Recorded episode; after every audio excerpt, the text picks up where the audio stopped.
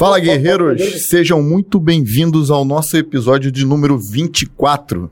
Você que está entrando agora, meu nome é Rômulo Brito, estou aqui do meu lado Rafa de Martins, este é o Fala Guerreiro. É, já clica aí em compartilhar com a galera, já curte esse vídeo para demonstrar a relevância do canal para o YouTube e assim a gente alcançar mais pessoas. Rafael, sem mais delongas, apresenta aí o nosso convidado. Fala, guerreiro! Prazer enorme poder estar aqui com vocês. O nosso convidado hoje é um cara muito especial. Ele, ele, ele agora é subtenente, que foi promovido por bravura, mas ficou conhecido como Sargento Alves. 30 anos de não, 29 anos de polícia, um ano de aeronáutica na Força Militar e ficou muito conhecido como o, o, herói de Realengo, da, da escola Tasso da Silveira, foi aquele que intercedeu naquela ação lá de um psicopata que poderia ter levado uma tragédia muito maior. A, foi trágico, mas ele realmente, a ação corajosa dele de entrar numa situação completamente desconhecida para poder defender aquelas crianças é, mudou acredito que a história da vida dele, a carreira dele, deu uma projeção. Ele chegando aqui por pessoas que é, souberam quem ele era, levantaram para cumprimentar. Então estamos aqui com subtenente, porém, eternamente, Sargento Alves. Isso aí, boa noite. Seja bem-vindo, meu irmão. Boa noite a Pô. todos aí. Boa Pô, que noite. felicidade, irmão. Aquele, eu tava falando, a gente chegou ali embaixo, o porteiro reconheceu ele na hora. Sabe quem, sabe quem ele. Aí ele, qual é o seu nome? O porteiro virou pra ele, qual é o seu nome? Ele falou o nome dele completo. Ele, o cara ficou em pé, o porteiro. Pô, Muito Maria. obrigado, viu? Então é uma coisa que passa, são heróis anônimos que a mídia não era, O cara ele falou que é lá de São Paulo, né? Nem é, daqui era é na época. É isso aí. São Paulo. Ficou coisa. Sargento Alves, subtenente Alves. Vamos começar do começo. Conta como é que foi tua infância, essa história toda, até tu chegar na polícia. Do, do, do o, o Alvezinho, o Marcinho, o Marcinho até o, até o Sargento Alves. Conta aí pra gente. É, até, não, até tá na polícia. Depois o Sargento tem outras histórias pra contar. Vamos lá. O, o, o, Eterno, né, que a gente, como falou, ficou marcado. A patente Sargento ficou marcada, não tem jeito. Até hoje o pessoal quando vê na rua, aí, sargento, e vai ficando. Mas a história nossa começou em Nova Iguaçu, fui nascido lá, Baixada Fluminense. Depois fui morar em Mesquita, continuei na Baixada até os 13 anos, morando ali, estudando no, na época, Instituto Iguaçano de Ensino. Era até colégio bom, né, na época. E dali meu padrasto ficou desempregado, veio montar um comércio na onde nós moramos hoje, em Cosmos. Eu tive que ficar estudando, morando aqui, estudando lá em Nova Iguaçu. Saí de casa aqui 4 horas da manhã, indo para lá estudar, voltando, até eu conseguir terminar o ano e depois ir para a Zona Oeste de vez. Esse nosso, nossa, nosso sonho militar começou na adolescência, né? Eu saía de casa, fazia cursinho preparatório em Madureira. Campo Grande não tinha curso, tinha que fazer um curso em Madureira. Era o curso ímpar na época, não sei nem se existe ainda. Uhum. Ele fazia um cursinho, aí faz prova para EA, faz prova para ESA, bate na trave em um, não passa no outro, e assim vai vindo. Chegou a hora do. Desculpa, chegou a hora do alistamento militar. Eu queria servir. Aí fui para aeronáutica. Fiquei lá meu um ano de aeronáutica, queria até ficar mais. Aí entrou Fernando Collor, colocando o cara com nove anos e oito meses para rua quase 10 anos, quase estabilizando, botando, dando bico na, na bunda do pessoal. Eu olhei aquele e falei, não, não vou, não vou arriscar ficar por aqui não. Aí saí, saí, dei baixa, entrei em janeiro de 91. Em dezembro de 91, publicou minha baixa. Em abril de 92, abriu inscrição para a polícia. Eu fiz a inscrição sem falar nada com ninguém. Ninguém sabia, ninguém da família sabia. Aí fiz a inscrição, Fiz a prova, passei. Aí só foram descobrir que eu tinha feito a prova, que eu tinha passado quando chegou a pesquisa social.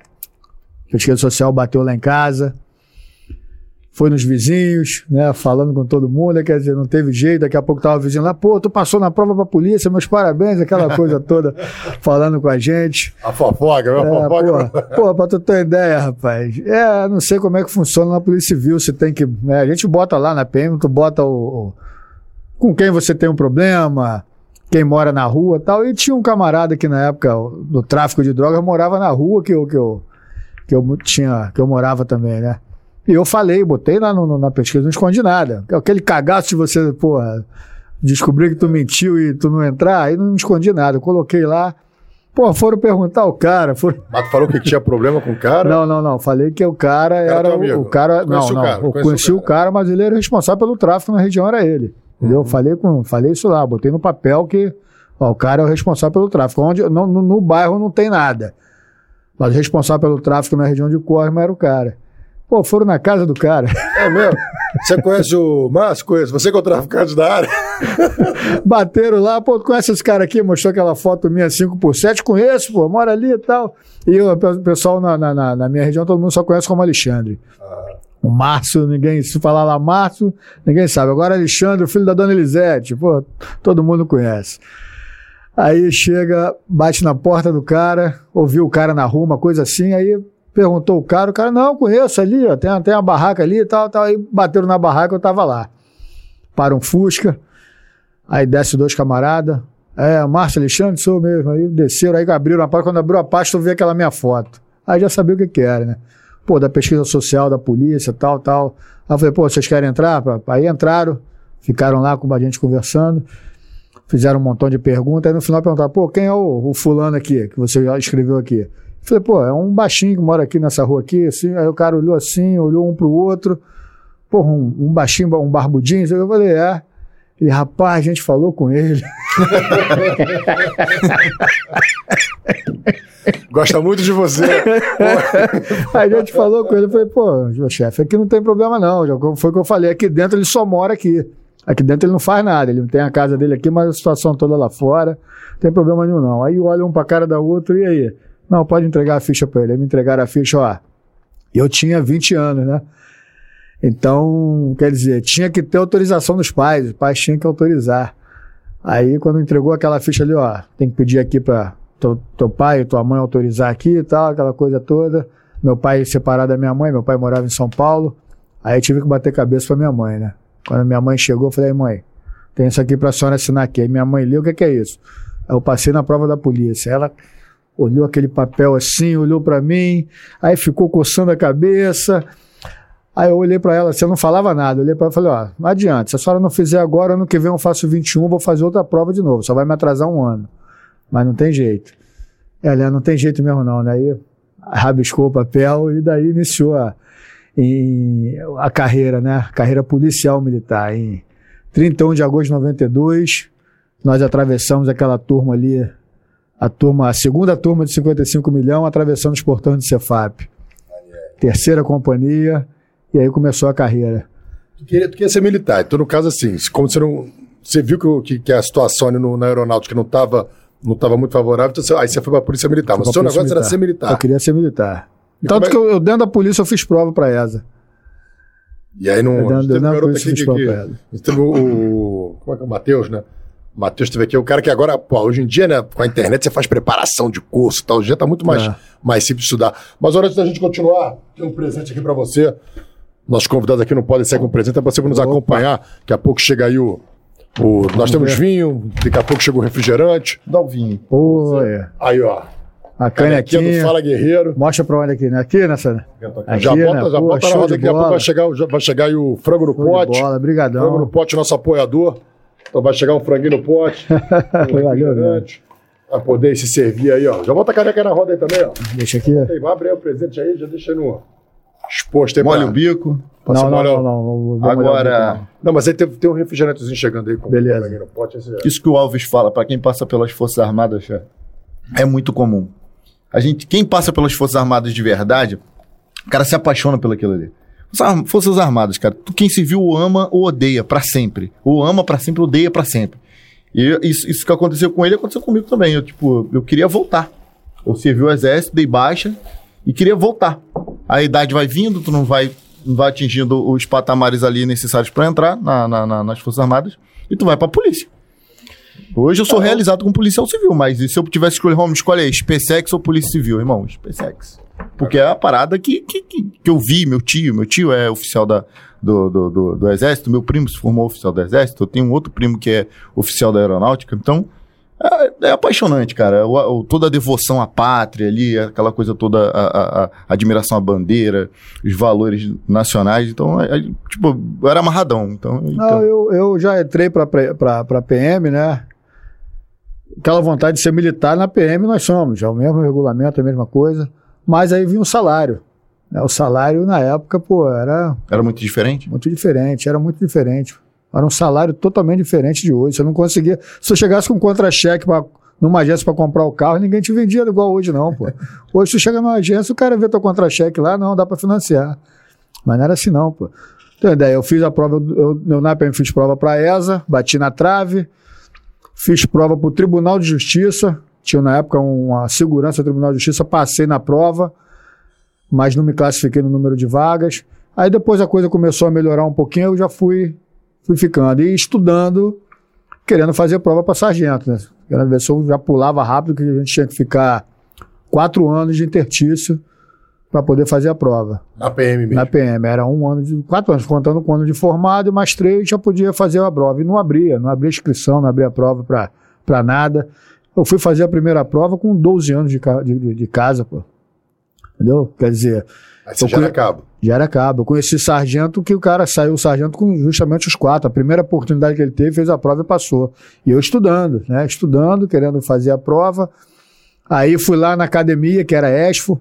Cheguei na academia e vejo os garotos lá, pô, não não podia atravessar o pátio andando, tinha que ser correndo, um ritmozinho acelerado. E o pessoal mais antigo no andar de cima, ô, que negócio é esse aí? Esculachando os caras. Eu falei, não, isso aqui não é pra mim não. E na época era internato. Os caras não iam embora não, ia embora, era de segunda a sexta. Que é oficial? ou- Oficial, oficial, é. Era internato, não ia, não ia para casa.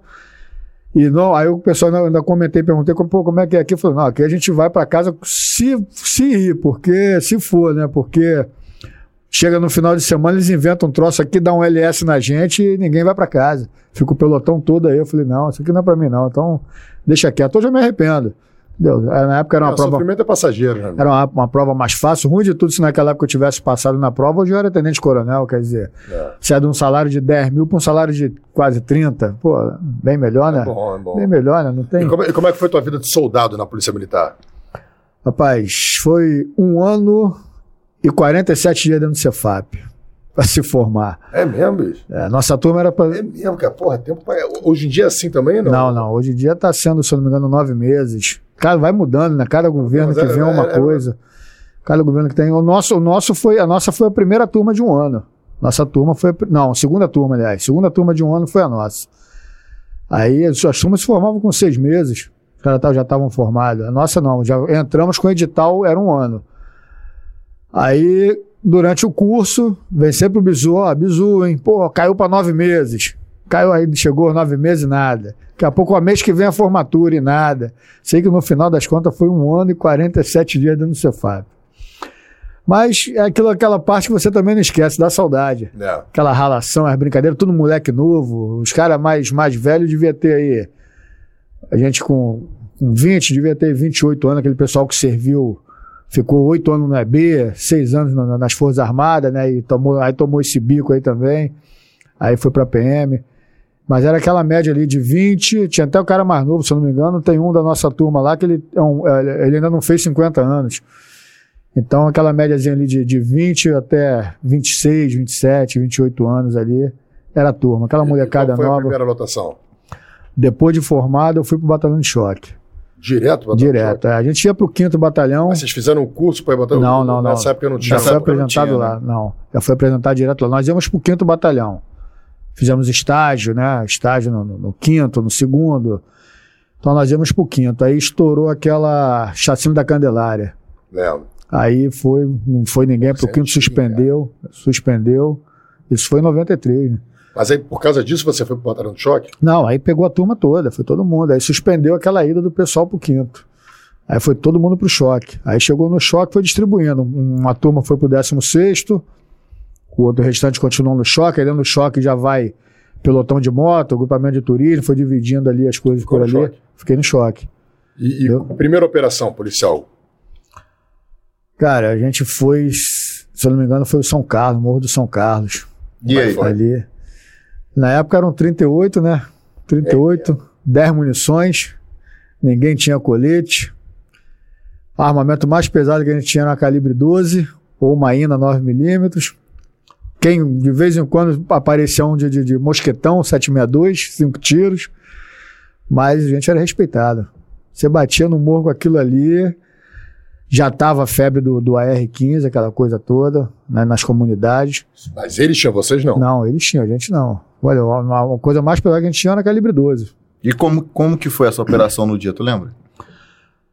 Lembro que nós fomos pro, pro, pro, pro presídio. Fomos pro presídio.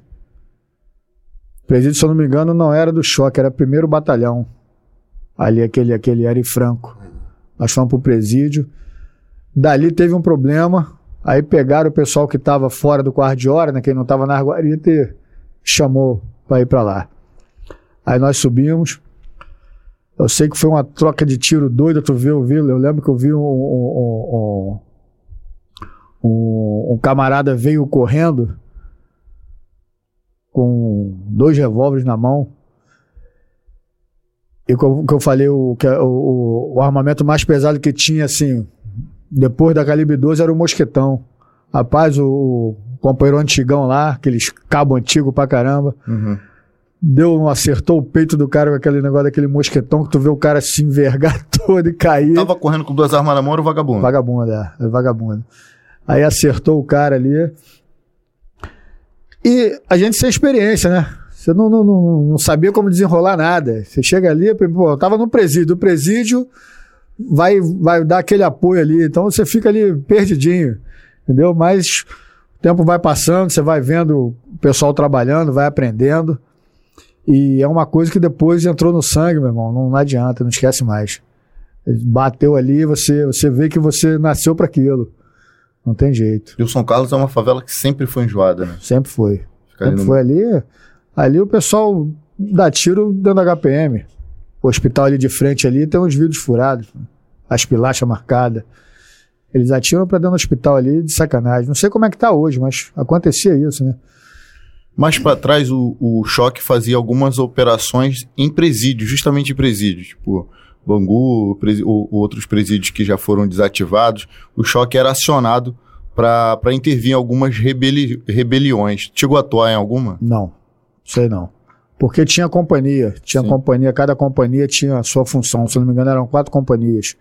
Então cada companhia tinha a sua função. O que aconteceu com a gente lá foi assim que também que nós chegamos, ficar na força de choque, né? Que era para para alguma coisa de rua e você ficar, você não ter, você não, não ter o direito de descansar.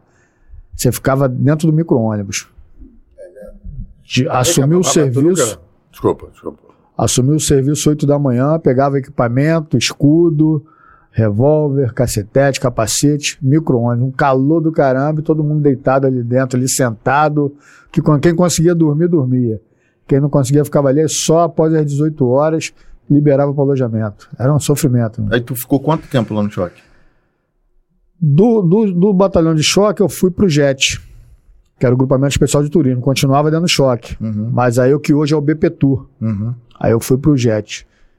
Estavam pedindo o pessoal, a gente já estava aqui querendo já é, sair um pouquinho daquela rotina.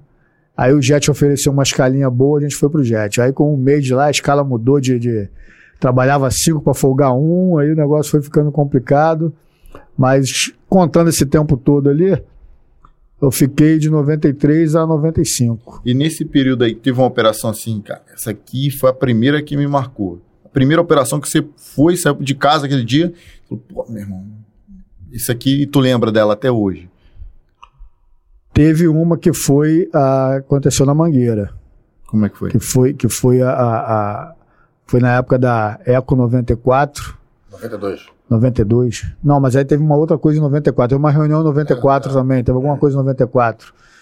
Aí o que que aconteceu? O exército cedeu fuzis, carabinas, metralhadora, deu um montão de armamento, é, não sei se foi doado, se foi emprestado, mas chegou os 762, né? Que a gente chamava de vassourão, é, carabina ponto .30, metralhadora MT-12, chegou aquilo ali e aí começou a botar o pessoal nas operações direto assim, que aí mudou o comando também, aí já foi criada a rota, dentro do choque, foi criada uma rota. Uhum. Aí a rota já era, rodava todo o estado do Rio de Janeiro, não tinha, não tinha é, é, é, negócio de área não, o coronel pegava não, vai pra rua, pode trabalhar e botava o pessoal para trabalhar. E numa dessa aí, no morro da, da, da Mangueira, se não me engano foi a Mangueira, aconteceu uma troca de tiro que o pessoal bateu de frente com. com nós éramos oito. Bateu de frente com uns 15 vagabundos saindo de dentro do mato. Aí o rapaziada, todo mundo de fal, né? Botou o fal na rajada, aí brincou. Toma tiro, toma tiro e troca carregador. Aí quando foi ver, tinha oito caras mortos lá. Oito vagabundos mortos, armamento apreendido. E foi tudo bem, graças a Deus. Aí teve um colega que pegou um tiro. Não sei se o tiro pegou nele aqui e desceu, se pegou na lama e subiu, não sei como é que foi. Sei que rasgou o cara aqui assim no peito. E ele levantou, levantou não. Ele gritou, né, por dizendo que foi atingido. Ele gritou dizendo que foi atingido, um dos vagabundos levantou e falou, porra, acertei um, acertei um. Quando ele levantou, o colega, blau, caiu mais um. ele foi levantar para comemorar que acertou o polícia. Vem cá, bota os três últimos comentários do Coronel Cajueiro, fez o um comentário que você falou da, da metralhadora. Você pode jogar os três últimos comentários lá de baixo. Coronel Cajueiro, que prazer ter o senhor aqui com a gente. Coronel Cajueiro esteve aqui com a gente também a Logo no começo do, do programa, né? Uhum. Pô, foi uma entrevista maravilhosa. O cara conhece muito. Ele falou aqui, ó. A submetralhadora é, Ina. Ina tinha um apelido de Isso, isso não, não atira. atira. É, isso aí. Por que, que tinha esse apelido? Pô, ela, ela, ela dava muito problema. Tanto que ela foi transformada. Ela é calibre 45 e foi para 9mm. Foi, fizeram uma transformação nela. Pega isso, não atira. E, e mesmo assim, de vez em quando dava problema. Ela, tinha, ela, ela, não tinha seletor de tiro, era só rajada. Aqui, ó, falou assim: ó, quando funcionava, só dava, só dava rajada. rajada é, só rajada. Não tinha seletor de tiro, não. Você controlava no dedo. Eu, eu, eu peguei o um macete dela e consegui dar dois três tiros, às vezes até um. Dois e três. Conseguia dar dois, três, às vezes saía até um só. Pegando leve ali no gatilho. Isso, é. Saía só um. Então era uma trava que você tinha aqui no carregador, você tinha, era obrigado a acionar aquela trava e apertar o gatilho. Senão, se você não acionasse aqui, o ferrolho batia ali e ela não, não disparava. Ela não tinha a, a, a, o percussor né, lançado, não. Era um, um, pino fixo, como se fosse um prego soldado ali na, na, na culatra a culata ia pra frente, já empurrava a munição, já batia aquilo tudo junto e toma ali tiro. Como é que tu descobriu o negócio, cara? Dando tiro nos... O quê? Tu, como é que você descobriu esse, esse soltar a trava, tirar? Ah, rapaz, eu, eu, desde moleque eu sempre gostei de arma. Então tinha revista, revista Magno, aquelas coisas todas. Eu colecionava, eu comprava ah. nas bancas. Eu me interessava muito por isso. Então acabava e tinha aquela curiosidade. Quando a arma batia na minha mão, eu olhava tudo, limpava. Aí depois, quando eu estava sozinho, desmuniciava tudo, olhava lá como é que funcionava, pegava isso. Tanto que essa trava, quando eu cheguei, quando eu fui transferido do choque para o 23º Batalhão, eu fui para o GPC, que hoje é o GAT, que a gente chama de GAT. Então lá também pegava, também era a mesma coisa, a INA, 12 e tal, pegava a INA. Aí eu peguei o que, que eu fazia naquela trava ali, essa trava da frente. Eu comprava aquele elástico, aquele soro de, na farmácia, aquele elástico de soro, amarrava ali forte, travava aquilo ali e falava, pô, subir um morro. Se for baleado numa mão e não ficar com ela aqui inerte, ferrou. Como é que eu vou, vou, vou usar? Então botava aquilo ali, a confiança era minha mão aqui meu dedo. Meu. Olha só que aquilo ali ficava, ficava parado, entendeu? Ficava já, já preso ali, já, se eu precisasse, era uma mão só. Conhecia essa malandragem, Cajueiro? Não, fazer isso. Polícia é a imagem do cão, eles dão um jeito, cara. Pô, Só sempre... outra do, do, do, Aqui, ó, o, o Coronel Cajueiro também falou isso aqui, ó. O revólver 38 só era usado com cinco, cinco munições, munições é. sem uma munição no tambor alinhada ao cano, porque era uma arma pouco confiável. O revólver era pouco confiável. É, eu não acho, mas era uma norma de segurança, assim, né? No caso, aquela que estava o, o, primeiro que tiro. Estava alinhado, caso, não, que estava não, que estava alinhado. O primeiro tiro é o que vem da é que virava. Que virava, isso aí, ah. que vem da direita para a esquerda, né? Aí não, esquerda, direita para esquerda, é isso aí. Há tanto tempo que a gente não usa o revólver que acaba até esquecendo. Mas o que ficava alinhado com o cano, que era justamente caso caísse, o cão não, não Uhum. Não, não, bater no chão e pegar na munição.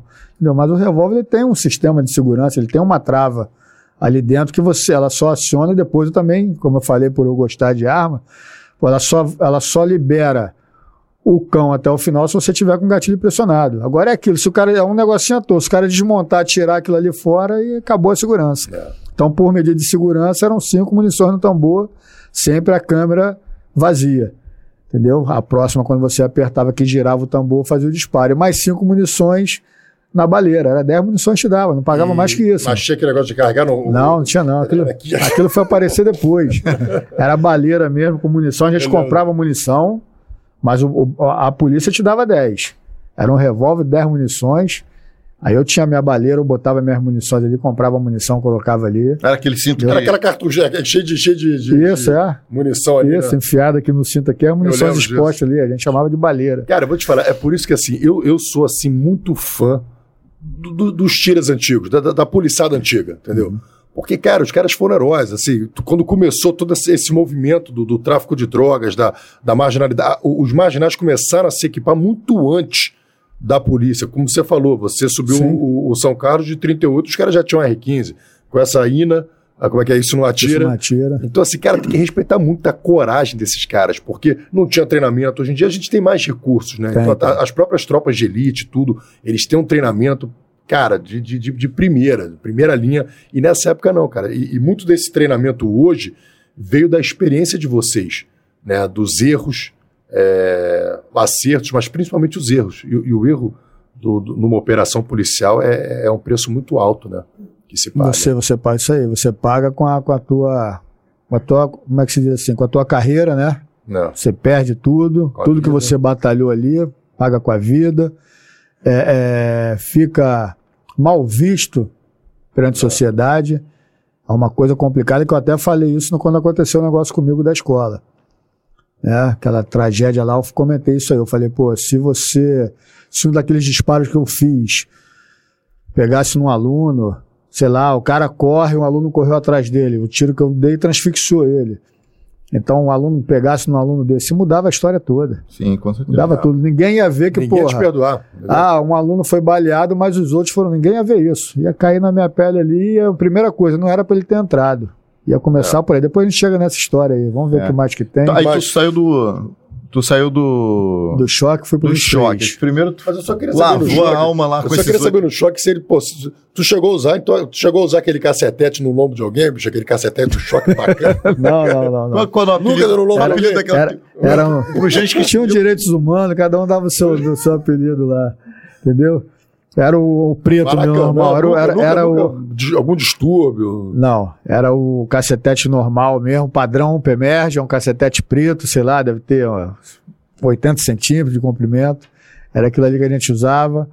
Tinha que passar a- o, o cordel aqui na mão, né, atravessar ele ao contrário, para ninguém puxar ele. Tinha um ensinamento para tu usar, que tinha uma técnica para usar aquilo ali. Hoje é tonfa, né? Hoje o cara tá com tonfa. Naquela época ninguém, ninguém tinha isso, ninguém nem sabia o que, que era isso. Aí hoje o cara já aprende a usar a tonfa. É uma- um- até melhor, né, para defesa, esse tipo de coisa.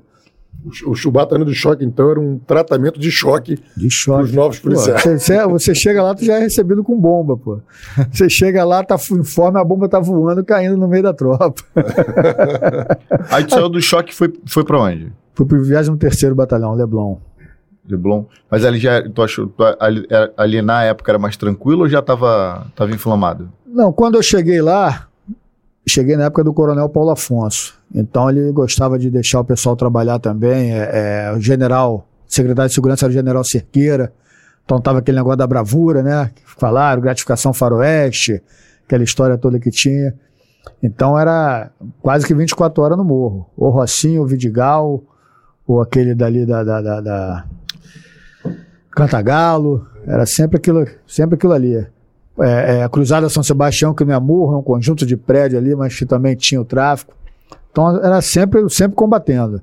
E, o que hoje a gente chama de GAT era o GPC Grupamento de Policiamento de Combate. Tu era do GPC? Era do GPC. Pô, sabe, sabe que eu, tenho, eu tinha vontade de, de, de, de CPM só por, só por uma coisa, cara. Só pra falar assim, zero é o É gato. o GAT.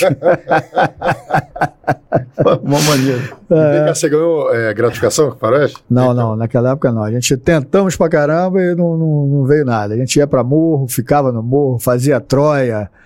É, e nu- nunca, eu não fui agraciado com Mas isso. era, mas era meio política, era, era, era- também. Tinha uma politicagem ali para você receber, ou- Acredito que sim, porque eu- quando o comando do batalhão pô, queria lá, o pessoal, o pessoal conseguia. Na época o coronel, não sei se ele era muito ligado ao general, sei que o 23 estava tendo muita promoção por bravura, muita pecúnia. Quem não tinha promoção tinha pecúnia. É. Entendeu? Tinha cara Então, lá muitos com. ganharam porque realmente foram, teve, teve a bravura, teve, Teve, o, teve. a ação. Mas muitos, assim, isso que eu ouvi falar, tá? Não, não tô, ouvi falar de colegas, falaram assim, você, a tua equipe, estava lá naquele momento e, e ganhou a bravura, mas os outros da equipe que não estavam naquele dia entravam no pacote e ia todo mundo junto. Isso que eu... Aconteceu também, aconteceu isso aí também. Não era a equipe, não. Já aconteceu assim, porra. O, o, o, A outra equipe que não estava... o, o, chefe que estava em casa lá, porra, botava que o nome dele. Não era qualquer um que não dele, tava é. lá. Não Entendeu? era, não era o Rafa de Não era Martins. o Cabo Alves, não era o Cabo Alves. Rapaz, ó, eu lembro, eu lembro bem, eu tinha um camarada lá, ele até faleceu, o Porfírio. Porfírio era Cabo Bravura. Foi uma situação lá no Vidigal que eles, que eles pegaram alguém lá. Então, o Porfírio, quando eu cheguei no batalhão, aí aquela coisa, porra, já tava já vindo o choque, aquela, aquela, aquela, como eu falei, né, tu vai pegando a experiência, toma gosto pela coisa. Então já gostava, a gente, pô, pegava eu, esse Porfírio, éramos três ou quatro, a gente deixava a viatura no, no, no, no, no- no- no São Conrado Fashion Mall e subia a Rocinha. Quatro cabeças à noite, a gente partia pra dentro, não tinha blindado, não tinha nada disso e ia devagar. Até que uma vez eu me dei mal. Uma vez eu tomei, fui baleado no colete. Entendeu? É, é, eu sou Como é que foi essa operação? Conta pra gente. nós estávamos subindo a Rocinha, a gente deixava nesse dia, tava todo mundo. Então, a, a- a- eu ia até trazer os, os projetos que eu tenho em casa lá, lembrança, acabei esquecendo. É, nós deixávamos as viaturas no- numa, numa empresa de ônibus, se não me engano, era três amigos, três irmãos. Tinha uma empresa de ônibus ali, ficava dentro da Rocinha a garagem, deixava a viatura ali. Né? Isso, é. Deixava a viatura ali e começava a partir a pé. Então era sempre aquele mesmo caminho. E a Rocinha não soltava fogos, a Rocinha não fazia barulho. Eu não sei se os caras usavam celular, se usava rádio, não sei o que, que era, que não, não tinha barulho. Você chegava na Rocinha não tinha nada. Você entrava pelo, por São Conrado, saía pé lá na Gávea e não via nada. Aí nesse dia eu estava encabeçando o grupo, aí vi um cantinho que assim, falei, pô, vamos, vamos entrar por isso aqui, a gente nunca subiu aqui. Aí depois eu vim descobrir que era chamado Vale Verde. Vila Verde, aliás. Vila Verde. Vale Verde é um condomínio lá perto de casa. Aí, Vila Verde. Aí peguei aquela escadinha, fui subindo ali. Mato, come- começou a vir só o, o matagal, né? Na época, não sei como é que está hoje, deve deve estar tudo habitado já. Mas começou a vir só o matagal, parou aquela, aquela, as casas ali, começou a vir mato, a gente foi, foi progredindo, progredindo devagar. Rapaz, daqui a pouco veio dois disparos, eu caí no chão. Se o cara fica quietinho, a gente ia passar, não ia nem ver ele ali. Ele estava no meio do mato, não sei se ele se assustou, sei lá o que, que foi. Sei que ele fez o disparo, pegou no colete, eu caí. Os colegas deram alguns tiros, né? Mas não, não, não- na verdade não viram de onde veio, foi só pelo barulho. Foram ali me socorrer, eu falei, não, tô legal, só pegou aqui, sentindo dor, tive que ir para o hospital, fazer ultrassonografia para ver se afetou algum órgão. Aí foi a única coisa assim, na Rocinha, que aconteceu, que eu digo assim, de mais grave comigo, porque, pô, você entrava de um lado, ia pro outro, não, não via nada, não, Como é que é? Como é que é tomar um tiro no, no colete? porra, dói, meu, Dói, você Dói. sentiu dor. dói. Qual, qual- qual foi a munição? Que, que, 380, 380? 380, eu fiquei com um marcão no, no- no- no peito aqui, um Era manchão aquele colete vermelho, que era só, era só o Kevlar. era né? só, só aramida, só aquela, só aquela, aquele, aquele, aquele macio ali, né, aquela Aquele a abrir, aquele chegou a sanduíchão. fazer, tipo, ficar... Fez um hematoma, fez um hematoma, fez um hematoma, um hematoma na barriga. Pode quebrar a costela, pode, Pode quebrar. É, se fosse um exemplo aí, um 44, que na época 40 não tinha, mas tinha 9, tinha 44, Nove vazava já. ia vazar. Se fosse um 44, era, o 45 era um, podia quebrar a costela. Era praticamente certo. E você continuou, não, você teve que ir pro hospital, Danilo? Não, foi pro hospital. Pro hospital. Aí acabou Dava ali a operação, não. operando. Acabou a operação, foi pro hospital. E eu sou um cara assim, na, na- na- nessa parte administrativa na corporação, rapaz.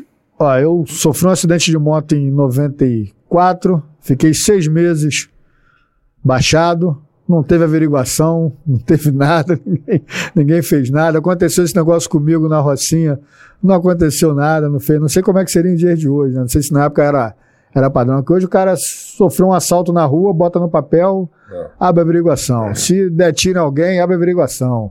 Sofreu um acidente de carro, abre a averiguação. Então, não sei se na época não era um padrão da PM. Eu, eu já cheguei trabalhando na rua, então não sabia nada de, de, de papelada, nada administrativo, né?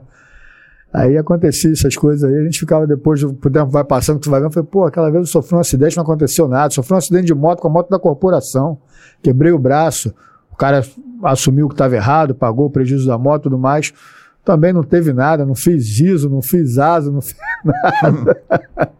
Falei, rapaz, é um negócio estranho, né? Hoje em dia é tudo mudado. O dia acontece, já vamos falar logo a averiguação, se der ruim já parte pro IPM e vai só piorando. Deixa eu te fazer uma pergunta. Você já teve algum vagabundo que você quis muito pegar, algum cara assim que você teve uma, uma, uma bronca ali, não pessoal com o cara, mas que para você era uma questão de honra? Não, não, não teve assim nada porque a gente não tinha, não tinha nomes, entendeu? Não tinha aquela coisa como tem hoje, o pessoal porra, já divulga o nome do cara, então você já sabe quem é. é usava, não, não, tinha radinho igual o pessoal tem que usa o rádio, consegue entrar na frequência do vagabundo e o vagabundo entrar na nossa, né? Mas não tinha isso, você entrava às cegas, era totalmente às cegas, entendeu? Você só. A única coisa que avisava que você estava na favela era os fogos. Né? No caso aí, é, Vidigal. Vidigal tinha muito. Vidigal você subia, era certo. Subir era troca de tiro. Subir era troca de tiro. A gente botava a Madison pra cantar na época. Tinha a Madison ainda. Botava ela pra cantar bonita ali. A, era a C20. Ela tinha uma escotilha em cima, que você abria aquele tampão ali. O cara já subia ali com a Madison ali em cima e já começava a brincar. E a Márcio, quando faz um esporro, é um calibre 762, mas é diferente do, do, do, do FAL, cara. Não sei o que, é que ela tem. Pô, o barulho dela é, é, é, é, uma coisa de respeito. Quando vê aquilo ali cantando ali, eu acho que o vagabundo tremia. Eu acho que ele não sabia nem o que, que era. Aí tremia, cara. Era uma coisa diferente. Cara, você viu, então, você começou, assim, o, o, no 23º, tráfico sempre foi um problema. Sim, né? sim. Mas qual foi a diferença assim do começo de carreira? Você sempre foi um cara operacional. Começo de carreira, operações de começo, e no final da tua carreira, você sentiu que mudou as operações, mudou o comportamento dos bandidos? O que que, o que, que te, te chamou mais atenção? Bom, vamos lá. Essa parte operacional eu acabei ficando até pouco tempo. Fiquei pouco tempo nesse, nesse serviço. No 23 ali foi onde eu, eu, foi onde eu fui mais operacional, foi no 23. Como eu falei, era do GPC, então era, o serviço era certo. Eu tinha um oficial de operações responsável no dia. Ele chegava pra gente, aí, vamos pra onde hoje? Hoje é, hoje é vamos pro Vidiga. Era Vidigal. Aí já subia. Tinha um capitão, na época, ele hoje é coronel. A gente chamava ele de Pepe Legal. O cara era, ele era capitão bravura. O cara gostava muito. Ele gostava muito. o serviço era dele, a gente já sabia que ia ter, ia ter invasão no morro. Era, e tinha liberdade, né? Os caras, o, o comando dava liberdade para trabalhar. Hoje em dia tem um medo. Hoje Verdade tem... o quê? Se vocês resolvessem invadir, não precisa reportar ninguém, não, tu vai não. lá invade. Era só ali, o oficial chegou lá, já falou para onde ia e tava tudo certo. Não tinha, não tinha problema. Eu não tinha coisa de. Hoje, porra, é, é, é, você gasta uma munição, uma coisa, você tem que ir na delegacia fazer um registro. Não tinha isso, não, pô. Era só no batalhão aqui, ó. Dei tantos tiros e fazer uma ficha de consumo, acabou. E nesse período do 23, tu fez muito Troia? Bastante. Fala um Troia que deu super certo e um que você acha que deu super errado. Pô, o que deu super. Vamos começar pelo super errado. Foi justamente com esse capitão. O capitão, ele, ele ficou, ele ficou na, na, na, na no Vidigal e nós, como nós descemos. Eu desci, eu estava na equipe que desceu. Pô, não demorou, sei lá, 10 minutos, descobriram ele lá. Aí ele estava com um rádio portátil, ele chamou a gente. Pô, tivemos que subir, já subi arregaçando todo ficou mundo. Sozinho? Não, ficou ele, mas ficou ele uns, uns quatro ou cinco lá escondido. Aí ele teve que, tivemos que sair, subir com, com vontade, subir com pressão Nesse dia eu estava dirigindo, o Porfírio até brincava comigo. Esse falecido Porfírio falou assim: pô, Alves, toda vez que estiver aqui, tu vai ser meu motorista, cara. Você faz, você consegue fazer essa C20 subir escada. Aí eu olhava pro já viu? Já viu ele fazer a C20 subir escada? E sobe assim, ó. Ele bota uma roda, depois ele bota outra. Ele, pô, me sacana, o cara gostava. Que eu subia aquilo ali, fecha o retrovisor aí, puxava aquele retrovisor e no meio dos carros, ia embora, cantando, quando fazia aquelas curvinhas, aqueles S ali dentro ali, pneu levantava uma roda, e, porra, meu irmão, os caras gostavam daquilo ali. Aí nesse dia teve que subir para tirar ele de lá. O negócio ficou, ficou estranho para eles. E teve muita que foi que, que, que, se deu bem. Teve, lembro que teve uma que o, o- nós ficamos, porra, depois quando começamos a sair devagarzinho, pegamos um vagabundo dormindo. Cara dormindo. Aí a sorte é que não tinha, não tinha covardia, né? Não, não tinha ninguém covarde ali, pô, mas pegou o cara dormindo com, com calibre 12 na mão. Aí toma tudo, vambora, desce pra dura. Pô, teve uma que eu. A gente estava numa operação. Aí me vem um- dois camaradas descendo e a gente usava até capacete. Nós usávamos. Chegou pra gente, na época chegou os Santanas, que era chamado de Robocop, coletes novos e capacete. Então nós estávamos de capacete nessa época. Eu acho que o cara não conheceu. Viu a gente de capacete, não conheceu, veio descendo. Quando ele veio descendo, que eu rendi ele, ele foi e meteu a mão no revólver. Só que ele meteu a mão, quando ele viu, ele já botou no chão. E estava muito cheia a rua. Então, nem que quisesse fazer alguma coisa, estava muito cheio. Foi no, no chamado Largo do Santinho, Hum. ali no Vidigal. Hum. Aí, Lá em cima. lá em cima, é. Aí, pegamos ele. Aí o colega, pô, tá maluco, rapaz, que não sei o que. Ele, tu vê que o cara ficou assim, ó, meio que sem, sem saber de nada. Acho que ele não, ele não reconheceu que era a polícia que estava ali. Aí pegamos a delegacia, quando chegou na delegacia, que apresentou ele, tava, tinha uma mulher registrando o roubo de um carro, era um Tempra. Na época o Tempra era um carrão, né? Era um Tempra. Aí a mulher registrando o roubo do carro, a mulher era oficial da Marinha. Aí quando ela viu o cara, foi ele que me roubou. Aí, pô, na mesma hora o tenente montou uma operação, foi ele, foi, montou uma operação, vamos lá buscar o carro. O carro tá onde? Entregou aonde? Ele falou, vamos lá buscar o carro da mulher. Hoje nem isso faz. Hoje ninguém faz isso. O tenente montou a operação na hora, não, vamos lá buscar o carro. Aí foi lá, pegou o carro de volta. E o pessoal que deve estar agora se perguntando em casa o que, que mas afinal o que, que é Troia? Porque seu programa atinge várias, vários tipos de pessoas. Só Troia é uma alusão à mitologia grega da Elíada de, de, de Homero. Você deve ter lembrado daquele episódio do cavalo, o cavalo de Troia. Eles entravam de madrugada, entraram, Entrou dentro do cavalo. entravam, de, entraram dentro do cavalo. presente pro, pros troianos. É da, dos mesmos criadores de presente de grego, Troia. É isso. É, mas Troia foi um presente de grego, né? O Exatamente. Troianos. Exatamente. É, os combatentes entram e não, dá pra falar, né? Não é bom Não, falar. é um. é Não, eles estavam dentro do eles montaram um cavalo. Fizeram, é, filme, fizeram um cavalo de madeira. Então, cavalo. não, não dá pra falar o que, que é na prática hoje. Fica sem saber Não, o que é basicamente, Troia. basicamente, os policiais se escondem dentro do, do- do- da É. comunidade. Eles dão um jeito de, de se De, infiltrar se na pe- de comunidade. penetrar na de se comunidade. eles se e lá bravos policiais ficam lá dentro. Aí pode se esconder no mato, pode se esconder em qualquer, qualquer lugar, entendeu? Se esconde em algum lugar e num determinado momento eles, eles saem dali de dentro. Eu lembrei- Quando eles acham que já tá tudo bem, eles. É, primeiro para isso você tem que subir sem ser visto, né? Exatamente, tem que ter Sobe uma, sem ser uma- uma visto ali, ou então sobe, sei lá, 30, fica 10, o restante desce. E o quem fica lá tem que ter coragem, né, irmão? Isso aí, porque aí o vagabundo também não, não sabe que não, não contou quantos subiram.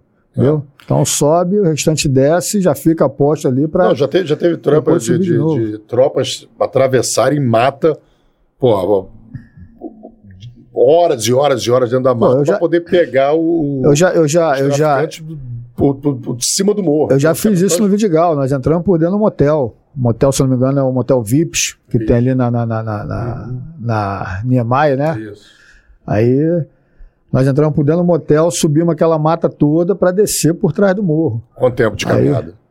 Passam umas duas horas. Umas duas horas caminhando. duas horas caminhando, duas horas caminhando, cortando mato, cortando mato no escuro, cortando mato para poder descer, para pegar o fogueteiro, para não soltar os fogos, aquela coisa toda. Quase que eu, na época, quase que eu dei um tiro no P2, que eu nunca vi o cara dentro do batalhão, não sabia que aquele cara era polícia. Aí eu me vejo, eu tô dentro do mato escondido, tava com a tal da Ina, escondidinho. Me vê um cara passando, já tinha chegado pra gente os 556, os Parafal 556. Vejo um cara passando segurando um fuzil, não deu para reconhecer que era um parafal, mas segurando pela alça. Paisano, uma camiseta branca, uma camisa branca, aquilo ali na mão, andando, caminhando sozinho. Aí eu olhei assim, tava eu e mais um, falei assim, pô, olha, olha, olha, olha. Tinha uma forquilhazinha na árvore, né? pô, ia indo ali, apontei pro cara, o colega olhou, não, não, não, não, cara, não, é o P2, é o P2. Aí eu falei, O que rapaz, fazendo ali? ele subiu junto com o pessoal lá na hora da operação. Só que eu, por eu ir pelo mato, ele veio por baixo. Então, quando eu vi o cara, depois eu falei com ele, eu fui e chamei ele e falei, meu irmão, quase que eu te acertei. Eu nunca te vi aqui dentro do batalhão. Aquele P2 que moita, que você nunca viu o cara. Falei, pô, nunca te vi no batalhão. Você passou assim, assim, foi eu mesmo. Falei, tava sozinho, quase que eu te acertei, cara. Se não é o colega falar aqui, tinha ido. Olha. E vem Pô. cá, e- mas foi bem sucedido essa aí? Você atravessou aquelas duas horas, deu pra pegar o fogueteiro? Deu, pra- Deu, deu pra certo. pegar o fogueteiro, deu tudo certo. Foi, foi uma, uma operação bem sucedida. Foi que ano? Que ano que você ficou no, no 23? Fiquei de, de 90. e- Fiquei, foi um ano, 94 até 96. Não. Finalzinho de 94 até 96. E de lá tu foi pra onde? Aí fui BPRV. Fui, fui pro BPRV assim. É, PRV é de trânsito. é, Batalha da Polícia Rodoviária. Eu queria dar um tempinho da Zona Sul. Aquele negocinho de você abordar na praia, que ele sabe que é um filho de quem eu sou, sabe o que é isso, sabe o que é aquilo, aquela, né? aquilo ali que sempre dava um problema, entendeu? Aí eu tava cansado daquilo ali. Aí eu falei, pô, vou fazer um cursinho. Vi lá, abriu a inscrição, né? Curso do- de patrulheiro rodoviário. Vou fazer esse cursinho, ficar três meses afastado aqui, depois volto. Aí fiz o curso. Durante o curso, eu já vinha correndo atrás para ir pro 27, que é lá em Santa Cruz. E publicou a média pro 27. Durante o curso publicou a minha transferência. Tanto que eu fui buscar uma documentação no 23, o, o sargento já falou comigo, aí, se deu bem, vai pro 27. Eu falei, vou mesmo, nem sabia que tinha publicado. Falou, pô, tá no boletim e tal. Eu fui ver. Hoje a gente acessa o boletim em casa, pela internet. Antigamente tinha que ir na P1, pedir o boletim, pedir pra ver. Aí o cara, tu quer boletim pra quê, polícia? Que, pô, aquela coisa toda. Mas não, hoje tá tudo mais fácil, né? Aí vi lá, publicou realmente. Aí, quando terminou o curso do BPRV, eu fui no Major P1 do BPRV. Se não me engano, era Sérgio Rodrigues o nome dele. Eu falei- falei com ele, comandante, pô, eu tô aqui fazendo o curso, mas publicou minha transferência pro 27 tem como o senhor me liberar para lá? Aí ele não tem não. O Estado fez um, um investimento em você para tu fazer esse curso, vai ficar aqui. Isso foi em 96. Aí quer dizer, daí eu fiquei até 2019. Até o final da carreira. Quase o final da vamos dar uma carreira. no A minha, chat que tem umas mensagens a minha carreira, a minha carreira encerrou em 2021. Ferrou ali no. Aí já Agora, foi, né? não, aí já foi, aí já foi dentro do Cefap, aí fui lá para manutenção de armamento, Ah, que é o maneiro. DMSA. Vamos dar uma olhadinha aqui na rapaziada que está assistindo. Ingrid Carvalho, nossa amiga que está sempre aí com a gente. Guerreiros, boa noite. Boa noite, Boa noite, Ingrid. Ingrid. Obrigado aí por estar aí com a gente. Boa noite. Tamara também, outra guerreira que está sempre com a gente. Tamara, obrigado aí mais Boa uma noite, vez. Tamara. Como sempre, convidado massa. Tamara, uma querida aí que está sempre com a gente.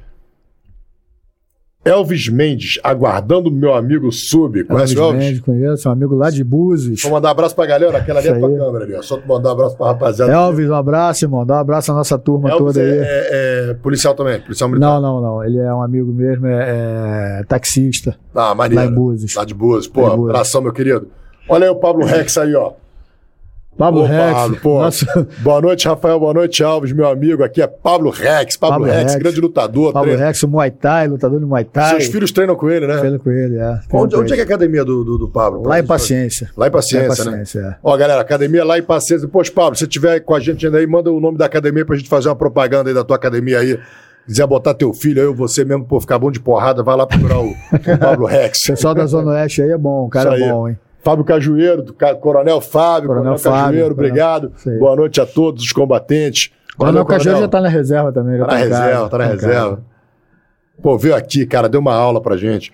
O Elvis, de novo, acho que o Sub Alves veio nesse podcast anunciar que a partir de hoje não vai mais degustar a boa e velha cerveja. É mesmo? Que história é? Que isso, isso aí é fake news, pô. Se converteu? Se Isso aí, converteu? não, isso aí os caras estão tão, tão, tão jogando isso aí na rede pra ninguém me convidar pra churrasco de final de ano. É, meu. Cambada de fila de uma égua, rapaz. Porra. Estão jogando essa fake news aí nas redes sociais aí pra ninguém me convidar pra, pra festa de final de ano com fraternização. Aquele, É. aqui, passando aqui para homenagear o Sub Alves por seu, bom servi por, seus, por seu bom serviço prestado à sociedade carioca. Grande guerreiro. Isso aí, é muitos anos, né, cara? Gente 30 boa, anos de boa. polícia, pô, muito serviço, muito serviço prestado diariamente, cara. Rotina ali. Boa noite, Rafex, Alberto Barbosa, meu camarada. Grande Alberto, meu irmão, fica com Deus. Obrigado aí mais uma vez estar com a gente. Opa, Udo Ramalho, lá do Piauí, meu camarada também. Valeu, Udo. Grande salve, abraço, salve, Udo. rapaziada. Piauí na área. Grande abraço, guerreiros. Udo é lá do Piauí, lá de Parnaíba, meu irmão. Pô, Um abraço cara, a todos por aí também. Tá longe, Fica hein? com Deus. É, Camila Alves. Minha muito filha. de você, pai. Pô, Minha bebê aí, ó. faz a gente até chorar, já muda Pô. até a voz, aí, embarga a voz toda. meu herói. Pô, maneiro. Camila, obrigado aí. Pô. Minha bebezinha, minha bebê. 15 Obrigado, anos. Camila, pela Obrigado, participação. Camila. Obrigado mesmo. Minha Camila, qual o time da princesa. Camila? Qual, flamenguista? Flamenguista. Tá vendo aqui a camisa do Brasil, aquela camisa do Brasil que tem um símbolo do Flamengo, né? Do Flamengo, Listrada é. aqui, maneiro. É minha bebê. Carlos Magno. Magno de Isso Abreu. aí. São Magno. Boa noite, Alves. Trabalhamos juntos no BPRV. Sim. Um grande abraço. Subtenente Magno é da tua turma também? Não, não. É uma turma, de, se eu não me engano, é depois da minha. Tá, tá nativa ainda ou já, já aposentou? Rapaz, não sei, porque eu saí do BPRV e acabo perdendo contato, né? É. Eu não sei se ele já tá, já tá em Pô, casa, bacana. não. Carlos Mas é uma Magno. turma depois da minha, trabalhamos Obrigado juntos. pela presença, meu irmão. Trabalhamos juntos lá em Cachoeira de Macacu. Marcelo Caparelli, meu camarada, boa noite. Obrigado, Marcelo, tá aí com a gente também, meu irmão. Valeu. Rodrigo Monteiro, boa noite. Esse policial é um herói nacional, força e honra. Verdade, Rodrigo. Valeu, meu irmão. obrigado pelo reconhecimento. Boa noite, rapaziada, pela carreira. Parabéns pela carreira, sub. Christian. Show. Valeu, Christian, obrigado. Não, não deu pra ver se te conhece, que tá com aquela foto ali preta, meu irmão. Mas vamos lá, sub. É, e aí, depois ali, como é que foi? No, no BP como, como foi o teu trabalho lá no B- BPRV? Então, chegamos no BPRV, você fica aquela coisa, aprende né, o trânsito rodoviário, né? Como agir nas rodovias estaduais, é, como agir em caso de acidente, aquela coisa toda que na, na- você aprende uma coisa, mas a prática também acaba sendo outra. E também não foge do serviço policial, né? O serviço operacional. Você tem uma especialização. Mas o tráfico, a droga passa ali, o tráfico usa a rodovia É. entendeu? Eles passam ali. Então, quando você vai abordar, tem a troca de tiro também. O último local agora, nós trabalhamos.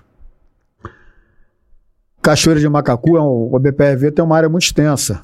Cachoeira de Macacu, eu trabalhei em Leeds, que fica em Rio Claro, uma estradinha que liga Angra, Uhum. a, a Barra Mansa, Volta Redonda. Pô, ali já teve assalto a carro forte. Os É. caras abordarem, bater com o caminhão no carro forte para poder roubar. Teve viatura nossa metralhada, toda furada, porque chegou, tava chegando junto ali na hora. Sorte que não aconteceu nada com os guerreiros, né? É, Miguel Pereira, outro posto que eu trabalhei. Então, reta de Piranema, que é Baixada e Itaguaí, a gente ia muito para a estrada de Madureira ali, o bicho já pegava. Você ia para a estrada de Madureira também, sempre tinha um probleminha. E até que no finalzinho na minha carreira no BPRV veio o arco metropolitano, que era todo dia um problema. Ali, ali era todo dia. Ali os caras é, é, fecham a pista, bloqueiam a pista, Altura joga de Japeri, né? Mais ou menos. altura de aperi, isso aí. Eles botam. O que eles, o que eles arrumarem é, é mourão de cerca, tronco de árvore, o que eles conseguirem, eles botam na pista, obrigam o pessoal a parar. E muitas das vezes a gente chegava na hora, né? Chegava junto ali. Eu lembro que um companheiro lá, o, se eu não me engano, foi o Braga. Ele chegou que ele atirou nos caras por dentro da viatura mesmo. Pegou pelo para-brisa, não deu tempo de descer quando ele viu. Sorte ele tava com aquele, aquele 556 Colt, curtinho, né? Então ele conseguiu atirar de dentro da viatura. Acertou? Se acertou, os caras conseguiram fugir. Pô, teve uma outra situação que o colega lá foi baleado dentro do mato, porque é, é, os caras roubaram e, e- e chegou também na hora de vazaram pro mato. O pessoal foi atrás. Aí o tiro pegou, já era esse colete novo que tem essa placa de cerâmica. Pô, entrou por dentro das costas dele aqui. Entrou entre o colete e, e- e a Cerâmica. pele, né? Só que quando pegou na placa de cerâmica, aí desviou e entrou na, na, na, na pele do cara. Pegou ali e entrou. Aí acontecia muito isso. Tu, aí tu chegava ali, tu achava cápsula de AK-47, pô. Quer dizer, os caras não estavam de bobeira, tinha armamento pesado. Eu, foi uma época assim que eu. Eu sempre fui aquele cara assim, muito, muito ativo. Pô, se o pessoal chegasse assim, ó, tá acontecendo isso ali, ali, eu ia. Eu não tinha esse negócio de ficar fugindo, pô. Eu lembro que teve, tinha um colega que a gente recebia uma denúnciazinha, pô, vamos lá, vamos lá, e um, um vamos, o outro vamos, e o outro falou assim, não, não, peraí, peraí, rapaz, nós somos guarda, nós somos rodoviário, cara, né? Quer dizer, o medo estampava no cara ali que ele não conseguia sair do lugar. E eu não tinha esse negócio, eu trabalhei com um camarada, Moroni, Moroni hoje é subtenente também, tá lá em, se não me engano, tá em Rio das Ostras. Ele era outro também que fechava certinho. Se o pessoal ligava, pô, tá acontecendo um negócio. Vambora, irmão. Pegava o equipamento, viatura, ia lá para resolver. Às vezes não era nem na rodovia, era área de outro batalhão. A gente ia lá, prestava o que tinha que fazer. Então nunca, eu nunca fugi de serviço. Eu lembro de um camarada aí, o, o- Medeiros, já tá em casa também. Na época era Sargento Medeiros, a gente chama de Pato Rouco. Nós tivemos uma, uma, uma, uma situação que ele foi e falou, ele, ele me elogiou, eu era cabo, ele falou assim, porra, Alves, você é o único cara que a gente, que eu, eu, eu- acontece alguma coisa, eu falo assim, pô, vambora, tem que ir, você é o primeiro que levanta e vambora, porque o resto enrola, o cara tá aqui, quando a gente fala vamos lá, o cara, porra, vai na cozinha beber água, vai no banheiro, e vai aí que ele vai pegar um- alguma coisa dentro do armário, vai pegar a napa, pô, tu já deixa tudo na viatura, tudo pronto, é só entrar e sair. Quer dizer, então eu sempre fui assim, eu sempre fui bastante ativo, entendeu? E acabei terminando ainda a carreira dessa forma. A gente vai cansando, né? o tempo vai passando, tu não tem mais aquele gás do, do- do- quando era novo. Aí chegou em 2019, é, fiquei na sede do batalhão, lá em Niterói. Fiquei na supervisão de graduado, mas só trabalhava ali. Aí tinha que sair de Campo Grande, atravessava no Brasil todo, tendo companhia perto de casa. Aí eu achei sacanagem, quer dizer, tu já, já tinha, porra, 20 porradas de ano de batalhão, tinha uma consideração, tinha essa história toda, né? Essa coisa que aconteceu com a gente aí. E o pessoal te travando ali, te segurando. Pô, eu ia lá, pô, voltar pra terceira companhia aí. Não, não, aquela te travando ali, eu peguei e quer saber? Não, não, não, não criei raiz aqui não. Aí fazendo uma escolta, uma escolta de arma que a gente tinha que ir pro Cefai, pegar o armamento lá no Cefai, levar pro DCMUM, depois ir pro, ir pro DMSA. Aí chegando lá, eu fui comentar com um capitão, hoje major, Major Cirilo. Aí eu comentei com ele assim, pô, quando eu era recruta, aqui era o núcleo de recarga. A gente vinha para cá ajudar o pessoal aqui a ficar limpando estúdio, ficar espoletando. E acabei aprendendo a fazer recarga aqui. Aí ele falou, pô, tu faz recarga? Eu falei, faço, pô. Sou CAC. Faço recarga. Ele, pô, não quer vir para cá, não? Aí eu falei, como é que tá aqui, chefe? Ele, ó, expediente, segunda a sexta, uma folga na semana, é, sem tirar serviço, não tira serviço. Eu atravessando pô, a Avenida Brasil todo dia, saindo de casa 3, 4 horas da manhã para assumir o serviço 6. Aí eu falei, pô, me pega. Pô, vamos lá, me dá teu RG aqui. Aí fui, daqui a pouco publicou, o comandante do BPV me segurou ainda uns dois meses, cara. Publicado, ficou me segurando, segurando. Até que eu acho que não sei se ele quis liberar, se foi surgindo o pedido, sei que aí liberou. E eu encerrei esses dois últimos anos de carreira no DMSA. Lá é a diretoria de manutenção, suprimento e armamento. Então, armamento da polícia que é apreendido em ocorrência, né? Vai para a perícia, né? Cefai. Aí o Cefai, nós temos que ir lá no Cefai buscar. Tínhamos que ir, agora não vou mais, né? Tínhamos que ir no Cefai buscar. Pegava o armamento, conferia, desmontava, via se estava batendo numeração de ferrolho, tudo certinho. Dali, DMSA. Fazia uma manutenção, via se tinha problema, o que que tinha, desgastado, aquela coisa toda, teste. Testou, tá boa, tá. Limpava tudo de novo, mandava pro é lá em Niterói. Aí o DCMUM que era o responsável por devolver aos batalhões. Então nessa rotina toda semana. Buscar arma, fazer manutenção em arma, testar a arma. E assim eu encerrei o finalzinho da carreira aí. Os dois Contigo. últimos anos. Bastante. Contigo. Bastante. Fiquei com o ombro doente, muito, dá muito tiro. Pô. E qual foi o maior perrengue que você passou nesse período do, do BP, BPMV? BPRV? BPRV? Você teve alguma troca de tiro? Teve alguma situação de. de- Arco Metropolitano foi o mais, o mais. Não, não, arco não. Teve o arco que sempre tinha, mas teve uma situação que foi justamente com o Moroni, que eu falei, eu citei o nome dele aqui. O telefone tocou, o telefone no posto era aquele orelhão comunitário, né? Então o telefone tocou, dizendo que estavam. Tinha um pessoal roubando um areal. Isso foi lá na reta de Piranema, RJ099. Pô, estão roubando um areal assim, assim tal. Aí tava e Moroni, eu tava no quarto de hora. Moroni tava, tá acordado também. Falei, pô, Moroni, aconteceu isso aí, vamos lá, vamos embora. Aí, vamos embora, acordei um, pô, segura a onda aí que eu vou, vou ver um, um- negócio que é uma denúncia que teve aqui. Aí fomos até o areal. Chegamos no areal, paramos a viatura. Eu tava de fuzil, 762, pistola, já, tinha, já tínhamos a 40 na época, né? Pistola.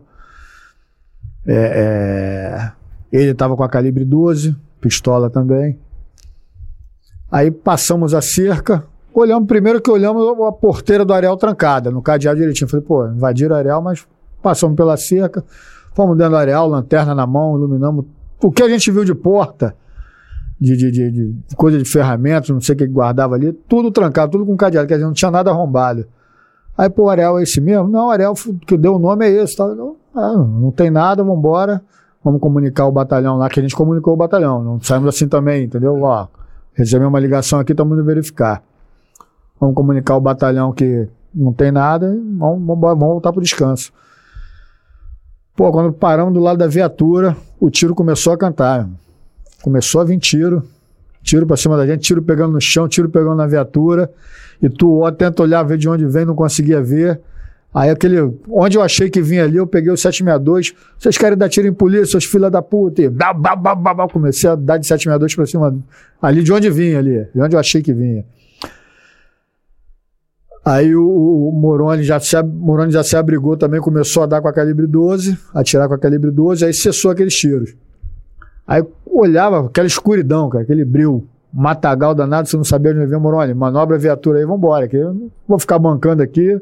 Já tomamos tiro pra caramba, sorte não pegou em ninguém, tá tudo bem, você tá bem, vambora. Ele manobrou a viatura, entrei, saindo, tivemos que relatar aquilo tudo, né, que aconteceu.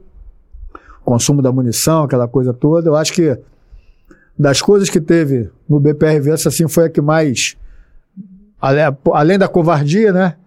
Que ali atraíram a gente para sacanagem, falaram que estavam assaltando, roubando, invadindo o areal, chegamos lá, não tinha nada, então veio que foi sacanagem mesmo. E acredito pelo trabalho que a gente fazia, porque, né? é, porque a, gente, a gente fazia um trabalho, a gente pegava, como eu falei, não corria de serviço, o pessoal ligava, dava coisa, a gente ia para dentro, partia para dentro. Então acho que já foi a sacanagem mesmo para poder pegar, porque, porra, sempre o Alves e o, e o Moroni estão sempre, porra, na, na, é. na, na, combatendo aqui. Aí foi pra, acertar a gente, mas Papai do Céu abençoa ali. Atrapalhando o nosso translado de areia aqui. Esses caras estão. Papai Já do Céu. amigo em combate? Já. Junto contigo? Não, não, junto não. Junto não. Já teve baleado, mas de morrer não. E você vê o cara morrendo, nunca teve não. Como é que foi a tua reação emocionalmente quando você viu o cara baleado, seu colega baleado, você levou na boa, você deu uma. Rapaz, foi assim, foi até, foi até é, é, uma coisa. Foi na época do 23, a primeira, a primeira vez. Né? Teve a situação do choque, eu falei também, mas a do choque não estava assim todo, todo mundo junto. Mas a do 23, não, a 23 eu cheguei e o cara tava, tava lá. Foi uma, uma, uma fuga que o cara teve um assalto, a patrulha conseguiu encurralar ele, ele subiu uma escada, pegou um, um, um garoto, uma criança, acho que tinha uns 12 anos, subiu uma escada com esse garoto e ficou encurralado ali, não tinha para onde ele ir. Isso foi na área do, do Ipanema, Ipanema Leblon, não lembro. Aí começou a viatura, todo mundo chegando, né? Um companheiro lá, que eu agora também não estou lembrando o nome dele, subiu. Ele estava ele tava de Ina. Ele estava com a Ina. E a Ina só dá rajada, como o Coronel Cajueiro falou aqui. Ele estava com a Ina. Ele subiu, enquadrou o cara com a Ina, o cara pegou o, o, o, o garoto, levantou pelo pescoço e botou a pistola na cabeça dele. Não, não, o cara não falou nada, ninguém falou nada. Então, quer dizer, não dava para todo mundo subir aquela escada estreitinha. Ele subiu, ele enquadrou com a Ina, Ficou com medo de disparar, porque, pô, como a gente falou, é só rajada, você não tem um controle daquela arma, você não consegue dar um tiro, é muito difícil. Ficou com medo do disparo e desceu. Só que ele desceu e deu as costas pro cara para descer. Ele não desceu apontando, ele deu as costas e começou a descer. O cara foi e atirou nele, com a 380. Só que ele nem sentiu o tiro, ele continuou descendo a escada, só depois que ele foi ver que estava baleado. Ele não percebeu, foram dois nas costas e um em cada nádega dele. Todos eles vazaram. Só o que pegou na nádega direita, ele estava com aquela carteira que tinha aquele brasão da PEMERG, pegou naquela carteira, furou, saiu pela coxa e cravou na coxa esquerda dele. Entendeu? Aí eu até brinquei com ele, né? falei, rapaz, se fosse depois né, que, que passou tudo, você encontrar o cara já trabalhando, Aí eu falei assim, pô, se fosse de 38, tivesse tomado tiro de 38, tinha dado cambalhota naquela escala, ele tinha descido aquela escala, porque é. 380 perfurante, né? Então não, ele nem praticamente não sentiu que ele, ele mesmo falou. Que ele não sentiu, ele foi descendo a escada e só sentiu assim, queimou ele, mas não sentiu nada demais. Foi descendo e foi embora. Caramba. Aí no final o cara se rendeu, teve aquela negociação toda, o cara se rendeu. Foi essa coisa, essa coisa foi assim, a que mais você vê o cara ali na hora, né? Quando você percebe que o cara tá baleado. Pô, é, é, é... Lembrei de uma coisa que aconteceu aqui, que eu vi pela TV se eu não me engano, foi lá na, na, na Antares, que é até perto da minha casa. Na Antares, o, o cara trocando tiro. Daqui a pouco você vê, tá, tá sendo filmado, ele andando normal, aí ele fala pro colega assim, porra, tô pegado, tô pegado. Aí que a câmera filma ele, tá o, o sangue escorrendo pelo braço dele, mas ele saiu na boa.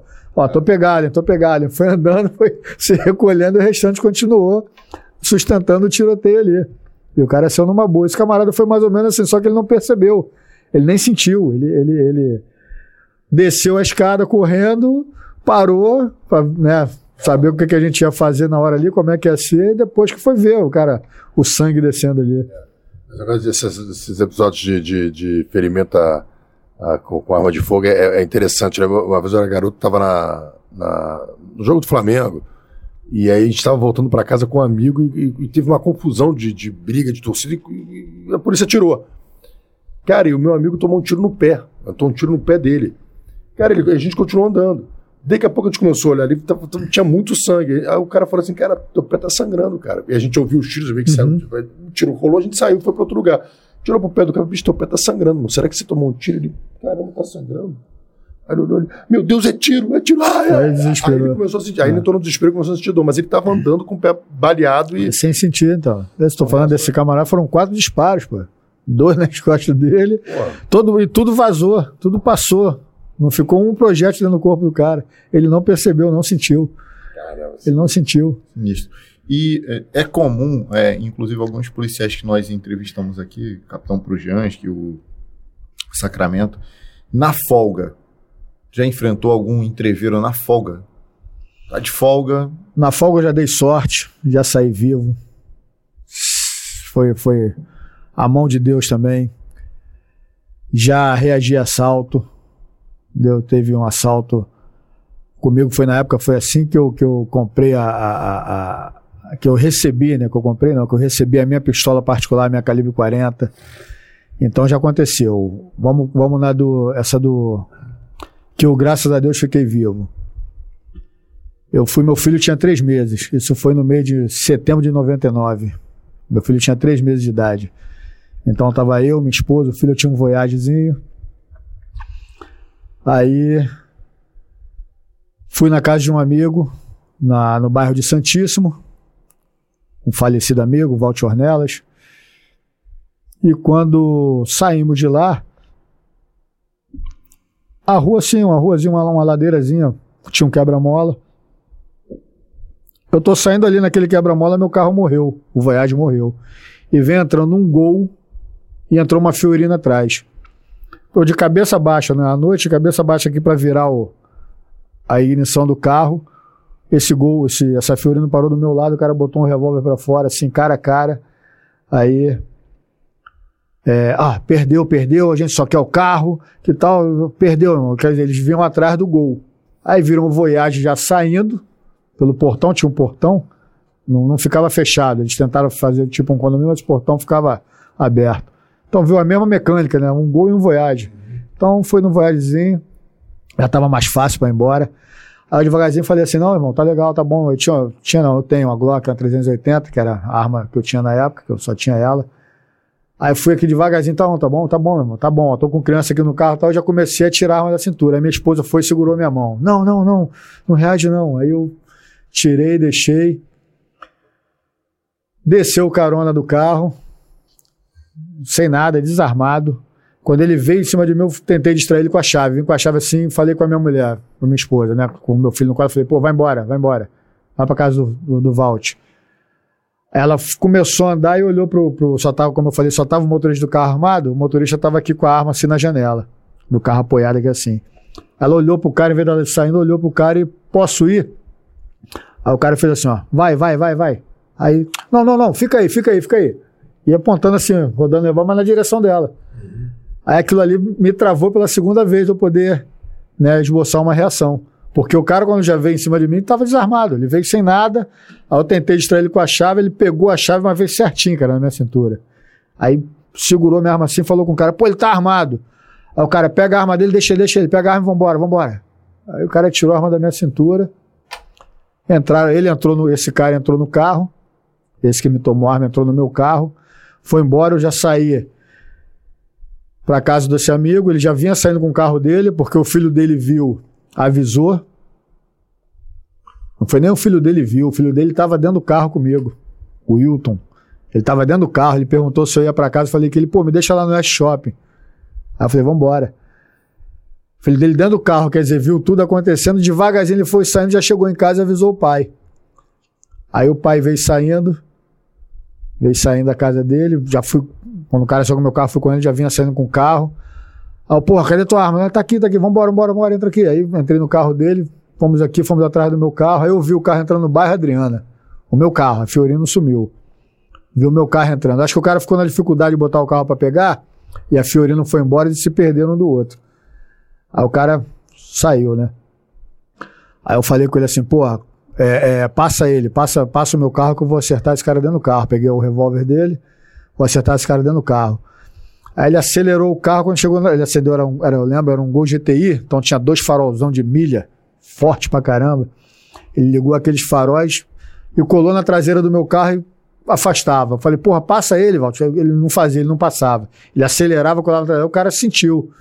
Quando o cara sentiu, eu já peguei. Ele, ele jogou o carro pro meio da rua. Não deixou mais, não deu espaço para passar. Aí já botei o corpo para fora, puxou, puxei o cão do, do, do dele, deu o primeiro tiro. Aí o vidro traseiro desceu. Aí, pô, uma coisa que é sinistra, né? Você tá tomando tiro com a tua arma.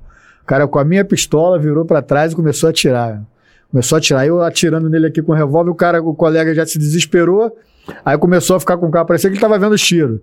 Parecia que ele viu, aquele cinco olhou aqui assim atrás do banco e pra lá e pra atrás do banco não, atrás do volante, né? Cinco olhou assim pra lá e pra cá, e eu já na janela aqui, pau, pau, aquele controle de controlando tiro ali, tiro pegando. O cara virou uma rua e bateu com o carro numa, numa, num canteiro de, de planta que tinha na calçada. Eu aqui batendo na coxa do Walter aqui, para porra, para, para o carro, para o carro. Ele passou direto pela rua. Aí eu desci correndo, ele, pô, Alexandre, não vai não, Alexandre, não vai não. Eu falei, que não vai o caralho, rapaz. Metendo, descarregando o revólver, metendo a mão dentro de uma bolsa, municiando o revólver, e vejo o cara correndo. Lá embaixo mancando.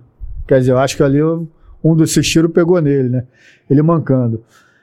Aí eu, em vez de eu ir a pé atrás dele, correr atrás dele, eu quis entrar no carro também. O carro demorou a pegar de novo. Gente... que foi as né? Eu sei que, porra, quando pegou que eu consegui sair com o carro, o, o, o, cara sumiu. Aí eu vou, vou passando assim devagarzinho, procurando, tentando ver ele por ali. Daqui a pouco sai um tiro dentro de uma casa. Eu acho que alguém, tinha um polícia, alguma coisa, sei lá, deu um tiro, mas não pegou. Não sei se ele deu pro alto pra querer assustar alguém. Aí eu só dei aquela encolhida assim, olhei, vi o cara vindo. Não era o cara que eu queria, e tava, o cara tava dentro de casa. Aí fui andando, fui andando, procurando. Não achei o cara. Aí passou, perdi a, perdi a pistola, né? A aí, boa que você era, você dando tiro no teu carro. Dando tiro no meu carro e o cara. Com a tua arma. Com a minha arma, é. Pior que é uma situação crítica, né? Sinistra. Aí o que que acontece? Eu comecei. Eu dei uma aloprada na época. Eu peguei. Minha esposa ficava em casa chorando. Eu tenho um, um revólver também, né? Um 38 foi minha primeira arma quando eu, que, eu, que eu adquiri quando eu entrei para a corporação. Aí eu peguei, pegava esse meu revólver, enchia uma bolsa de munição, essa bolsazinha mamãe tô armado, atravessada aqui, aquele bornalzinho, montava na moto sozinho. Tipo aquela ali, ó? Mais ou menos aquilo ali, é, um pouquinho maior, aquela, aquela bolsa preta, né? Montava na motoquinha que eu tinha, eu começava a rodar em Campo Grande, aquelas favelinhas por ali, rodava. Caçando o cara, esse cara. Caçando o cara. Porque eu já tinha, já tinha, quando eu comentei com um amigo lá, ele falou: rapaz, essa Fiorinozinha branca tá, tá roubando moto aí pra caramba, carro. É o mesmo cara, é um branco, assim. Eu falei: é isso mesmo, pô, eles estão tão danados, estão só com essa Fiorino. Então eu falei: pô, não vai ser difícil, cara. De repente o carro não é nem roubado, entendeu? Aí eu comecei a rodar. E o que que eu fazia, né? Aí eu já fui, já fazia, já era meio na, na, no, na, o desespero e na covardia. Encontrava um viciado daquele assim na boca da favela. Tu mora aqui? Moro, meu irmão. Aí enquadrava levanta. Lapo! Dava logo uma lapada. Ó, vai lá dentro, avisa que eu quero minha pistola. Minha pistola, deixa eu fazer assim, minha pistola tá aí dentro. Vai lá dentro, avisa que eu quero minha pistola, hein? É uma Glock, assim, assim, avisa que eu quero minha pistola. Ia num DPO, pô, irmão, colega, pô, roubaram minha pistola, caramba, essa pistola tá aqui dentro. É uma Glock, pô, se por um acaso pegar aí, puder fazer um contato. E foi assim, ia fazendo assim, fazendo isso, nada de aparecer, até que uma hora eu sosseguei. Perdi, perdi. Aí Um belo dia, fui levar meu filho no HCPM, lá no Estácio. E na época o DeFi funcionava ali onde é a Secretaria de Segurança. É, não sei se é o prédio da Secretaria de Segurança ali é na Gomes Freire. Chefia. A chefia ali, né? Então, Hoje, hoje Cepol. então, ali, então, ali funcionava ali, a Secretaria de, de, de Polícia Civil era ali. E o, o- hoje Cefai era DeFi, era ali também. Aí eu deixei minha esposa com o meu filho no hospital, falei assim, ó, fica aqui que eu vou dar um pulinho ali no DeFi. Ela vai aonde? Eu falei, vou ali, vou ali na frente ali. Né? Falar DeFi, não sabe o que é, né? Vou ali na frente ali. Aí fui caminhando, saí da HPM, fui caminhando até o, até o, o DeFi. Deixei o carro lá mesmo. Aí cheguei lá, pô, irmão, tudo bem? Sou colega, Papa Mike, aquela coisa toda. Pô, fui roubado, tal data, assim, expliquei a data, fui roubado e, e falaram pra mim que, pô, se a arma bater aqui, que não, não- a gente não é avisado. Falei assim, falaram pra mim que se a arma bater aqui, ninguém é avisado, não. Eu já zoei pra caramba aí procurando essa arma, não achei, não apareceu. Aí o cara, é, realmente o pessoal às vezes não avisa mesmo nada aí, não. Anota o número da tua arma aqui, me deu um pedaço de papel, uma caneta, eu anotei ali o número da arma.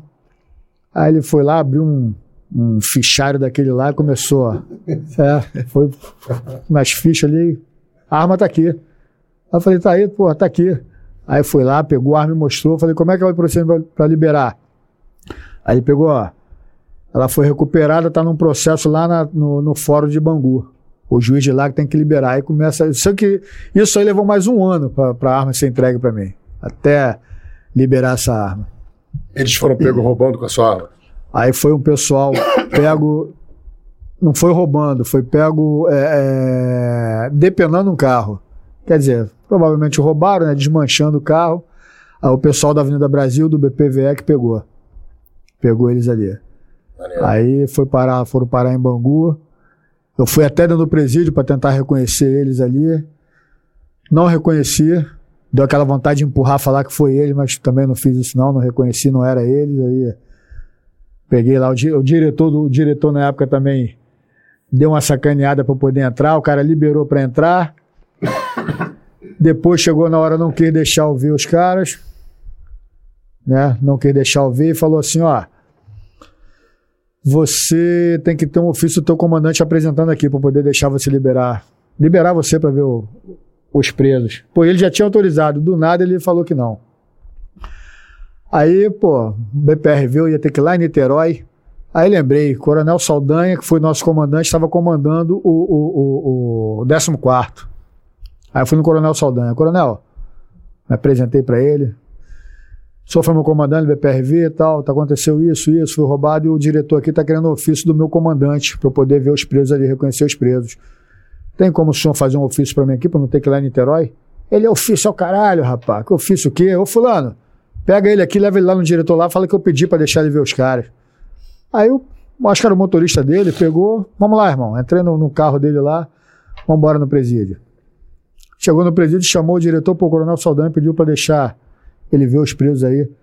O diretor falou: não, não, ele tem que vir com ofício apresentado. Outra coisa, não vem com ofício do coronel, não, vem com ofício do delegado, que o delegado tem poder de investigação. Falou assim, as palavras do diretor do, do presídio foram essas: o delegado tem poder de investigação. Não sei se o diretor, se ele era adesivo, o que, que era, mas falou assim: ó, aí, rapaz, aquilo ali foi uma coisa até engraçada.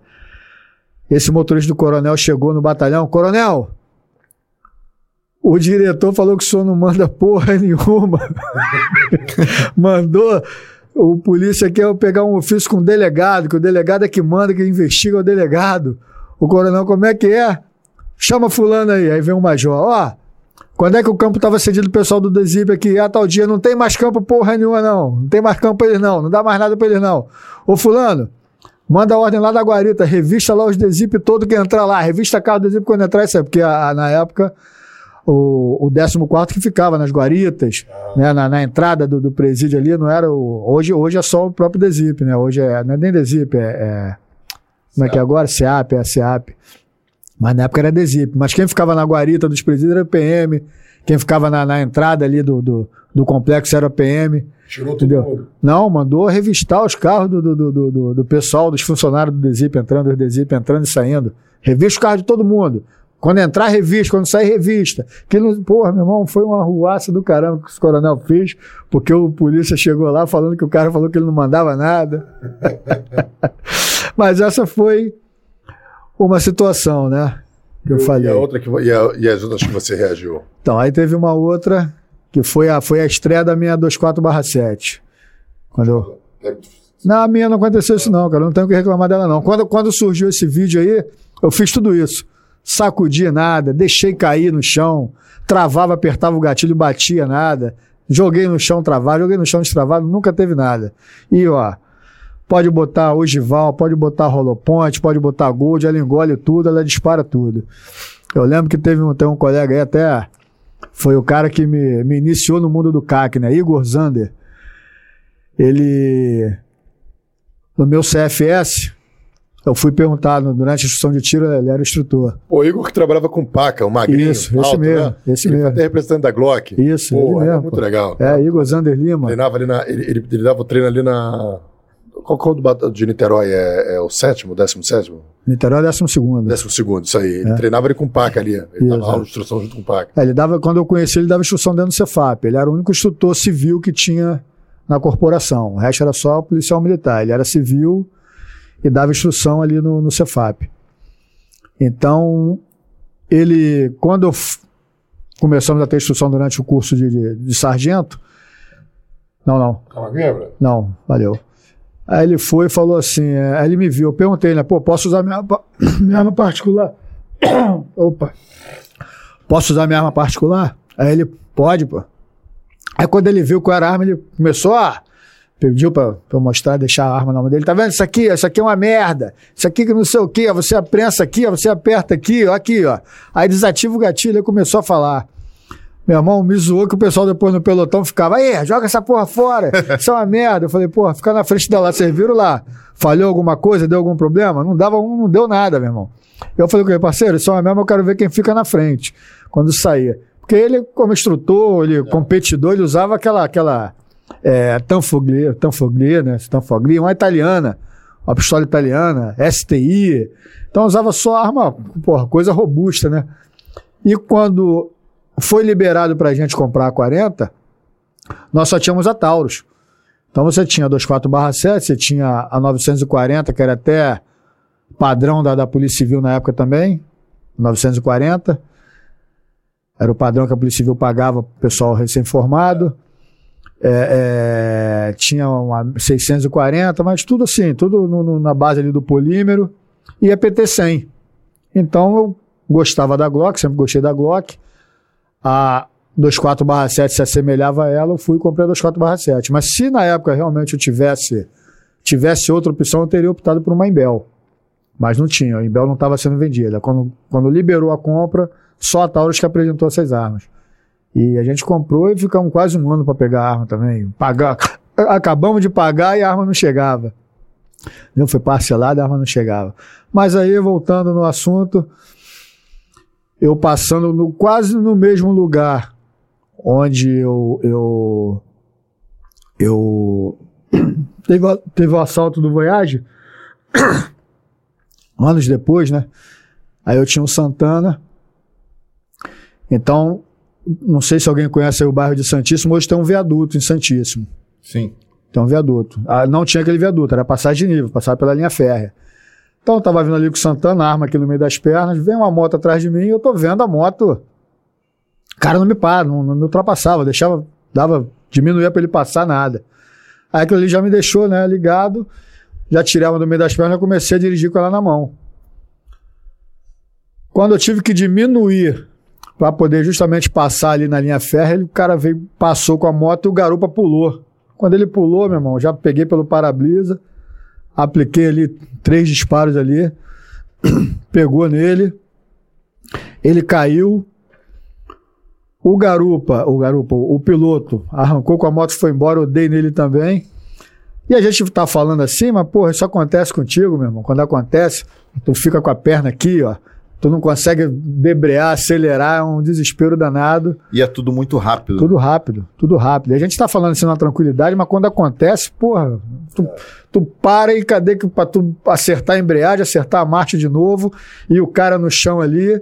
Eu peguei, nem olhei pra ninguém. Hoje a gente pode falar disso, já, já, já, já prescreveu esse- essa porra já.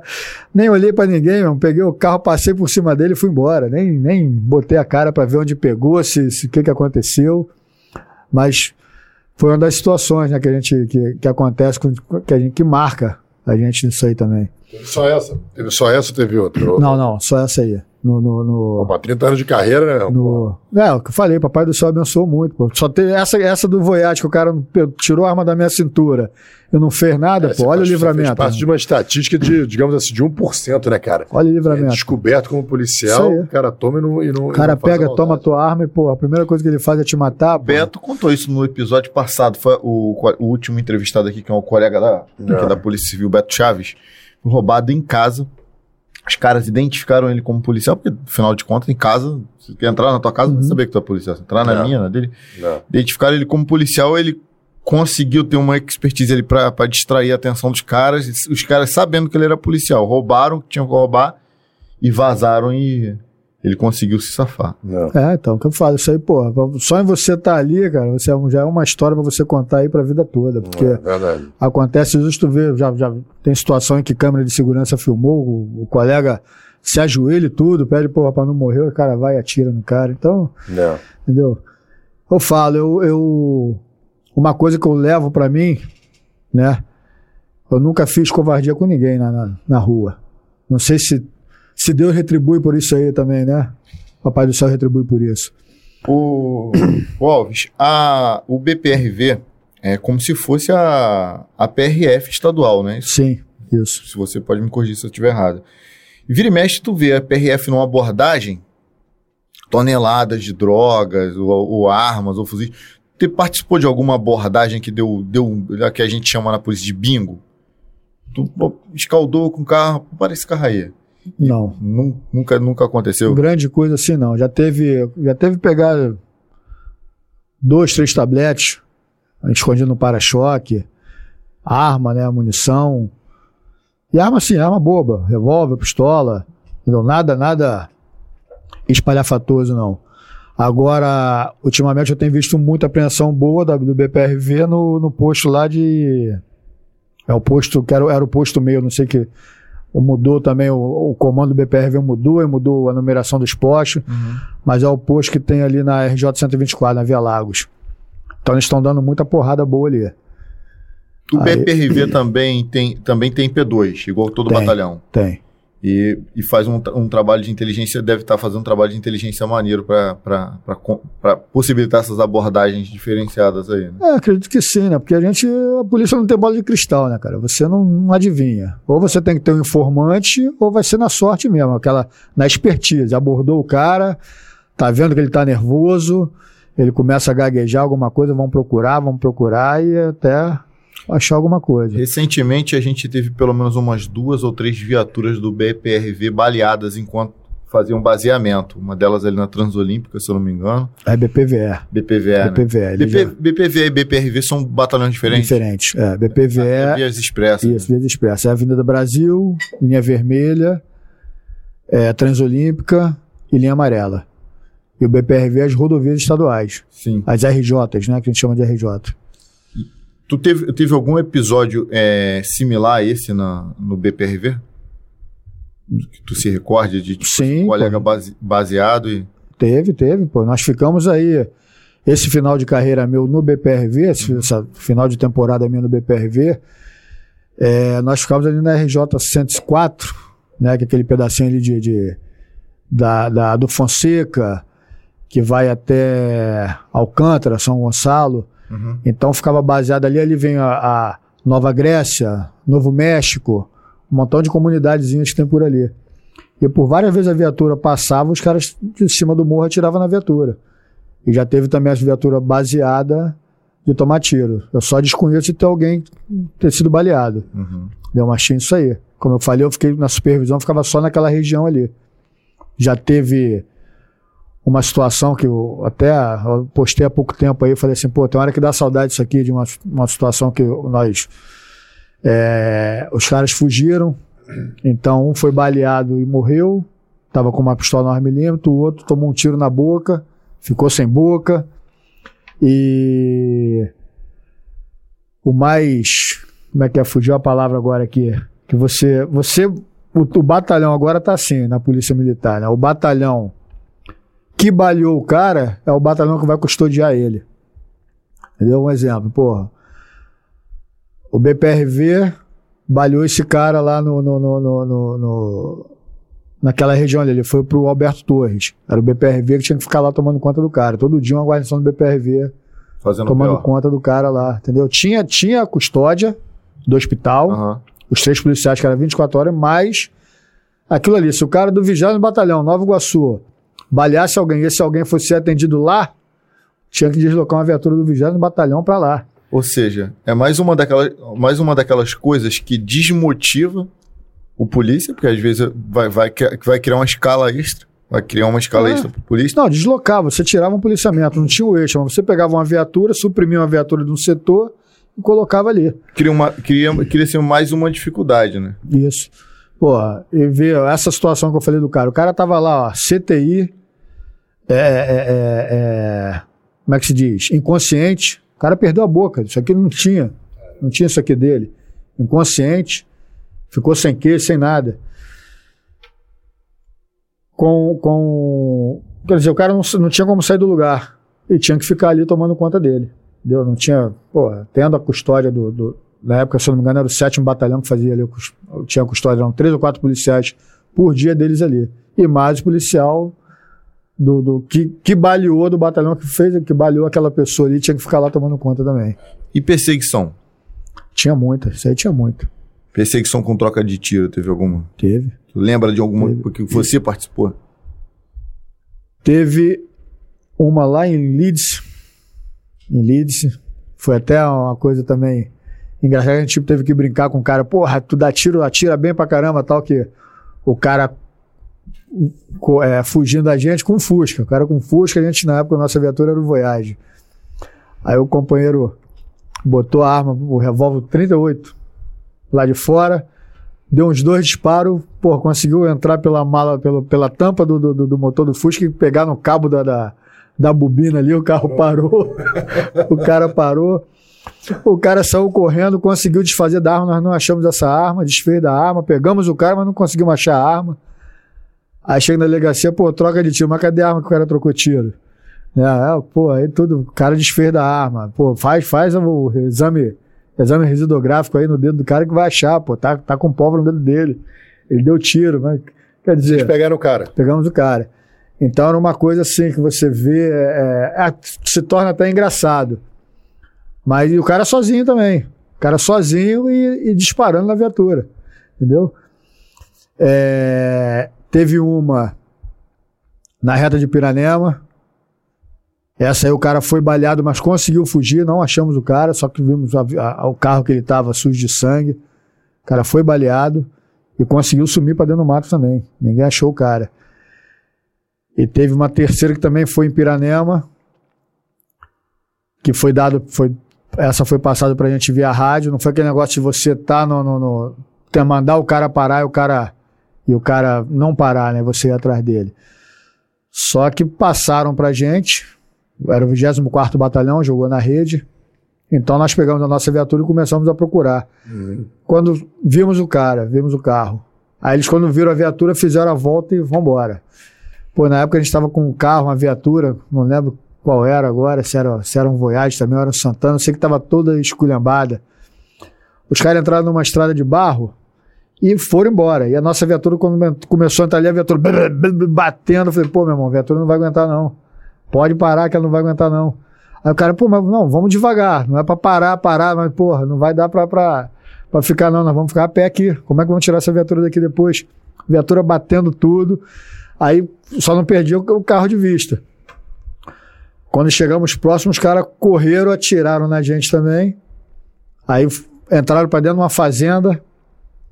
Aí eu, quando, quando eu vi o cara correndo, eu atirei no cara, atirei neles. Aí daqui a pouco vem um camarada correndo pelo outro lado, assim, era o dono do, do, do coisa. Pô, eles correram por aqui, ó, correram por aqui. Aí começamos a andar, éramos só, nós, só dois. E eles eram três. Começamos a andar pra dentro da fazenda do cara, daqui a pouco veio uns, uns disparos. Mas no meio do mato, aquela coisa, no meio do mato tu não vê de onde vem, cara. Tu ouve o barulho, mas tu não vê de onde vem. Aí chegou uma, uma, uma, uma, uma, uma equipe da Florestal, que também ouviu, do Batalhão Florestal também ouviu pelo rádio e chegou onde a gente estava ali. Aí procura, procura, tal, não achamos ninguém, foi só aquele carro recuperado. e tinha uma, uma, uma. Os caras fizeram uma bomba com extintor, um extintor de incêndio, fizeram uma bomba caseira com extintor e uns, uns pacotes de droga estava dentro do carro. Foi aquilo ali que a gente conseguiu pegar naquele dia. Recuperar o carro, era roubado, era uma. Uma picapezinha, não sei se uma estrada, não lembro o que, que era agora. Uma Fiat, uma Montana, alguma coisa assim. Mas era uma picape dessa pequena. Aí tinha esse extintor que eles fizeram uma bomba com esse extintor, com pavio e tudo. Uma bomba. E a, e a droga. Um monte de papelóide de, de, de maconha e cocaína dentro do carro. Mas os caras ali também vão embora. Porque é aquilo, pra dentro do mato, até para você ir atrás é ruim. Se você, se você for balhado para sair de dentro do mato, é pior ainda. Entendeu? Aí tá você e mais um, te acerta. Aí como é que o cara vai sair com você sozinho? É complicado, meu irmão. Joga, joga o, o, o chat rapidinho, que tem, uma, tem uns comentários aqui que já tá. Acho que foi depois do. do...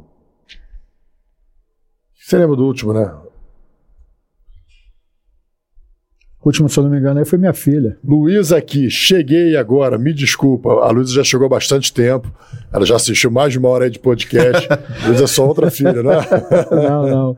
Luísa, Luísa é uma menina lá da escola. Luísa Guiar. É, eu conheço como Luísa Ferreira, mas é a Luísa. Que eu vi a Guiar e achei que era da família. Ah, não.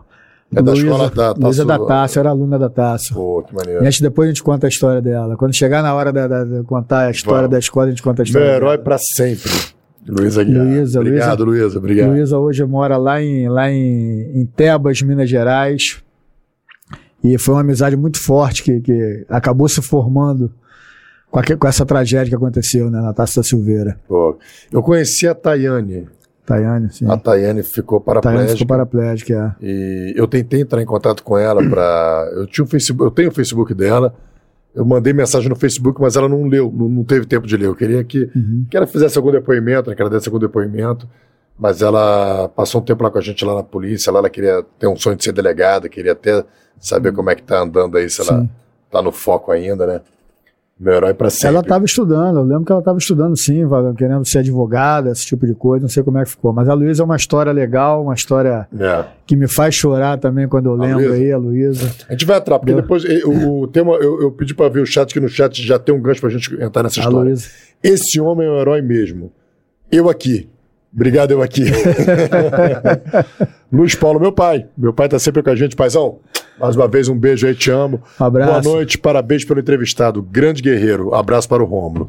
Seu Luiz, um abraço. Obrigado aí. Ele, manda, ele só não manda abraço pro filho, né? Mas é porque pô, pra todo Já, pô, já encheu o saco do cara de 40 e poucos anos aí, cara. Ele liga pra mim falar com os meus filhos, ele fala assim: e aí, teus filhos estão então não quero Ah, falar que contigo, você tirou muito com a Ana, teu pai também? Meu pai fala, tirei muito de Ina no estande do exército. Meu pai me levava. Isso nos anos 60, 60, 70. Já dava muito defeito, imagina nos anos 90. Então, nessa época que ele atirava era o calibre 45. É. Aí no 90 já era o 9. Já era o 9, Já foi transformada para 9. Pra, pra ver se dava Se menos dava defeito. menos problema. Mas já tô porra nenhuma, continua. Vamos lá. É, Pablo Rex, grande abraço, meu amigo Alves. Grande abraço, meu amigo Rafael. Um abraço pro amigo que eu esqueci o nome, que tá aí também. Aqui é o Pablo Rex, é o Romo. Pablo, obrigado, meu irmão. Isso aí, Romulo esqueceu de passar o nome aí da academia, pô, pra gente divulgar aqui. De- talvez Mas seja... olha só, cara, olha a foto do Pablo aqui, cheio de cinturão, tá vendo? O cara que acha. Mas Não, a academia cara- de Muay Thai lá, lá em cara é bom, Paciência, do Pablo Rex. Nada. Cara, bom, ele, ele treina, ele Eu treina, compro- ele, ele treina com Eu bop. compro isso aí lá na Santo Antônio, ali na entrada de Caxias. Ele, ele treina o bop, rapaz. Ele, treina o Bop, Ele, treina o Bop. Ele que eu te falei que dá aula de, de, de Eu compro um brevet desse também ali na, na Mega Joe. Ele treina o. Bop, o cara é bom, pô. Vamos seguindo. É, o Carlos Magno de Abreu, na ativa plantão hoje. Nativa, Bom plantão, então tá nativa guerreiro. ainda. Isso aí, bom Obrigado por serviço, estar acompanhando irmão. a gente no plantão, irmão.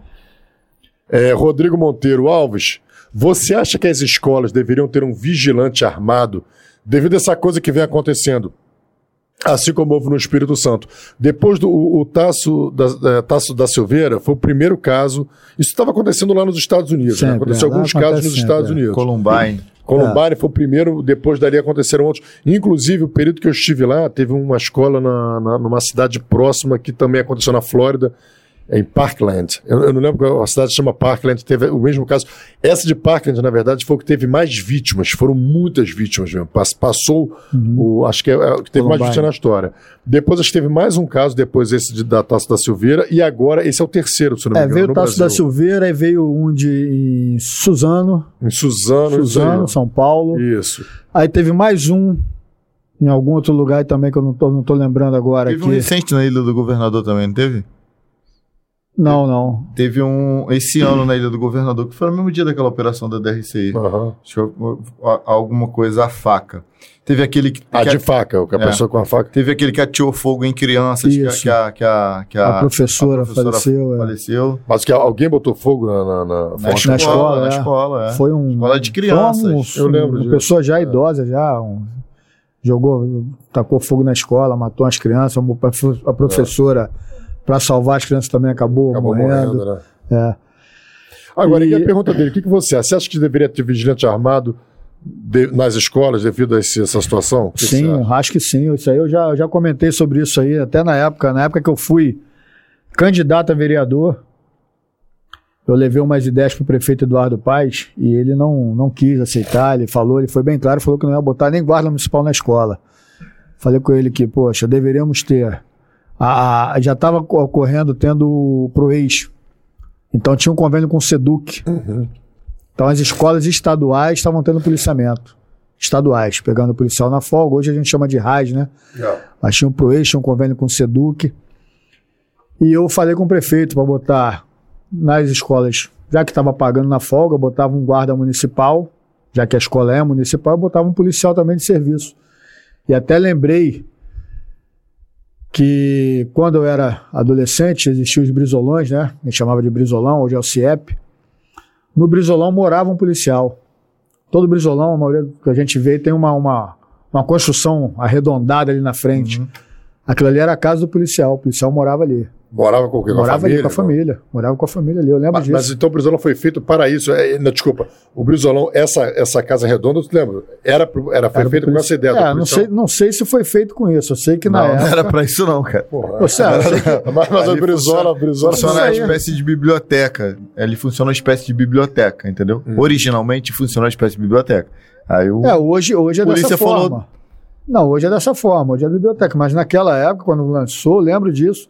O policial ficava ali, o policial morava ali. Era mesmo? Pra dar Era, segurança morava. no- no- no- Ele morava ali com a família dele. Ele, ele, tinha, ele tinha casa, ele tinha alimentação, que ele pegava a alimentação da escola, é, não pagava conta de luz, não pagava conta d'água, tinha um salário livre para ele Pô, morando só ali alegria, dentro. podia voltar esse Pô, programa, mas- me voluntário. Mas, cara, eu não, não fazia ideia disso, pô. Teve, teve isso aí, eu lembro disso. Eu lembro que, pô, na época eu estudava no Miésimo da Silva. Tem que pesquisar quem foi o governador que acabou com isso, né? Pra gente, Eu fiz, pra eu- gente linchar ele aqui. Eu saí do. Eu saí do, do, do, do- Fui fazer o meu segundo grau, hoje é o ensino, ensino médio, né?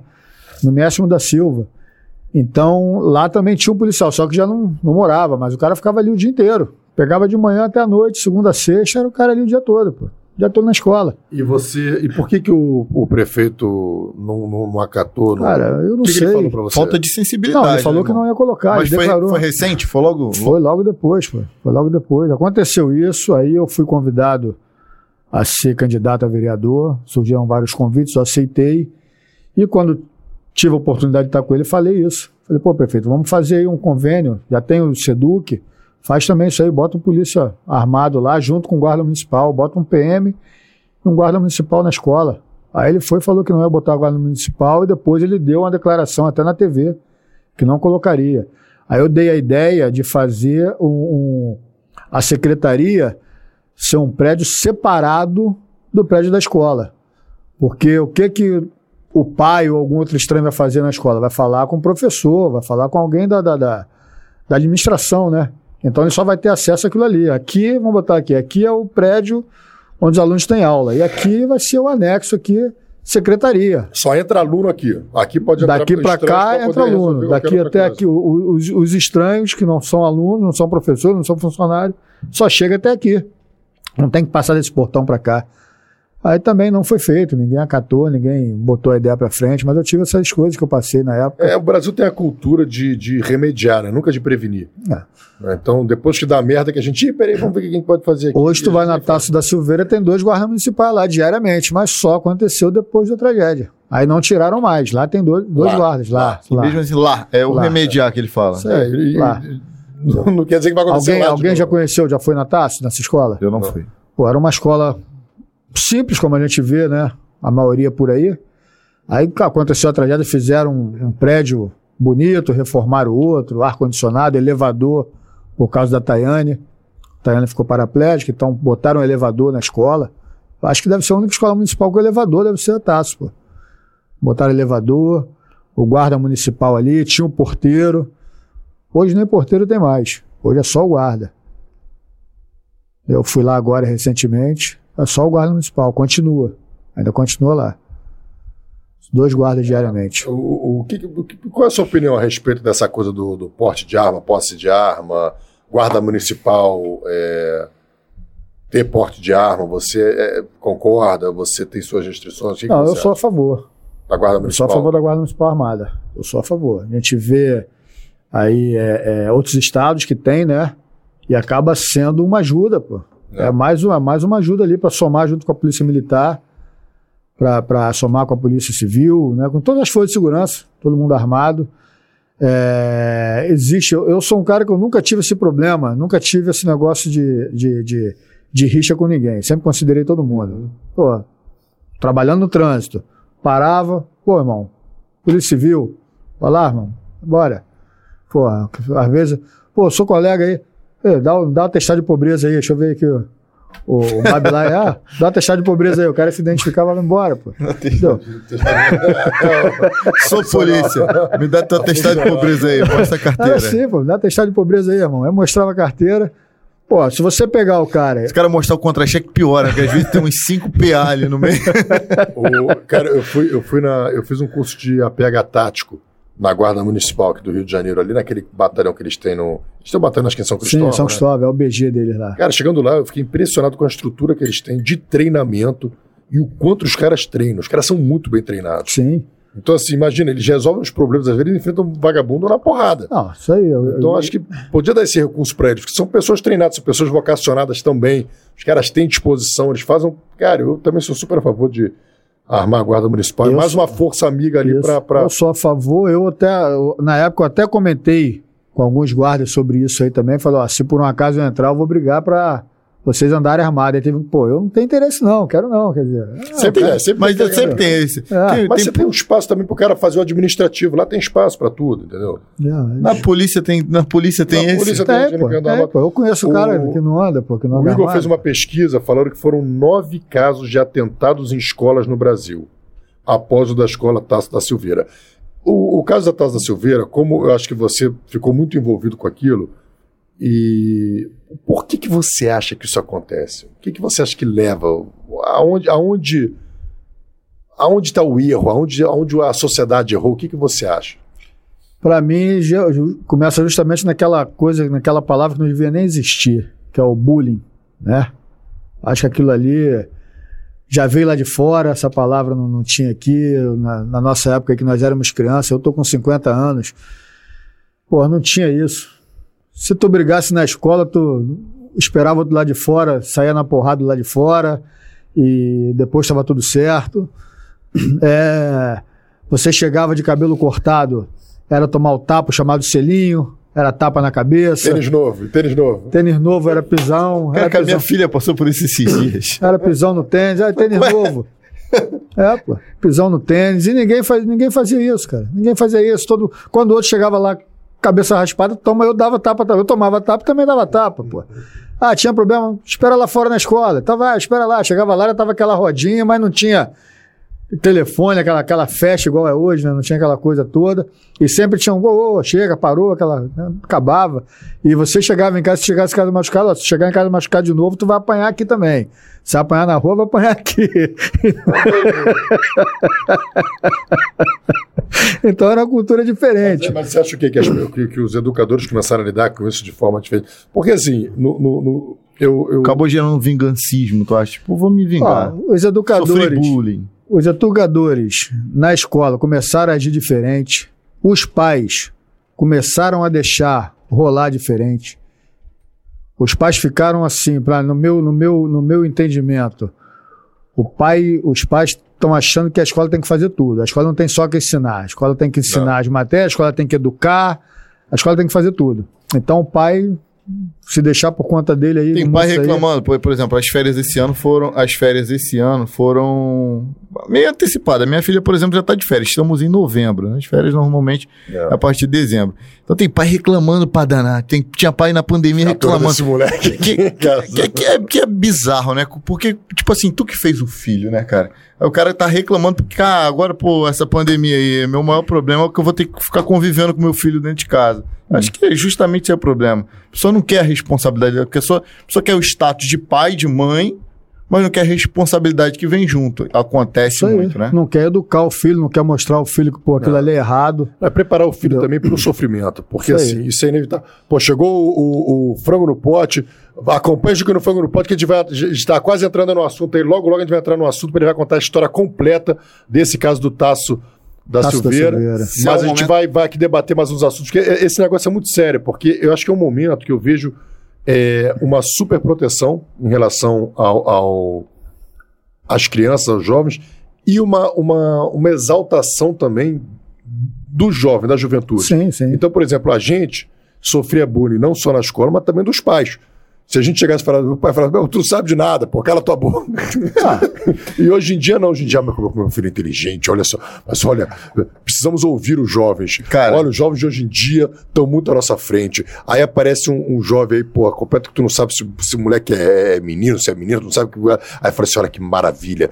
É um jovem desconstrução. Desconstruindo. ele, Aqui, aqui. ele desconstruiu a, a- Aproveitar. como é que é? A masculinidade. Sei lá, é é uma coisa assim que, se, que no final das contas, e aí você não pode falar determinadas palavras, não, porque essa palavra aqui, essa outra palavra. É, então você começa a fragilizar a pessoa, porque ela, ela, ela não pode, se ela ouvir, se ela fica ofendida. Meu irmão, olha só. é, você vai ter que lidar com isso, porque a vida vai te magoar. É, eu, hora eu- as pessoas não vai poder ser Cara. protegido pela escola. Então, na escola você não pode falar isso, não pode falar aquilo, não pode falar aquilo outro. Cara, e no final das contas você vai criando homens e mulheres eu particularmente, é uma eu, eu- opinião, tá? Não, é- não, não tem embasamento científico nenhum. É uma Qual teu opinião apelido na de escola? minha Qual era o teu observação. apelido na escola? Eu era dentuço. Eu era Pô, dentuço. pô, agora eu tinha os piores apelidos, tem até É, Meus apelidos, os, pi- os piores apelidos eram os meus. É, eu era sempre Coelho, dentuço. Eu sempre fui magricelo. Ah, Então era, era vassourinha, linguiça frita. É, Varapau. Aí, aí eu tive varapau, aí eu, tinha, eu sempre, sempre fiz, de- fiz luta, né? Aí eu era brabinho, assim, os caras falavam de He-Man da Etiópia, porque eu era muito magro. o meu irmão. Pô, era horroroso. Pior. O meu irmão é o meu irmão aqui do Rio. Meu irmão nasceu aqui no Rio. Aí Pode você- botar, pode trazer. Traz aí, trazer. Aproveita e aparece aqui. Frango no pote. O, o meu irmão é aqui, do, é aqui do Rio. Ele nasceu aqui no Rio, mas a gente morou muito tempo com a minha avó lá no Nordeste. Então, quando a gente voltou pra cá, quando ele Aí, voltou tá, pra tá, cá, tá, passa- aí. quando ele voltou pra cá, ele voltou com sotaque muito forte nordestino. Então, o primeiro apelido que ele ganhou, Pará. primeiro apelido Pará de, de, Paraíba. É, Pará de Paraíba, é, é. Ou seja, é bullying e xenofobia, né? Se a gente for, se a gente for datar. Aí, pra piorar, nego, ah, Pará tá muito seco, vamos melhorar esse apelido dele. Botaram Falcão. Falcão, Falcão, o cantor.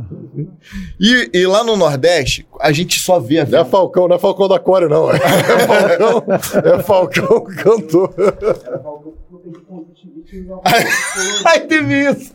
Ele pegou conjuntivite e foi pra escola de óculos escuro. Aí juntava o sotaque do, do Falcão, que é o sotaque nordestino, com óculos escuro. Aí ele ficou Falcão. E outra coisa, que a gente morava lá na, lá na Paraíba, no, no interior da Paraíba. Então a gente só via, só via avião. Tira essa porra feia aqui. Do... É, é, peraí.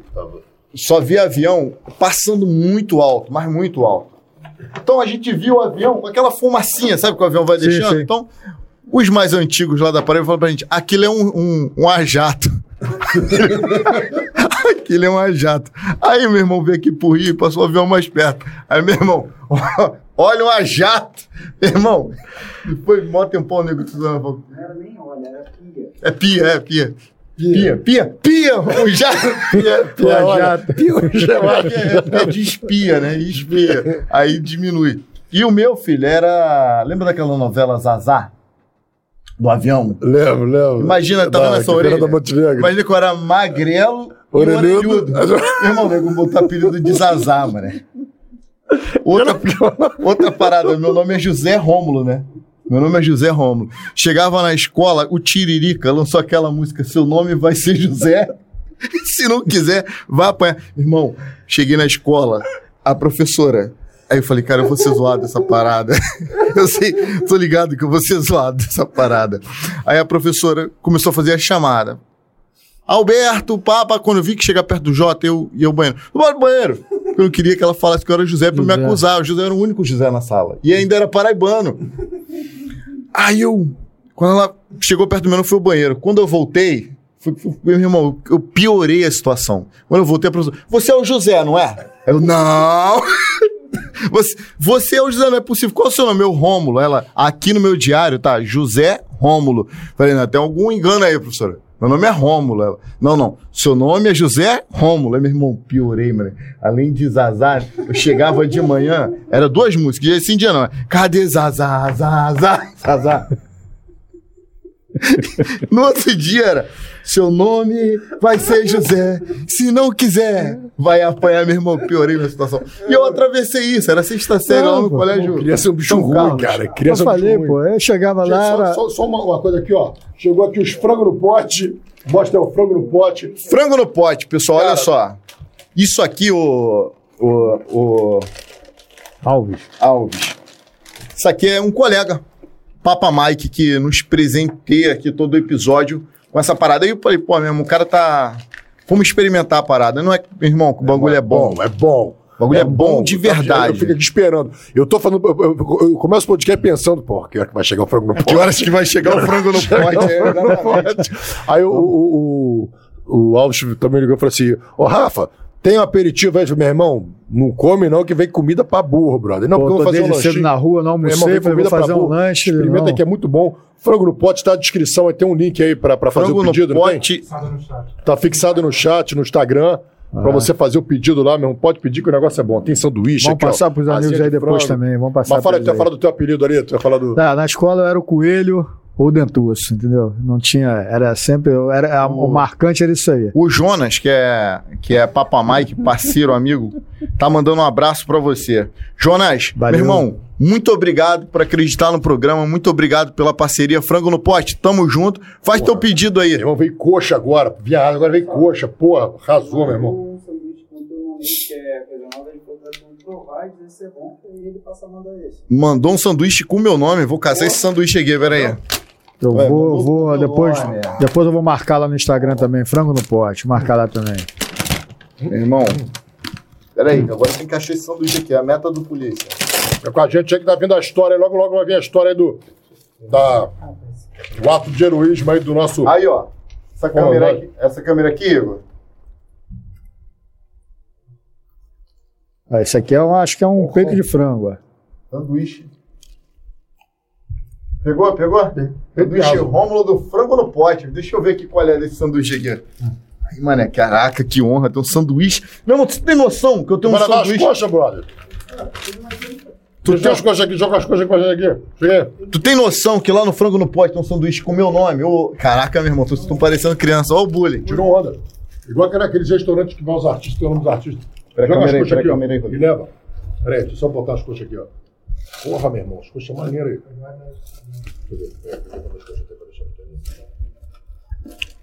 É. Aí, o Rafael. na- Aí. Vem cá, passa fome. Era um dos teus apelidos. Não. Ele, ele, Ô, Jonas. ele Ô, falou- Jonas. Agora. Dá uma olhada. O meu irmão tá aqui, meu irmão. Ele vem aqui, é hora da merenda. Ô, Jonas, olha só, o pessoal tá perguntando aqui no chat se tem cupom de desconto pra quem é inscrito no canal, hein? Vamos Acho começar que a é pensar pimenta, nessa hein? ideia aí, hein? É aquele saco ali pra jogar os, os fora.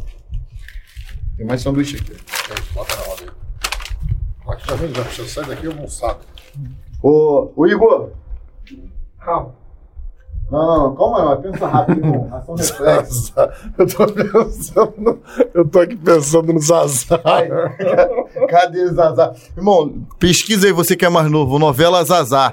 É, trilha sonora. Trilha sonora, vinheta de entrada. Meu irmão, eu, porra, eu não queria. eu não queria ir na escola. Cheguei em casa, contei pra minha mãe. Minha mãe, Rômulo, eu não tenho tempo pra ficar me preocupando com isso, não, Rômulo. Eu tenho que trabalhar pra pagar a tua escola. Olha o que meu pai falou aqui. ó. Meu pai falou assim, ó.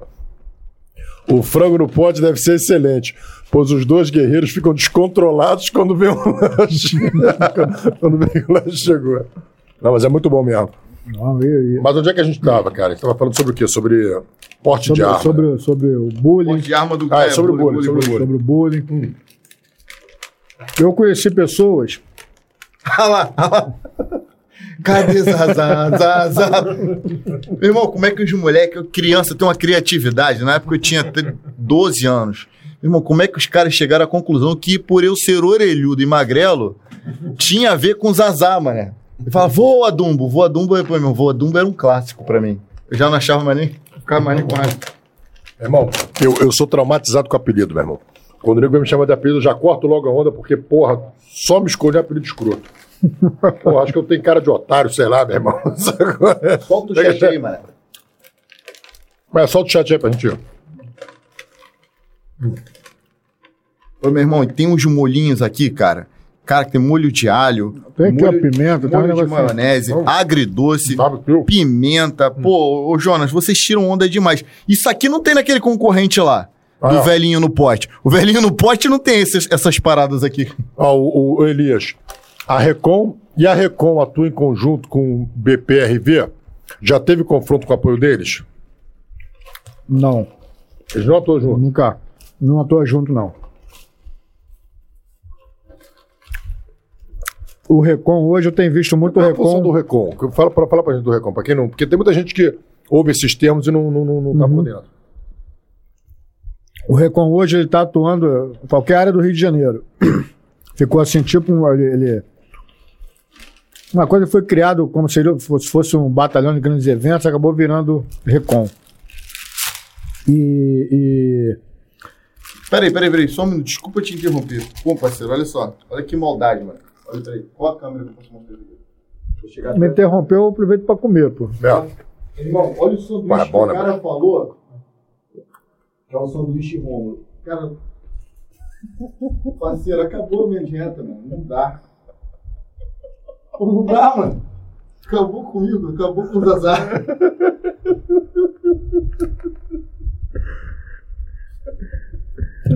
Sacanagem, mano. Tá rindo, tá rindo do Zazá ainda. do. Tá rindo do Zazá ainda. Vai. Toca aí, toca aí, foi mal. Mas aí, parei. O Recom, o é, é- o é aquele de combate. É. O Recon, o Recon é o- como se fosse aí um, um- o- o choque agora também, né? Acho que, se não me engano, tá ficando baseado dentro do choque também. Mas ele foi um, começou como um batalhão de grandes eventos. Aí depois mudou o nome para Recon. Vou jogar você aqui, ó. Tá? E acabaram, acabou que ele apoia qualquer coisa no Rio de Janeiro que precisar. Eu tenho, eu tenho visto muito Recon na BR-101. Entendeu? Eu já vi no Arco Metropolitano também. Então.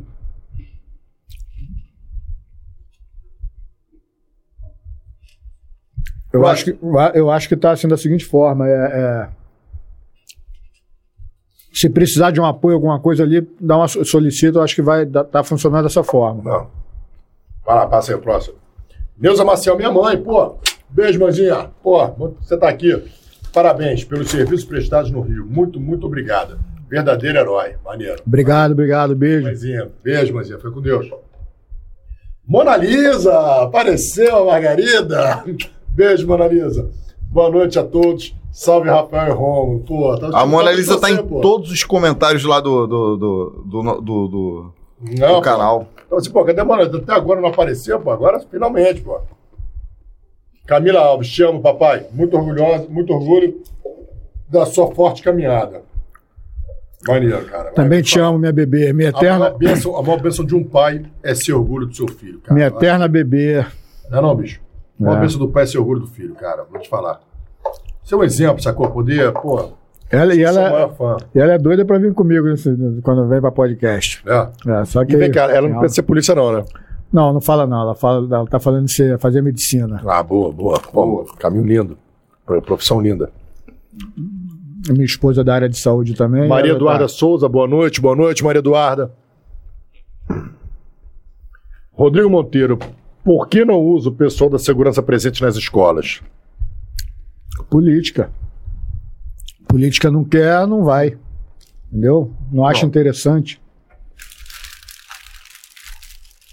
Foi o que eu falei, poderia pegar o pessoal na folga, como é, Não. como é com, com, com o Proex, que eu falei, citei o Seduc, depois o pessoal nas escolas também. Não. O segurança presente fica em áreas é, estrategicamente localizadas para evitar a criminalidade ali, né? Então, mas você tem outro, outro você tem o RAS, sistema de RAS botar nas escolas, não precisa ser exatamente segurança presente, mas o próprio policial ia fazer a barra, não. Obrigado, Rodrigo Monteiro. Obrigado. Luísa Aguiar. Teve que acontecer um massacre para ter segurança e reforma na escola Tasso da Silveira. Sim, Luísa. É, Foi o que eu falei. é o que a gente fala mesmo, entendeu? O Brasil tem essa cultura de remediar. Depois acontece uma tragédia, aí vem com uma opção de, de, de ideias, de programas, de. Esse programa mesmo, assim, por exemplo, É. que a gente tava falando do bullying. Cara, bu- é, é complicado. Eu, quando falo do bullying, é a besteira tal, não sei o quê, porque a gente. Se, assim, até pelo fato da gente escolher essa profissão e tudo, já vem de uma, de uma personalidade mais hiperativa. Então, a gente bancava a parada, se tivesse que sair na porrada, a gente saía, tal, não sei o quê. Mas tem uma molecada realmente que tem uma insegurança e não é Se tivesse capaz. que apanhar, apanhava. pô. Assim, apa- apanhava, entendeu? Então, então, assim, é. Tem uma garotada que às vezes não tem essa força, mas é o trabalho dos pais, cara, e da escola, pô, incentivar essa força, incentivar essa reação, porque o, o, o, predador, meu irmão, assim, a gente já falou isso aqui, não existe carrasco sem vítima. O predador, ele só vai na boa. Se o predador, ele vê que a presa, a suposta presa que ele tá ali, pô, tem disposição pra fazer o mal, bicho, ele não vai. Uma vez eu vi uma, uma, um vídeo na internet que era um, um pedófilo sendo entrevistado. Não sei se era por um- por- por- pelo policial, pela assistente, não sei. Mas aí a mulher perguntou assim pro pedófilo: Como é que você escolhe as suas vítimas? Ele fala: Cara, eu, eu observo os pais. Se eu vejo que o pai daquela criança tem potencial de me fazer mal, eu, eu, eu, eu, eu, eu não vou nessa criança. Então você vê que até a importância da gente saber se defender, saber defender nossa família, é, e ser capaz de fazer. Você não precisa fazer o mal, você não, você não deve fazer o mal, mas você precisa ser capaz de fazer se for preciso. Você precisa ser capaz de, de, de, de ferir, você precisa ser capaz de, de, Defender. de defender, a porra. E nem que família. pra isso você precise, porra, meu irmão, ceifar a vida de alguém, meu irmão. Entendeu? Se o cara vê isso aí, ele não vai se meter É com a sua coisa. família nem com você, fala- porra. se fala, né, arma de fogo. Pô, mas não precisa ser, não é só com arma de fogo que, que, que- que faz mal, que mata, Não. né? Pô, não é só assim, não é só arma de fogo. Pô. Se você quiser matar alguém, você vai com um pedaço de pau, uma chave de fenda. Dá o teu jeito. Foi. Eu não tô lembrando qual é. Então, esse lembro. ataque teve na Ilha do Governador, né? Foi o que teve na Ilha do Governador. Teve na Ilha do Governador, o ataque foi com uma faca, não Que foi com foi uma arma no de fogo. mesmo dia de uma operação da DRCI em que eu, inclusive, participei, lá em Saquarema. Só, só que lá em Saquarema a gente conseguiu evitar. Porque a gente acordou o terrorista e ele está preso até hoje, depois esses dias na primeira vara, crime- primeira vara federal lá de São Pedro da Aldeia. A gente acordou o terrorista às 4 horas da manhã. Então ele não conseguiu chegar ao objetivo dele. Mas enquanto a gente lavrava o o auto de, de prisão desse, desse terrorista, é, um atentado estava acontecendo em uma escola do, da Ilha do Governador. Eu não lembro. Com faca. Pra quem já tô com faca e só esfaqueando todo mundo ali dentro. Hum. O mal, ele, ele, ele, ele usa qualquer coisa, pedra, um pedaço de pau, para fazer a maldade. Vamos seguindo. Caio Augusto, Caio Augusto também tá com a gente sempre, né? Pô, Caio, obrigado aí, meu irmão. Prazer revê-lo. Esses ataques acontecem pela falta de segurança nas escolas. Nenhum desses ataques aconteceriam com segurança armado. Nunca invadiram o BOP depois de uma operação. Por qual motivo? Tem armas lá. É, tem um.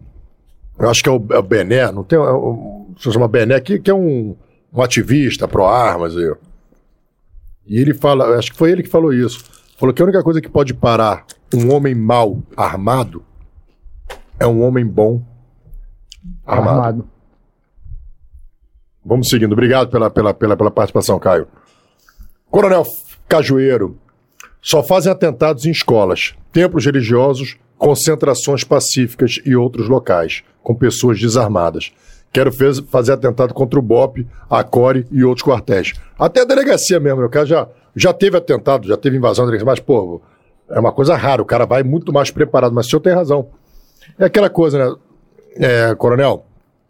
A gente o Estado tem que dar condições, o Estado não, não é onipresente, ele não consegue estar em todos os lugares, então ele tem que dar condições às pessoas a se defenderem. Então o que, que, tira, o que, que pode tirar uma vantagem, às vezes, de uma, eh, de uma mulher em relação a um homem? É uma arma de fogo. Né? Caio Augusto, lógico, se um grande número de bandidos tentarem entrar na escola, vai entrar. Mas um cara sozinho não vai. Só de ver o segurança com 38. Isso é verdade. Sabe que vai ter uma reação, né? É. Diferente. Sabe que vai ter uma reação. Pô, não é, não é. Vai chegar ali, não vai encontrar somente aquelas crianças, alunos ali, professores, não. Vai ter alguém que vai conseguir, pô, reagir. Um obstáculo, né, meu irmão? Isso aí. E frustrar aquela, aquela, aquela intenção dele ali. É. A- o caso da Tasso da Silveira mesmo, eu conheci pessoas lá que depois vieram falar, né? Pô, estudei com ele e tal, com, com, com, com a- atira, falar, falar atirador, atirador não, que atirador pra mim somos nós que cacos que atiramos por, por, por esporte. Nós somos atiradores, ele é um assassino. Então falou que estudou com o assassino, com o Wellington, e falou que realmente o pessoal bagunçava ele. Era a história de pegar a cabeça dele e enfiar no vaso, era, era realidade. Ele, como ele era muito recatado, o pessoal pegava, falava, pô, aí vai lá, falava com as meninas, vai lá, dá em cima dele, começa a passar a mão nele lá, ele ficava, ele ficava todo encolhido naquela coisa aí, que o pessoal caía em cima dele. Então, isso aí foi, foi contado por pessoas que falaram que estudaram com ele lá. Realmente isso acontecia. Agora, eu acho que não é motivo, né? Isso não é motivo para o cara fazer isso com fez problema ali. de cabeça, né, brother? E outra coisa, outra forma meio de pensar, a vingança dele Foi contra pessoas que não tinham nada a não ver tinha com nada isso. a ver isso aí. Ele não, ele não procurou quem lá atrás enfiou a cabeça dele no vaso. Ele não procurou quem bateu nele lá atrás. Não, não teve, não, não aconteceu isso. Ele foi procurar quem não tinha nada a ver, quem não era nem nascido na época que ele estudava lá. Não, e de repente matou até pessoa que sofria o mesmo bullying que ele sofreu. Entendeu? Então é um, um desequilibrado e um desequilibrado covarde. Ao mesmo tempo também. Pô, o cara que pega a cabeça do moleque mais fragilizado e mete na, na privada. Pô, tem a ausência de, porra, de, de, de família ali também educando o moleque, até da escola. Eu tô falando. Mas também tem que tomar um esculacho, entendeu? Tem que ter, pô. Tem que Tem que- ter. Eu acho que- que. Na verdade, assim, a gente tem que preparar nossos filhos é, é para acrescentar o mundo, não para ser um problema para o mundo. Agora, A educação a gente aprende em casa, cara. É. Eu, eu, Pô. eu acho, eu, eu, como pai, eu acho que eu sou até duro demais. Eu, como pai, eu acho que eu sou duro demais, justamente pelo fato de, de criar um filho, querendo que o meu filho, pô, cresça sabendo lidar com tudo que vai acontecer aqui fora. Porque se ele deixar, o pessoal vai engolir ele, Não. né? Se ele der mole, o, Agora- o, o- vamos dizer assim, o sistema aqui fora vai engolir ele. agora a gente está falando muito aqui, a gente tá falando muito do Wellington, muito, muito atrás. A gente não está falando do cara que fez isso com ele lá atrás. Hoje é adulto. É. Deve, não sei, talvez ver esse programa, porque ele, se ele sabe do caso, ele deve, ele deve falar, então, lá quando aconteceu tudo, ele deve ter falado, era eu que fazia isso com ele. É. Era eu que fazia. Deve, tá, deve ter achado isso máximo. A gente não. Isso aqui, quando a gente diz que na nossa época a gente se defendia do bullying, isso não é um incentivo à prática de. Nem de longe isso é um incentivo. A gente só está dizendo que na nossa época era diferente. E que deve ser evitado a qualquer custo. É, se você faz parte de uma escola e está vendo que determinada pessoa está sendo separada para ser humilhada e você não faz nada, o que, que tipo de pessoa, que tipo de ser humano você está se tornando? se você. Se uma mãe, quando uma mãe sinaliza para a direção de uma escola que o filho não está querendo ir mais e aponta, o filho aponta. Normalmente o filho aponta, é fulano, beltrano e ciclano. E chama os pais à escola, os filhos não tomam, não tomam providência. Eu sou policial civil, policial militar, outro policial civil. Daqui a pouco teu filho vai virar adulto e vai esbarrar conosco. E, ele, e aí ele vai sofrer as consequências. Então corrige teu filho hoje enquanto é criança, enquanto ele tá indo lá na, na, na, enquanto na escola ele oprime, não passa a mão na cabeça, porque normalmente, cara, é, é, o que eu mais vejo, já vi em delegacia, garoto que fez brincadeirinha. Trabalhei na nona DP agora recentemente. Brincadeirinha do garoto. Fingir que vai atacar uma escola. A escola ficou sem aula duas semanas. Até eu descobri, através de investigações, que era uma brincadeira de adolescente. Chamei a mãe na delegacia junto com o filho. Ah, meu filho não faz isso. Você não conhece seu filho. Isso é falta de relacionamento. Se relacione com seus filhos. Conheça seu filho. Seu filho é capaz de fazer coisas que você não pode imaginar. Seu filho não precisa só de dinheiro, de uma boa escola, de um bom brinquedo, de uma boa vestimenta. Seu filho precisa de você. É isso que alguns pais não entendem. E aí tem criança sofrendo bullying, tem criança que mais, mais para frente vão se tornar adultos problemáticos, problemáticos por conta de tudo isso. A gente brinca que na nossa época a gente se defendia, mas no fundo, no fundo, não era maneiro. Na época não era maneiro. A gente se defendia porque era a única alternativa que a gente tinha. Mas não é maneiro. Já saí corrido Era da escola. merda. Já entrei na porrada e fiquei, porra, mal, triste pra caramba. Porque são duas frentes que você tem que trabalhar. Você tem que trabalhar assim, assim, a minha opinião, tá? Eu acho que tem que ser trabalhado no jovem a capacidade de se defender, a capacidade de impor respeito. Muitas vezes na verbalização, a gente, a gente trabalha muito isso na verbalização. A, a maior parte das nossas ocorrências é resolvida na verbalização. 98% é na verbalização. É você ali na ideia e tal. Então você preparar seu filho nesse sentido para ele não ser uma vítima de bullying, mas ao mesmo tempo também você tem que orientar seu filho para não ser o, o valentão que vai praticar o bullying. A respeitar o outro, a respeitar os passos do outro, a ter empatia, a ter sensibilidade, a saber que, que aquele sofrimento que você está causando no outro não é uma parada maneira, é uma coisa que vai voltar para você. Então, Mas foi o que o Rômulo falou. O cara que fez o, a sacanagem lá, todos os que fizeram a sacanagem, eles pensaram, pô, olha o que, que, eu, que eu causei, olha o mal que eu Causei, causei com aquela minha brincadeira é, lá atrás, olha o mal que eu causei agora, o que aconteceu. Será que ele pensou isso? é. Será que ele se acusou e falou para um, um vizinho lá, pô, quem fazia essa brincadeira era eu? Será que ele fez isso? É, né? O que, que você sabe sobre o Wellington? A única coisa que chegou ao nosso conhecimento, que ele era um cara é, é, é, recatado, misterioso, né? Não, não se dava bem com ninguém, não se dava bem assim, não falava, não, não, não era de conversa. E ele começou com essas ideias aí dele de, de, de, de, de- do terrorismo, né? Aquilo ali que ele fez. Nós encontramos com ele uma carta onde ele dizia que conversou com, com o Abdul, o Abdul falou com o Felipe, aí o Felipe não gostou que ele falou com o Abdul, e ele tinha assim um desenho, um esboço lá que, assim, que ele pe- pensava assim, pegar um voo Brasil-Marrocos, Marrocos, Brasil, e jogar o avião no Cristo Redentor. Quer dizer, já estava já aquele, aquele negócio da Torre Gêmeas, Uhum. né? Achando que é fácil tomar um avião e jogar um avião no Cristo Redentor. Alves, então, nisso, vamos co- começar do zero. Tu lembra qual foi o dia exato? 7 de abril de 2011. Como é que foi o dia 7 de abril de 2011, desde, desde o momento que você assumiu o serviço? Rapaz, eu trabalhava no apoio ao Detro. Né? Fiscalização de vans aí, com transporte irregular, né? O BPRV dava esse apoio. E eu, na época, eu era terceiro sargento e estava nessa guarnição de apoio ao Detro. Então, eu acordava duas horas da madrugada, às vezes nem dormia, porque tinha que acordar muito cedo, não conseguia nem dormir direito. Eu já tenho um sono ruim demais.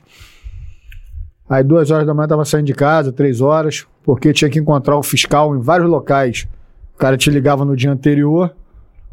Ó, caso daí desse dia, né? Do dia 6, O fiscal do Detro me liga. Amanhã, 5 horas da manhã, na Ponte Rio-Niterói. Então eu tinha que sair de Itaguaí pra ponte. Tinha que sair de Itaguaí pra ponte. Saía de casa, ia pra Itaguaí, pegar a viatura, pegar o equipamento, armamento e ir pra ponte Rio-Niterói. Chega na ponte, encontro lá o fiscal, e aí? Não, então vamos aguardar agora o coordenador, Major Fulano, ligar pra ver pra onde a gente vai. E nós estávamos numa equipe volante, não tinha área pra ir. O cara ligava de madrugada pra ele, só falava numa hora, ó, vai pra tal lugar. Aí falava pra onde ia. Funcionava desse jeito. Então nesse dia nós ficamos ali aguardando na ponte de Niterói, nada de ninguém ligar. Aí, pô, e vamos pra onde, cara? Não, não ligou, ainda não ligou. Pô, daqui a pouco, quando liga, ó, vem todo mundo pro CVE. CVE é o BPVE hoje. Ali na Vila Kennedy, Avenida Brasil. Aquilo ali é o CVE, era o CVE na época. Então vamos todo mundo, vem todo mundo pro CVE. Aí entramos na viatura, o- a viatura do Deto era um, um, um Siena descaracterizado. Entramos na viatura e vamos pro CVE. Quando eu chego no CVE, aquele montão de polícia, um montão de, de, de detro, todo mundo junto lá dentro. Ah, o que, que houve, né? Perguntei o que, que houve. Não, vai mudar tudo aqui, nós vamos trabalhar só aqui. Vamos pro lado de cá, ó. Vamos dividir a equipe aqui. Uma equipe vai pro lado de lá de Bangu, outra equipe fica do lado de cá. Aí eu pensei assim, porra, legal, então vamos, vamos embora pro lado de lá. Quem conhece bem aí Bangu e tal? Ah, eu conheço, então vamos embora. Vamos por aqui. Aí o coordenador ainda falou assim com a gente, ó, rapaziada, nós só temos esses dois reboques aí à nossa disposição. Então vamos fazer o seguinte, vamos encher logo esse reboque e vamos embora pra casa. Eu, pô, maravilha, né, cara? Sete horas da manhã, tu bota quatro carrinhos ali, dá nove horas tá em casa. Pra quem acordou duas da madrugada, vamos encher isso aí e vamos embora pra casa. Aí saímos pro Bangu, atravessamos por outro lado. né, a gente começou pela Avenida Brasil, então atravessei pro outro lado de Bangu. E nada de, de, de, de. E era monitorado, né? Deve ser, acredito que seja até hoje. O pessoal saía na época aquele radinho Nextel. O pessoal saía de moto atrás da gente, com o radinho, e vai comunicando onde a gente estava. Quer dizer, você entra numa rua, você não encontra ninguém. De repente, o motorista falou assim: pô, vamos lá pro lado do Murundu. Aí eu falei: vambora, pô. Né, Eu era, eu era o mais antigo ali da, dessa equipe. Eu falei: vambora. Sabe chegar lá? Sei, bora. E eu, como eu falei, eu era um cara, eu sempre fui um cara assim, eu nunca fui, nunca corri de, de, de local de trabalho. Ah, não vamos lá não, que isso aqui é perigoso. Não, tem que ir, vambora. Vamos fugir um pouquinho da história aqui, lembrar de uma que aconteceu antes, que mandaram a gente ficar na Rocinha. Ir pra Rocinha, pegar aquelas Kombi da Rocinha ali. Ali perto do, do, do lado aqui do Fashion Mall, né? Aí eu fomos pra Rocinha, éramos dois policiais, um fiscal do Detro e um motorista. Falei assim, meu irmão, olha só, aqui a gente não vai ficar de bobeira, não. Vamos fazer o seguinte, vou ficar naquela esquina lá, tô, tava de 762, vou ficar naquela esquina de cara pro, pro, pro, pro, pra ladeira, de cara pro morro. Vagabundo vai vir de longe, não vai querer descer. De lá pra cá pra ele me acertar só se ele tiver de luneta. Mas ele não vai querer descer. Tá vendo ali? Não vai, não vai pegar ninguém desprevenido. Agora, a gente ficar aqui distraído parando o carro, e ele vier, quando a gente vê, já tá aqui na nossa cara. Aí ferrou. Então, vocês vão, vão vocês trabalhando aí. Vou ficar aqui na contenção aqui. Aí tu vê sempre o outro falar assim, aí, ó, ó, ó o fodão aí, ó. Né? Ó, aí, tá vendo? Como é que é? Mas sempre fui assim. Nunca corri, sempre fui. Falei que eu sempre fui ativo nesse, nesse ponto de serviço aí. Voltando lá em Realengo, foi a mesma coisa. Vamos pro do Murundu. Eu falei, vambora, pô. Sabe onde é? Sei, então vambora. Vamos lá, a gente vai te seguindo. Aí vamos. Pegamos justamente a rua Piraquara, que é a próxima escola. Pegamos a rua Piraquara, chegou na Piraquara, vai saindo quase que na Nogueira de Sá. Ali tem uma comunidade ali. O nome da comunidade é essa mesmo, da Nogueira, comunidade da Nogueira. Pegamos uma Kombi, a primeira Kombi errada. Pegamos aquela Kombi ali. Aí faz o procedimento, daqui a pouco o outro. Eu até estranhei, falei, pô, ninguém avisou nada ainda não, pegou uma e já veio outra. Até estranho aquilo ali. Aí eu lembro que eu vi um cara numa moto que eu achei que esse cara tava, tava, tava monitorando. Aí parei esse cara. Aí peguei documentação da moto, habilitação, ele procurou e, cara, pô, não tô achando habilitação. Falei, tu mora onde? Ah, mora, você vai lá buscar. Se for habilitado, vou te devolver a moto. Se não for, ela vai ser recolhida aí. Não, sou habilitado, chefe. Vai lá buscar a habilitação. Aí, esse cara saiu, ficou a moto lá.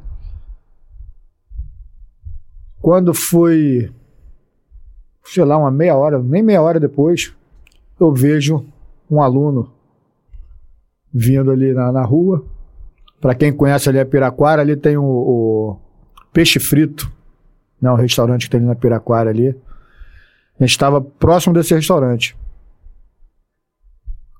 Então, eu vejo um aluno vindo, olha assim, aquela camiseta branca da prefeitura, né? Aquele manchão vermelho na camiseta e olhei de longe, tô vendo ele vem passando assim a mão no rosto. Aí eu fui andando até ele. Aí o que, que foi, cara? Ele, pô, tem um cara dando tiro na escola. Aí onde é que é a escola? Que eu tava num lugar que eu não conhecia. Eu conheço o Bangu assim de nome, de andar, realengo, agora, pô, pra dentro. Onde é que é a escola? É ali.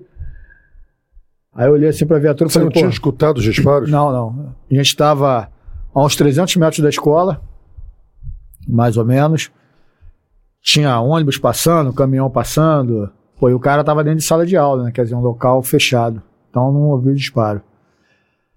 Aí olhei o pessoal que tava na viatura falei assim: leva ele pro hospital, bota ele aqui leva pro hospital. Aí os caras botaram ele na viatura, foram pro hospital. Eu fui correndo, fui a pé. Aí passou um, um- um policial que estava na equipe de moto, de moto, passou por mim. E depois veio a minha viatura, que aí o meu motorista foi lá manobrar tal, veio ele falou assim, pô, vamos embora. Falei, vai lá, vai lá, meu irmão, se adianta aí. Aí mandei ele se adiantar, que eu já estava vendo a escola, se adianta lá. Pra não parar, eu ter que entrar em viatura. Continuei correndo. Quando eu cheguei, encontro os dois agachados no, no, no- na frente da escola, né, no portão. E já come... eu cheguei, aí sim eu cheguei ouvindo disparos. Ouvi o disparo, ouvi os gritos, os alunos gritando. Aquela cena que a gente viu na TV de aluno saindo, aquilo ali foi tudo, foi depois. Né? Quando eu cheguei não tinha ninguém saindo, só, só, só vi aquele O que, grito. que eles faziam? Eles corriam para um lado para o outro, estavam perdidos? Como é que Não, quem, quem saiu ali primeiro, antes de eu chegar, saiu. O restante ficou na escola. Ninguém tinha perna para sair. Entendeu? Foi uma coisa, uma coisa que, que eu, eu falo, eu repito. Né? O pessoal diz, pô, ele tinha é, é, é, o foco nas meninas. Eu não acredito nisso. Entendeu? Não acredito nisso. Eu fui falar isso uma vez aí, o pessoal quase que, a, mulherada quase que, que, que queria me comer na porrada porque falou que não era a situação não era de gênero. Aí começa aqueles assuntos de gênero, de nessas coisas aí. Aí eu falei, pessoal, olha só, por natureza o homem é mais agilidoso. Não adianta. O cara, o homem tem mais agilidade que a mulher. O homem, porra, corre, é futebol, o homem tá lá correndo. Pô, tem garota que gosta de futebol, tem outras que não. Educação física, tu vê a mulherada corre. Eu, quando estudava, tu quase não via as meninas fazendo educação física. Enquanto molecada tava tudo lá, era vôlei, a gente tava jogando, era futebol tava jogando, era handball tava jogando, até queimado que o meninos tava jogando, a gente tava jogando. Então, pô, o homem, por natureza, ele tem, é mais agilidoso ali, ainda mais a criança, né? Então, no meu ponto de vista ali, o que aconteceu? Tanto que esse garoto, o Alan, ele foi o primeiro a ser baleado na sala, na sala dele. Só que ele correu, ele conseguiu sair. Ele tomou dois tiros. Ele tomou o primeiro, ele botou a mão na frente, pegou na mão dele e pegou aqui. No rosto ficou aquele. O projétil alojado aqui assim, próximo à orelha dele. Aconteceu isso. Ele, ele me contou que ele caiu, esse disparo ele caiu. O cara deu as costas para ele, ele pegou a cadeira e não, não jogou a cadeira no cara. Foi ele falando comigo, ele não jogou a cadeira no cara. Ele empurrou a cadeira para sair da frente dele ele conseguiu correr. Quando ele empurrou a cadeira, a cadeira bateu na perna do, do, do, do cara, do Wellington. Ele começou a correr, o Wellington virou e acertou mais um tiro nas costas dele. Ele foi cavucando ali, catando cavaco e foi embora. Saiu de sala. Agora, as garotas, eu encontrei garota abraçada uma com a outra. Ferida, morta. Eu fui o primeiro a entrar na sala depois daquilo ali. Eu vi aquilo ali tudo, presenciei tudo. Então a garota, as garotas estavam abraçadas uma com as outras. Parece ali que elas não conseguiam correr. Então elas se abraçaram, ficaram olhando para a cara dele. Ele veio ali covardemente, um palmo da cabeça delas e fazia os disparos. Foi, eu entendi dessa forma. Foram dois, dois meninos e dez meninas mortos. Você entrou no, naquele primeiro andar. O cenário que você viu o que era? Eram as, as, pessoas correndo dentro das salas? Não. Eu entrei, primeiro andar, não tinha nada. Entrei com um fuzil, fatiando tudo. Aí num canto assim tava uma funcionária da secretaria, um aluno e um gari da Conlurb. Aí eu, e ouvindo os tiros, já vi que vinha do andar de cima. Aí eu perguntei assim, quantos são? Perguntei, né, quantos são? Aquela coisa abaixo, né? Pra ninguém ouvir lá, quantos são? Ela fez assim, apontou pro alto. Eu falei, eu sei, mas quantos são? Aí eu acho que ela conseguiu entender. Eu acho que são dois. Assim, eu acho que são dois. Aí eu, pô, não esqueço, né? Tinha um, um armário assim do meu lado esquerdo, tirei minha cobertura, botei em cima daquele armário e comecei a subir as escadas. E você ouvia, cara, quando, quando, quando o, o, o, o ele fazia o disparo, era uma gritaria. Aí, aquele que o disparo dele não era um atrás do outro. Como eu falei, ele estava vindo assim um palmo da cabeça ali, então pá, pá, pá entendeu? É, é, quando cessava, quando ele não disparava, era um silêncio. A ponto, eu hoje eu tenho problema de audição. Adquiri nessa, nessa, nessa ocorrência fiz um disparo por dentro, num ambiente fechado, uma escada, estava no, no meio da escada, quer dizer, sei lá, um metro, metro e meio aqui de, de, de uma parede para outra. Eu sei que era possível ouvir quando ele ejetava os estojos do, do, do, do, tambor do revólver. O estojo caía no chão, fazia aquele barulho metálico caindo. Tim, fazia aquele tilindo ali, né? Fala, né? Batendo no chão ali. Conseguiu ouvir aquilo. Então subiu o primeiro lance de escada, subiu o segundo. Quando eu subi uns três ou quatro degraus, ele saiu da última sala. Três salas do meu lado direito e três salas do lado esquerdo. Eram seis salas ali. Ele saiu da última sala de aula, do meu lado esquerdo, cabeça baixa, revólver na mão e com jet, municiando o revólver. Mas foi rápido, cara. Ele saiu, municiou que ele levantou a cabeça, ele me viu. Então, em vez de ele voltar para dentro da sala, ele correu na minha direção. Eu não sei se a intenção dele era tentar me acertar ou subir, ir para o andar de cima, que ali já tinha duas salas de aula. Só que até aí também eu não sabia o que estava acontecendo, eu não sabia que era aquele ato de terrorismo. Pela minha cabeça, a primeira coisa que passou foi o quê? Alguns alunos brigaram, alguém brigou dias antes ali, um foi armado para a escola e acertou as contas quem tinha que acertar então não, não achava nem que ia encontrar alguma coisa ali ainda, que achar alguém dentro da escola. Entendeu? Fez o que tinha que fazer e foi embora. E quando eu cheguei lá, até eu entender o que tinha acontecido, demorou. Ele correu, na hora que ele apontou a arma na minha direção, eu fiz dois disparos. Eu vi que pegou nele, porque eu ouvi ele, ele, ele, ele gemer. Quando pegou, ele gemeu e caiu. Só que ele caiu na escada subindo para um andar de, um andar de, se não me engano, um terceiro. Né? Primeiro, segundo, terceiro andar. Tu estava na escada? Tava na escada. a escada era aquela que era assim? É assim, assim, né? Então ele vê que na você, você deu aqui, você deu até perto da, da distância. Ele veio correndo, eu dei nele, devia ter uns 10, 15 metros. Eu acertei, pegou um tiro na perna dele, dá para ver no, se você achar a filmagem, você vê que ele chega a sair de lado, raspa a perna dele e o outro pega na barriga. Esse que pegou na barriga, ele ficou ali. Depois a perícia falou que ele ficou sem um fígado e sem um rim. Né? Um rim foi para o espaço e o, e o fígado dele. Então ele caiu ali. Eu colei meu braço aqui na, na parede da escada, ele está caído aqui. A escada faz isso, né? Eu tô aqui, ó, nessa parte aqui, ele já está aqui. Eu colei aqui na parede, o ombro aqui e comecei, fiquei olhando para frente, porque eu não sabia quem mais ia sair. A gente não sabia o que estava acontecendo. E ali eu começo a falar com ele. Cara, joga arma, a escola tá cercada, tu não tem pra onde correr. Só que, pô, só tava eu e mais dois. Dois companheiros, os dois companheiros ficaram até no andar de baixo. Que eu, eu lembro bem que eu, quando eu fiz o disparo, lá embaixo um gritou assim: É isso aí, sargento, é isso aí, mas não, não subiu. Então, eu fiquei colado ali falando com ele: pô, joga arma, joga arma, você não tem pra onde correr, a escola tá cercada, aquela coisa toda ali. Ele não falava nada, não dava uma palavra. Aí eu ia olhando para frente, né? Olhando para frente, aí eu conseguia, eu conseguia ver os pés dele aqui, então olhava para cá para os pés dele, olhava para frente. Aí na cabeça tava que se ele se o pé sumir daqui, eu tenho que ir atrás dele. Que ele vai partir para andar de cima e vai machucar mais criança lá.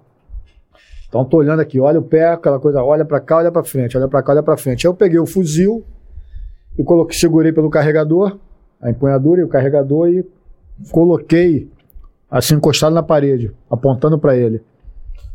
Quando eu coloquei o fuzil aqui, ele fez um disparo. Aí eu sustentei o fuzil aqui e comecei a falar com ele assim: pô, tu não vai me acertar, não, cara.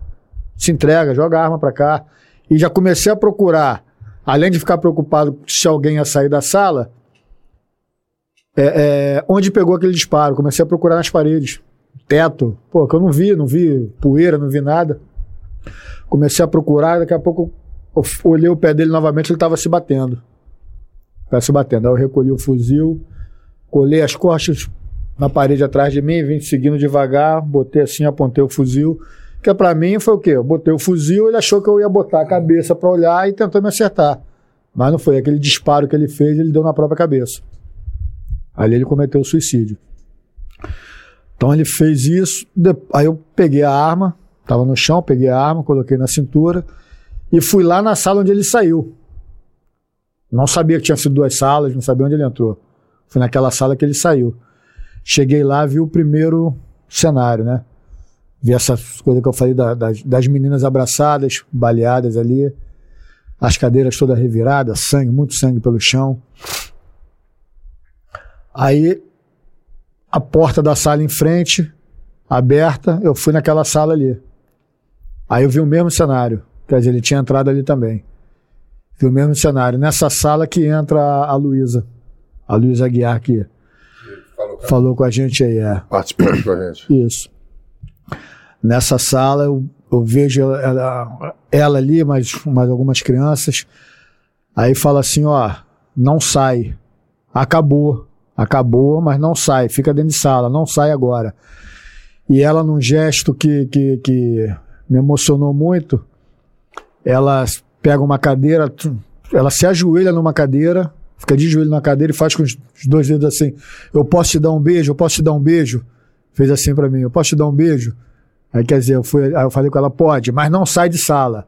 Aí cheguei perto dela, me deu um beijo, desceu da cadeira e saiu correndo. Falei para não sair, ela foi embora. Então aquilo ali marcou muito. Aquele gesto dela ali. E vi aquele cenário, a mesma coisa. As crianças ali caíam, daí começa a bater de sala em sala para saber se são eu. Os professores não abriam, né? O professor, alguns já tinham escorado as portas, pegaram as cadeiras, colocaram nas portas. Aí começa, aí chega um, um funcionário, professor, pode abrir, vai fulano, é a polícia que está aqui, pode abrir. Aí começa a abrir porta. Aí você vê, pô, tá todo mundo bem, tá todo mundo bem, vamos pro andar de cima. Começa a procurar no andar de cima. Entrou alguém na sala? Não, não entrou ninguém. Aí que a gente foi ver que foi só ele mesmo com aquele ato dele terrorismo de terrorista, né?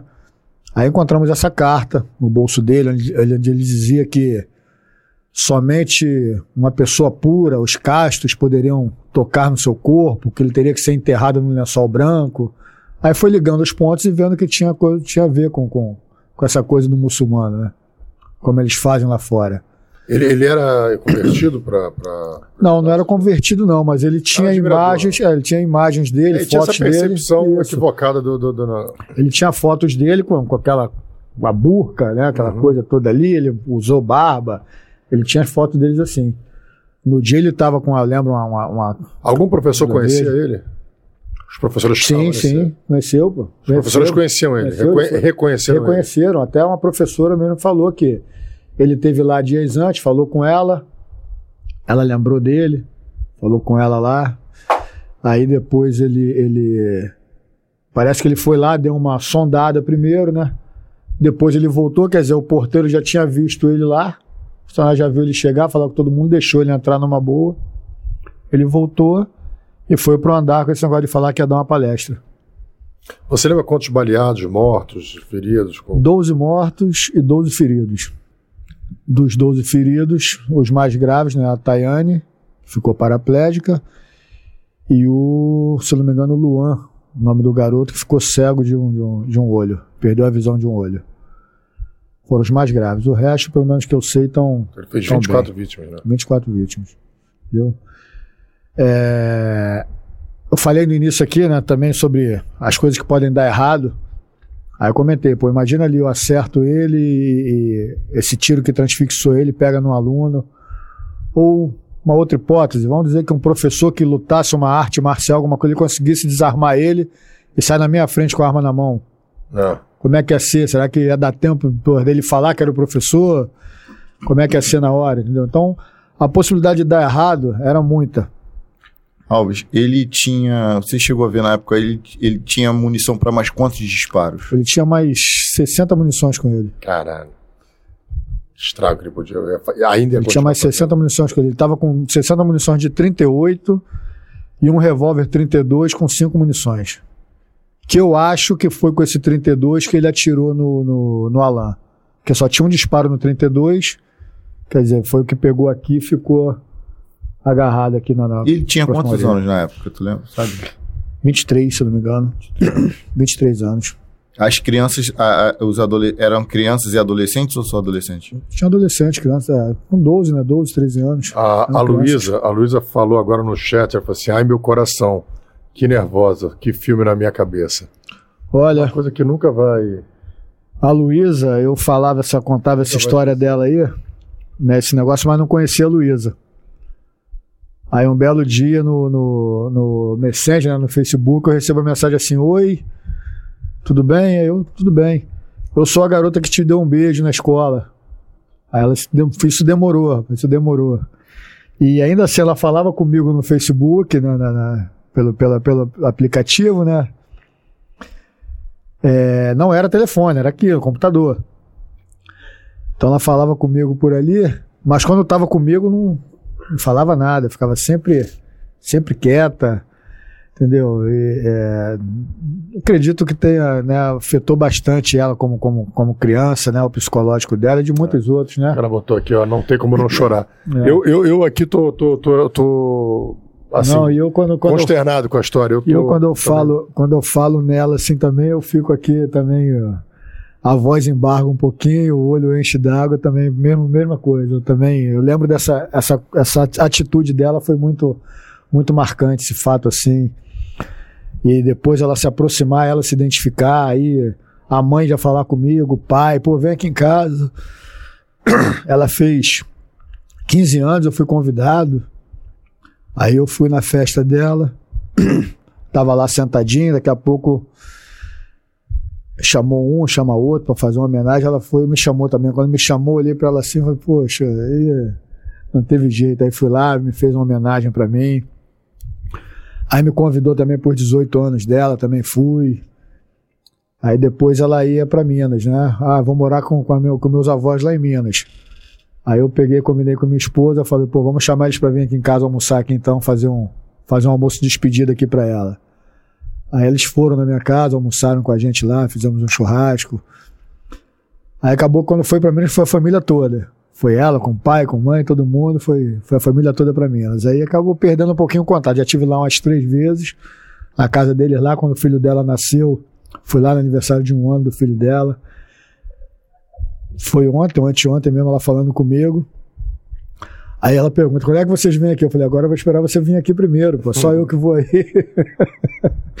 esperar você vir aqui primeiro. Mas uma coisa que marcou muito ela, a, a, a, a Carla, É, você colaborou para que elas estivessem vivas agora. é, a Carla, a Carla hoje foi na, na eleição, né? A eleição estava lá próximo da escola, estava ajudando um amigo aí que era candidato. Aí fui lá falar com ela, não, não tocamos em nada disso. Quando foi, ó, tô indo embora, vou lá, ela levantou assim, Alves, Sei que eu já falei várias vezes, mas ó, sempre vou te agradecer, cara. Você, pô, você salvou meu filho. Meu filho tomou dois tiros, não tomou mais porque você chegou, aquela coisa. Então você vê a, a emoção da pessoa em falar com você, né? Da, da- Os alunos têm contato? que- Qua- Quais mais alunos? é, Não, agora, agora tá mais devagar, que eles vão crescendo, vai casando. Quer dizer, a menina casa, o marido já fica com ciúme. foi 12 anos atrás. deixa- né? 11 anos. 11 anos 11 atrás. anos atrás, é. Aí já fica com ciúme. Teve o caso da. Teve a situação por, por eu ter sido convidado né, para ser candidato a vereador e ter aceitado. Então teve também muito, muita gente contra, dizendo que eu estava me aproveitando da situação. Também aconteceu muito isso. Fizeram até campanha, pegaram uma foto minha que saiu, foi publicada no jornal.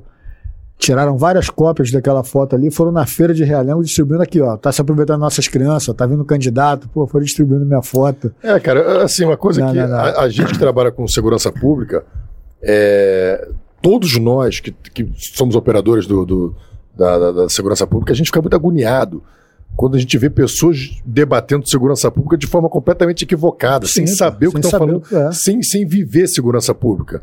Sem nunca ter prendido ninguém, sem nunca ter feito uma investigação, sem nunca ter feito uma blitz, sem nunca ter virado uma noite, sem nunca ter. E aí você fala assim: caramba, cara, então quando tem uma oportunidade dessa, a gente quer estar lá. Porque a gente vê assim: hoje o maior problema do Brasil é a segurança pública. É a segurança pública. Porque a gestão da segurança pública, historicamente, é feita por. Gestão que eu digo assim, as ideias, né? Não nós gestão, mas as ideias que chegam, que são implementadas e que, que eles têm que. As diretrizes é feita por um ongueiro, por um militante, por um político, é, menos pelo um policial da ponta. Isso aí. Pra Então, tá eu tô ali, falando assim, né? quando te deram essa oportunidade, com certeza, é, esse ano chegaram pra mim, pô, quer vir com a gente? Eu falei, quero, eu quero, porque eu quero falar de, eu quero falar de polícia, eu quero falar da- da necessidade dos meus colegas, eu quero falar o que, que meus amigos passam e, e quero poder ajudá-los, né? Então, é, mas e aí o pós? Aconteceu tudo isso, no dia seguinte você já foi levantado como um herói. Ah, no- dia seguinte. E aí a galera eu, se aproximou de você, eu, né? eu fui chegar em casa no dia seguinte, 6 horas da manhã. Dali. Eu saí pra Pra ir pra. achou que ia chegar às nove da manhã em casa, né? Rebocar quatro, É, quatro combos chegar quatro nove. carrinhos chegar às 9 da manhã, chegar às 6 horas da manhã, mais de dia. 24 horas na rua. Dali eu saí pra ir pra DH, lá na Barra. No meio do caminho o telefone tocou. Volta pra escola, o governador tá aqui, quer você aqui. Aí voltei pra escola.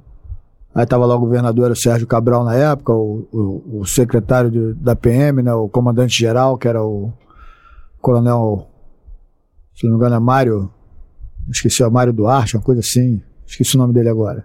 Mário Sérgio, Mário Sérgio, Beltrame, que era o segurança pública. né? secretário de Segurança Pública, né, era o Beltrame, Beltrame. era, era, era, era, o- era o Beltrame, isso aí. Coronel Mário Sérgio estava lá. Aí eu cheguei na escola,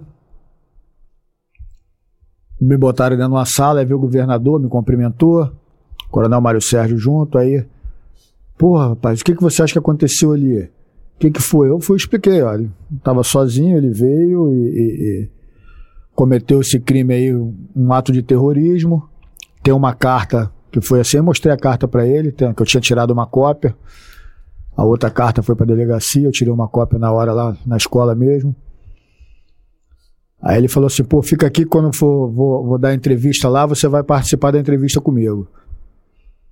Aí quando eu saí da sala, eu vejo entrando a delegada Marta Julião. Ela era titulada 34. vejo ela entrando na escola. Aí ela entra assim, olhando para um lado, para o outro, daqui a pouco ela. Vem cá, vem cá, vem cá, cadê, cadê as imagens da câmera? O que, que dá pra gente ajudar o polícia aí? Cara, isso no dia, os corpos ainda estavam lá ou não? Não, não, os corpos, o que aconteceu com os corpos? É, é- é- Esse- essa situação de eu subir pro terceiro andar, pro outro andar acima, pro quarto, pra olhar de sala em sala, os pais já tinham invadido a escola. Quando eu voltei, a escola estava invadindo a escola, não, não teve como segurar. É. Éramos três policiais, um fiscal do Detro, um motorista. Não teve como segurar. Os pais invadiram, é meu filho, é meu filho, e começaram a tirar as crianças dali. Eu peguei e falei, pô, meu irmão, já que tirou agora, tira todo mundo.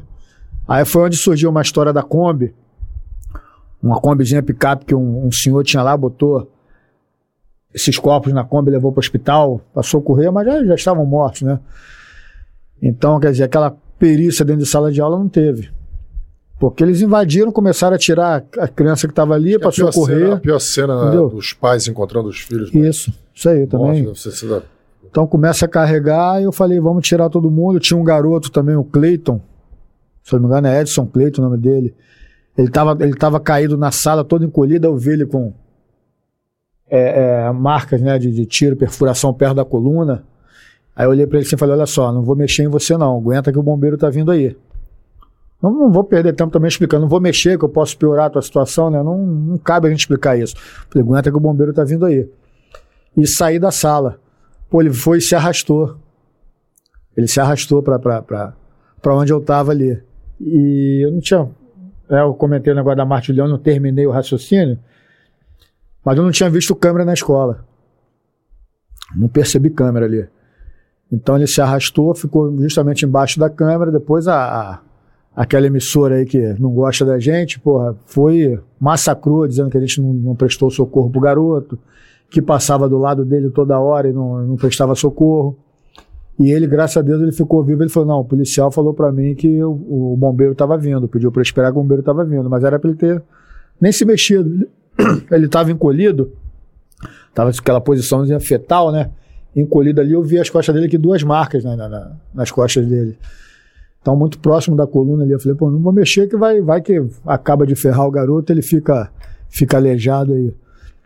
Então, esperar o bombeiro chegar com a tábua de estricação, tudo direitinho, aquela coisa toda ali, fazer a imobilização dele, né, e poder levar. Então, ele foi o único que ficou dentro da escola ali. O restante foi tudo saindo em carro, o pessoal levando dentro de carro. Aí, voltando lá na, na Marta Julião, ela foi e falou assim, pô, o que, que dá pra ajudar o polícia que tá olhando assim pro alto? Aí foi justamente quando ela falou o que, que dá pra ajudar o polícia, que eu olhei. Aí foi onde eu vi a primeira câmera.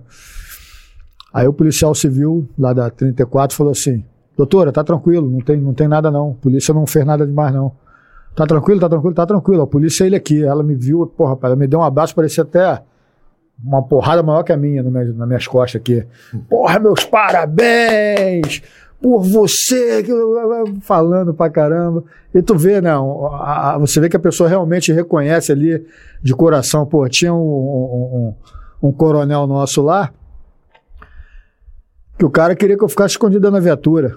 Chegou pra mim e falou: Ó, você fica dentro da viatura, se esconde lá, que não sei o que. Eu falei: chefe, não vou ficar dentro da viatura, não, ocorrência é minha. Vou ficar fazendo o que dentro da viatura?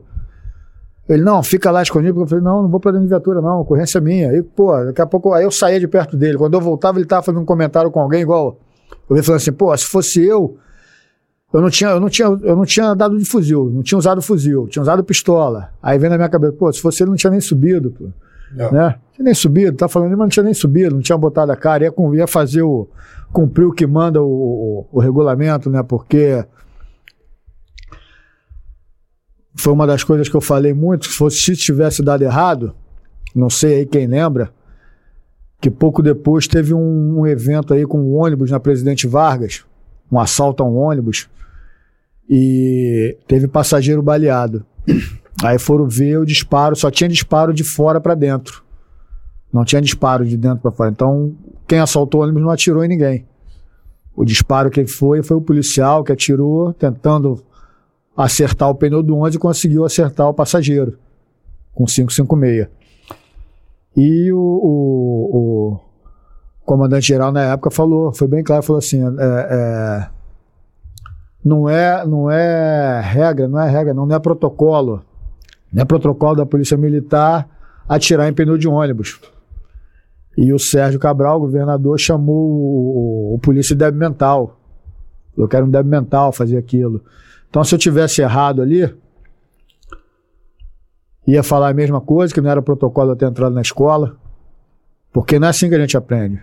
Uma situação dessa, você tem que fazer o cerco, ninguém entra, ninguém sai, você chama a supervisão, para a supervisão chamar o BOP, para vir com o negociador, aquela coisa. Quanto tempo vai demorar isso? Para chegar a supervisão, horário de troca de serviço? Com 60 munições ainda pra disparar. É, como eu falei, a gente não sabia o que, que era, mas É. olha o que, o que, que aconteceu. Quanto essa tragédia ia ser aumentada aí. né? É como deu tudo certo, filho de. Como é Não, que é? aí, aquele filho tapinha nas bonito, costas. filho bonito, todo mundo quer, É. quer ser pai, né? Aí tapinha nas costas. Mas eu cheguei a um ponto de eu ter que ligar pro meu comandante, comandante do BPRB, e falar assim, chefe, porra, dá pro senhor vir aqui, porque eu já tinha passado pro meu comandante de companhia o que aconteceu, o comandante de companhia já passou para ele, e, né, do fato ali. Depois de falar, fala, chefe, dá pro senhor vir aqui? Porque o coronel fulano aqui tá, tá querendo me tomar ocorrência. Ele quer que eu fique escondido dentro de viatura, ele quer me tirar daqui de qualquer jeito, eu não vou sair daqui não. Aí eu lembro que logo depois chegou o coronel Aristeu, Aristeu Leonardo, que me conhecia, foi comandante do BPRV, foi meu instrutor, ele era capitão no Cefap, foi meu instrutor. Aí quando ele me viu, ô rapaz, você tá aqui, que não sei o quê, como é que você tá? Eu falei, tô aí, chefe, a ocorrência é minha. Foi com você? Foi, pô, meus parabéns, tal. Aí nisso o outro viu. Aí foi onde ele sossegou um pouquinho, entendeu? Parou com aquele negócio todo ali. Eu, eu, e tudo que eu fazia, eu saía dali, aí tô vendo um, um camarada do meu lado que eu sabia que era polícia, mas onde eu ia, o cara tava ali. Eu tava achando que o cara era P2. Que veio a nossa P2, veio a P2 do 14. Então eu tava achando que o cara era P2. Então eu tava ali, aí a arma do, do cara mesmo. Cheguei pro meu pro P2 do BPRV e falei, ó, a arma tá com a numeração raspada, mas tinha essa numeração da junção aqui, ó, por aqui dá pra levantar. Aí o cara, qual é a numeração? Eu passei, levantei, passei pra ele, e o cara do meu lado ali. Pô, depois eu fui ver o cara era motorista do, desse, desse coronel, quer dizer, ele tava ali, tudo que eu falava ali, ele ia lá e levava pro cara. Entendeu? Então você fica nas coisas que, pô, parece que, que vira inimigo. É. Entendeu? Numa situação que que não inimigo. comportava isso, né? Isso aí. Parece que vira inimigo. O cara, porra, quer te esconder, quer, quer, quer ficar de frente, quer aparecer. Mas aí depois dali você virou uma celebridade. Aí como é que foi tua vida depois dali? Era reuniões com o governador? Onde o governador ia, botava você ali junto? Porque Rapaz, foi o primeiro caso de, de, de escola, né? É. A- a- O modelo importado pelos Estados Unidos. isso é a proporção que tomou, né? Com 12, 24 vítimas ao É, todo, o né? negócio foi. foi, foi, Foi foi repercussão Aí, internacional, né? isso. Aí o, o, o, o- Como eu falei, cheguei em casa às 6 horas da manhã. Não deu tempo nem de dormir, meu telefone tocou. Era pessoal do RJTV dizendo que eu tinha que ir para lá, já estava lá um representante do, do comando geral, que era para eu ir para lá para dar uma entrevista. Eu falei, pô, cheguei em casa nem dormi. Não, a gente vai mandar um táxi aí te buscar e você vem, vem descansando. Que, pô, sei que quando eu consegui chegar lá, já era quase meio-dia. Consegui chegar na, na, na emissora, né, na Lagoa. Aí a pessoa vira para mim e fala assim: Pô, sargento, você me engambelou. Eu falei com o senhor, falei, pô, tu sabe onde eu moro? Sabe o trânsito que é de lá pra cá? Tu viu a hora que eu cheguei em casa? Eu falei pra você a hora que eu cheguei em casa, tava cansado, mais de 24 horas acordado. Que era, era Aí- o mesmo coronel lá do. Não, não, a, a apresentadora do programa. Aí passou um tempo, ela repetiu isso de novo. Aí eu me, né, me emputa assim, falei assim, pô, olha só, vai tomar no. no- Porra, não ferra, rapaz. Pô, já falei que eu acordei, cheguei em casa, não dormi, tô cansado e tal. Aí o Pimentel era o, o comentarista, né? Aí Pimentel veio me abraçou, pô, vem cá, vem cá, vem cá, vem cá. Que ele viu que eu comecei a me exaltar, ele vem cá, pô. Aí me tirou dali, aí me levou lá pro, pro estúdio da, da Globo News, aí fez uma matériazinha lá. E dali foi só, você não, não parava. Era tudo, tudo acontecendo, era um lugar que tinha que ir aqui, era uma homenagem em outra coisa, e daqui a pouco, pô, me liga, ó, amanhã, sete horas da manhã lá no QG, hein? Vocês três. Que éramos três. Os três foram promovidos, né? Aí. Falei com os caras, ó, amanhã a gente vai pro QG sete horas, o coronel deixou uma viatura à nossa disposição. Vamos lá para Piranema, a gente pega a viatura e vamos lá pro QG. Chegando no QG, o, o, o meu major P1 na época, hoje é o coronel Olavo, olha para mim e fala assim: Ué, cadê a família? Falei, família, chefe, pediram pra eu estar aqui sete horas da manhã. Ah, mas não trouxe sua família? Não, eu falei, não, ninguém falou nada comigo, não. Só me ligaram ontem falando para sete horas da manhã, tá aqui no QG. Ele, pô, é tua promoção, cara. Aí foi, falei, pô, minha promoção nem eu sabia que ia ser promovido, quer dizer, uma promoção cinco dias depois, isso era no dia 12. Acho que foi uma das promoções mais rápidas que teve na, na, na, na- na corporação foi a minha, porque o processo de promoção pro Bravura é demorado. Entendeu? Faz, abre inquérito, averiguação e vai lá para a comissão de promoção para ver se realmente foi um ato de bravura ou não. Nossa, acho que foi determinado pelo governador. O governador mandou promover. Então sei que foi muito rápido. Cinco dias ali eu já estava botando a divisa de segundo sargento no braço. Depois, pô, me chama, vamos lá na HPM. Aí fui lá ver, o Alan tava lá internado lá. O Alan foi esse menino que avisou. Uhum. Entendeu? O Alan também tem uma história ali também que é, é, boa de se contar, porque. O Alan foi o que te abordou na rua. Isso, porque... isso. Tá. Foi o que eu vi na rua, né? Ele, ele não me abordou. Eu que vi ele, fui, fui até ele lá. Quando ele estava no hospital, aí que eu pude conversar com ele.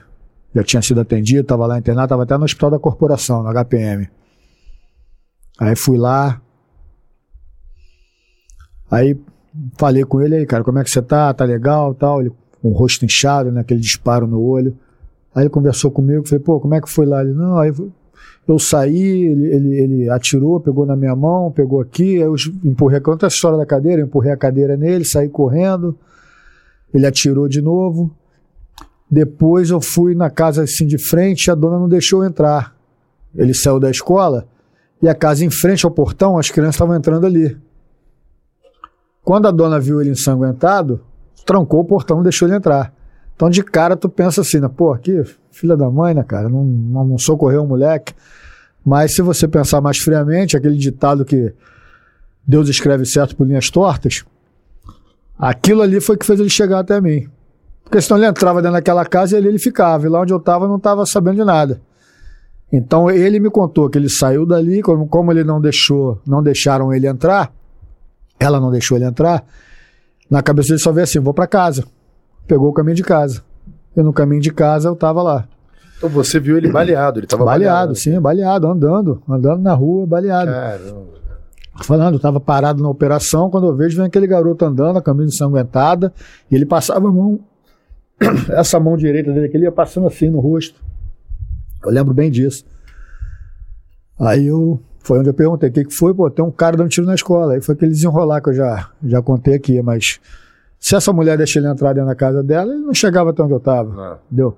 E até isso surgiu na época de campanha. Que aí tinha as pessoas 2011, que eram. 2011, 2012 era, 2012 era, era eleição, né? eleição, é.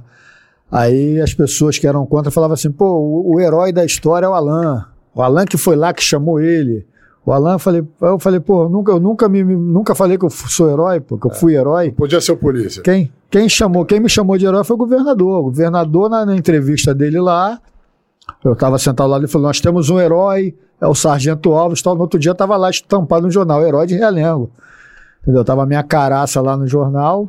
Pô, eu, tava, eu lembro que eu estava. Não, melhor, não lembro onde eu estava, não, mas eu recebi uma ligação de um, um sargento nosso, ele falou assim Cara, eu tô aqui na HPM, lá na HPM, quem já foi lá, não sei se alguém daqui foi, tem uma bancazinha de jornal.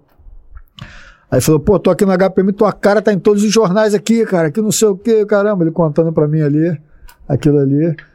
E tava lá, o herói de Realengo, porque foi ele, o governador, que falou, nós temos o herói, é o Sargento Alves, entendeu?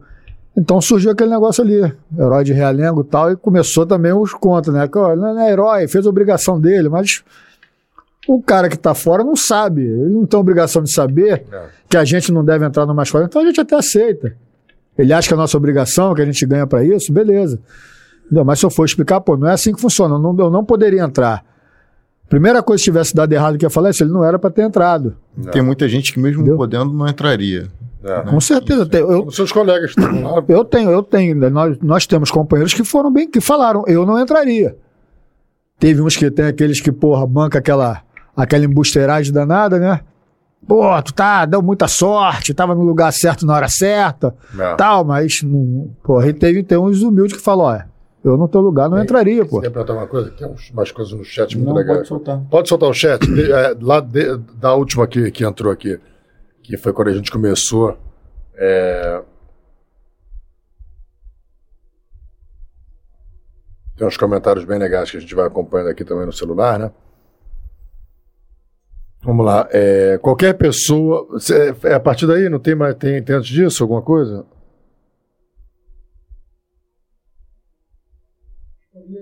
Tá. Essa, essa Qualquer pessoa entra nas escolas públicas. Aqui em São Paulo, a gente insiste com os pais para nos ajudar a tornar o ambiente escolar mais seguro. brigam conosco. Não, é verdade. Acho que hoje em dia a inversão de valores, eu lembro que uma vez a minha a professora chamou minha mãe na escola por algum motivo, eh, bagunça que eu fazia, minha mãe brigou comigo, claro, e aí eu argumentei por A mais B que ela estava errada. E eu convenci minha mãe que minha professora estava errada. Só que mesmo assim, minha mãe falou assim: olha, eu vi que minha mãe assim, eu cheguei a convencer, ela falou assim: eu tô com a tua professora.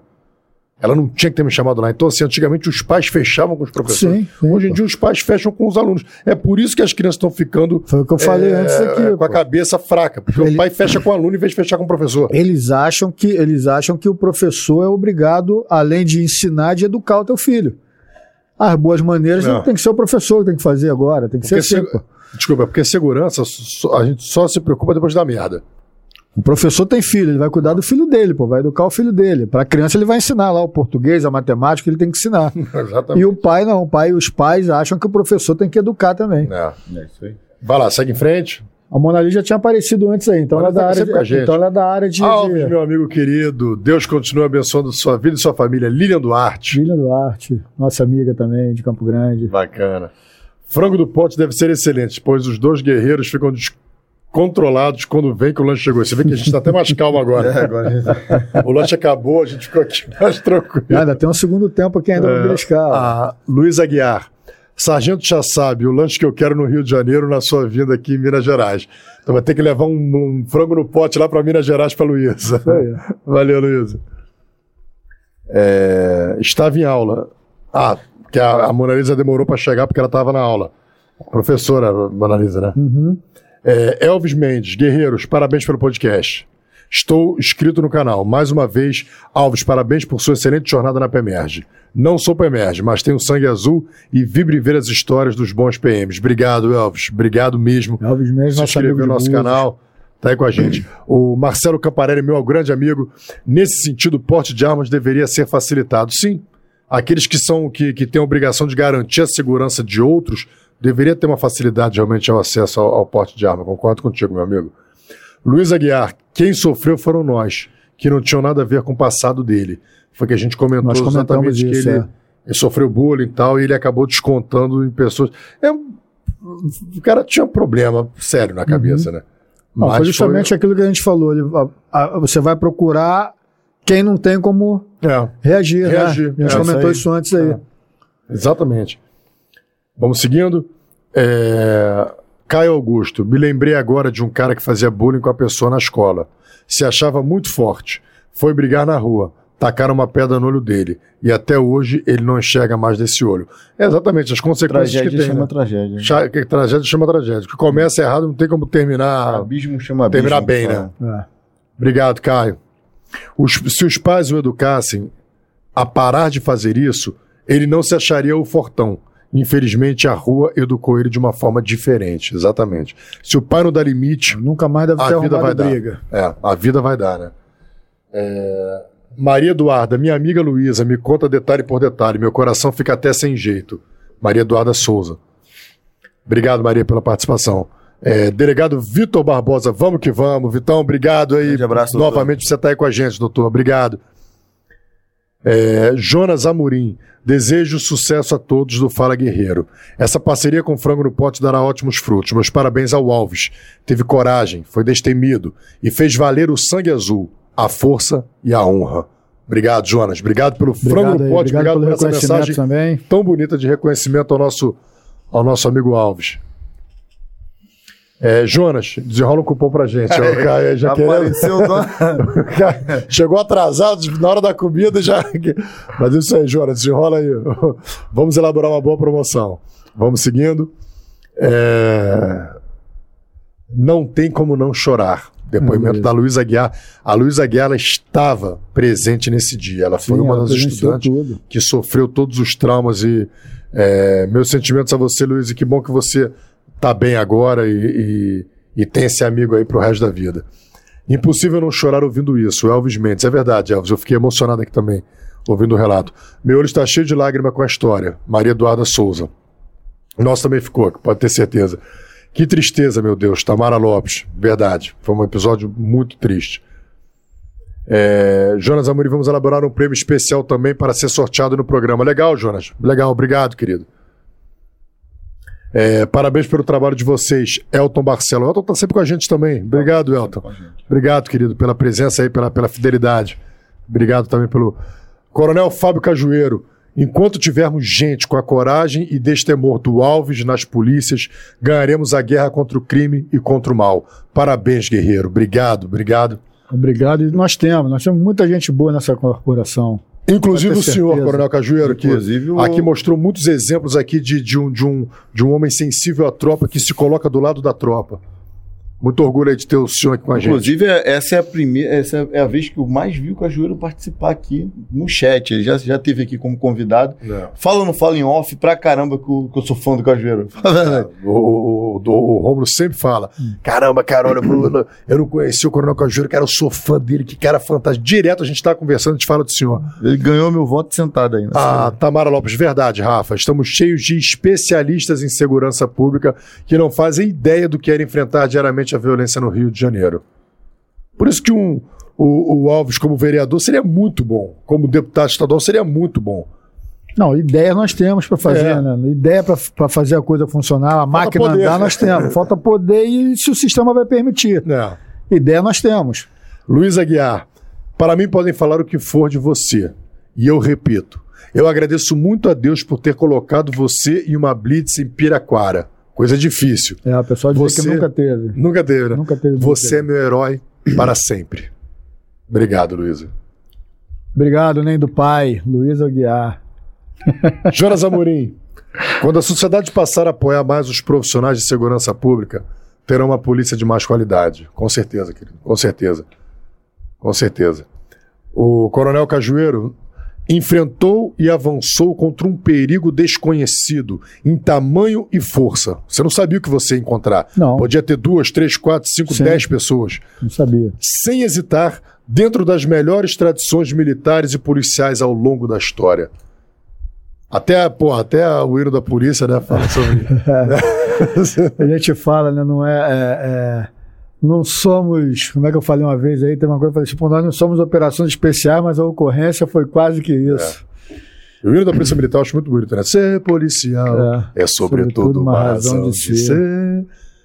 Enfrentar a morte, mostrar-se Mostrar-se forte no que que acontecer. acontecer. Verdade. Obrigado, Coronel. Obrigado. É, Alan também foi um herói. Sim, o Alan. Verdade, porque ele mesmo baleado, ele foi ali lutando pela vida e no final ele acabou conseguindo também salvar a vida dos demais, né? É, Daiane Oliveira, os policiais militares na formação têm práticas simuladas para casos como esse ou só no BOP? Na verdade, como um caso como esse, ninguém tinha, né, cara? Assim, porque. Não. Isso aí é o que eu falei. A orientação que está lá na cartilhazinha é cerca o local e aciona o BOP. O BOP que tem um negociador, o BOP que tem o atirador de elite. Entendeu? O, o certo é nós não entrarmos. Porque não tinha reféns, né? Não, a gente Ele- não sabia o que, que era. Não, e o cara não estava fazendo refém. Entendeu? Isso aí, mas Você também não sabia. Disparo de fogo, disparo de fogo. Uma pergunta que tem a ver, mas tem, mas não tem. O, o atirador de elite, que alvejou aquele criminoso que fazia refém a senhora ali na Tijuca. Aquele atirador não era do BOP, era? Lembra desse episódio? O cara com a granada. Ah, se eu não me engano, foi o Coronel Busnello. É, Se eu não me engano, foi ele. ele não era do BOP. Não, mas ele tem, ele tem o curso. tem ele curso, na mas, época- ele, mas ele não na era época não lotadão. estava no BOP. Não, não. Ele não era do BOP, mas ele tem o curso, ele é cursado, ele é caveira. Mas então, mas então essa foi exceção. Sim, ele tomou a frente ali. Ele tomou assumiu a a frente, assumiu a responsabilidade. Não sei de onde veio a arma, de onde era a arma, se era do, se era do BOP, de onde era, entendeu? Ele tomou a frente e fez ali. A moça deu uma caída no corpo, né? Isso. Acho que a moça desmaiou, uma hora deu uma, deu uma caída assim. Ah. O cara ficou exposto, ele deu, né? Isso. Eu lembro. Camila Alves. Minha Não, bebê não. de novo. Camila Alves. É, é a honra e o compromisso com o cargo que fazem os bons policiais, que fazem os bons policiais se tornarem os melhores. Legal, hein? Essa Pô, frase aí vale essa frase Vou aí. botar no status Pô, peraí que eu vou, vou fotografar essa frase aí que, pô, vou te falar aí, cara. Ouvi isso da Sua minha filha, aí. porra, ainda é, Porra, só, deixa, eu tirar uma foto dessa frase aí que eu gostei. Pra Cara. usar no discurso dele. é só pra encher, encher meus olhos d'água. Pô, vou te falar, hein? Essa elaboração não é não, cara, é uma frase profunda. É a honra e o compromisso com o cargo que fazem os bons policiais se tornarem os melhores. Muito bom, Camila. Em breve, num discurso do Rafa de Em Martins. breve, num discurso dos melhores. Obrigado, meu Rodrigo bebê. Monteiro, que Deus continue abençoando o podcast e a vida de todos vocês policiais. Obrigado, Rodrigo. Obrigado mesmo por essa mensagem. Quer mais? Foi. Alves, eu queria te fazer uma pergunta agora, que assim, é uma coisa que eu fiquei sabendo, voltando agora, que assim, você, esse momento, eu acho que foi o momento mais importante seu dentro da Polícia Civil, de- dentro da Polícia Militar. Foi, foi o mais Foi o marcante. momento mais marcante Mais de todos os seus 30, 29 anos de polícia. Foi um momento de glória. Sim. Mas assim, eu soube que você teve também um momento de tristeza, de derrota. Alguma fogueira que você pulou, teve alguma coisa, você teve algum problema com. com... Aconteceu alguma coisa na tua carreira de. de, de... Se foi preso, De foi abalar? expulso, foi. Não, não. Nunca aconteceu. Não, Não, comigo não. aconteceu nenhuma merda. não. Se for aquela história, uma história da linha vermelha que, que apareceu, É, qual foi? não, aquilo não é comigo, não. Não foi só. Não é comigo, não. Mas Ali, o nego não te jogou numa história aí maluca aí? o pessoal fala que fui eu, mas não foi comigo. Foi com um do- uma das pessoas que estavam lá. Ah, foi com um dos três. Um dos três, é. Entendeu? Pô, pior que você vê como é que é a vida, né, cara? Eu tava até contando com eles uma história esses dias. As pessoas, as pessoas ainda no Rio, no, no, no Brasil, ainda mais quando o alvo da, da conversa é um policial, as pessoas são especialistas em destruir biografias. Não. O cara no jornal, estampado no jornal como herói, daqui a pouco, durante a campanha eleitoral dele, no pleito eleitoral para vereador, não, tá se aproveitando. Aí depois uma ocorrência que não tem a ver com ele, tem a ver com uma pessoa que estava no dia. Qual foi essa história da Linha Vermelha? Só porque, porque assim, ó, eu, queria esclarecer a história porque é o seguinte, porque na minha cabeça, eu falei assim, caramba, que viagem. Assim, eu não te conhecia, Uhum. nem pensava chamar você pra cá, mas eu lembro que essa história surgiu, esse boato dentro da política, eu falei assim, caramba, irmão, o herói depois se meteu numa merda. Então, Pô, como é que pode, tal, não sei o quê, o que, que aconteceu, o cara já tava, porra. é, eu, eu, sabe como é que eu fiquei sabendo dessa história? Pelo noticiário da manhã. Pelo. Se eu não me engano, é o Balanço Geral amanhã, né? Não lembro se o nome na época era esse. O Coronel Amêndola era até o, o comentarista. Gustavo Marques que apresentava. Eu lembro que eu estava fazendo. Estava de folga, preparando o lanche do meu filho, para levar para ele. Do meu filho da minha filha, agora não lembro, para poder levar para a escola. Minha esposa estava trabalhando. Eu preparando o lanche dele. Então tem uma televisão na cozinha.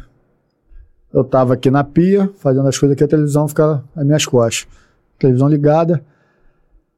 Aí eu ouço assim, é, herói da chacina de Realengo é preso em- por envolvimento em- em- na gangue das calcinhas. E quando eu falei aquele negócio herói da, da, da, da escola em Realengo, virei pra televisão, né, dei aquela olhada pra TV. Aí ele começa a falar, o, o sargento que atuou na escola Tasso da Silveira, papapá, foi preso. Falou teu, falou teu nome, Não, não falou meu falou nome. sargento. Não falou meu nome, falou sargento. Foi preso, assim, assim e tal, e contou a história. Né, o cara pegou um, um- Ele trabalhava na linha vermelha, estava na linha vermelha nesse dia. Aí pegou um pessoal que, daqueles que vem com, com lingerie lá de Friburgo para cá, sem nota fiscal, e fez o, o acerto dele lá e deu ruim, né? A mão de macaco. É.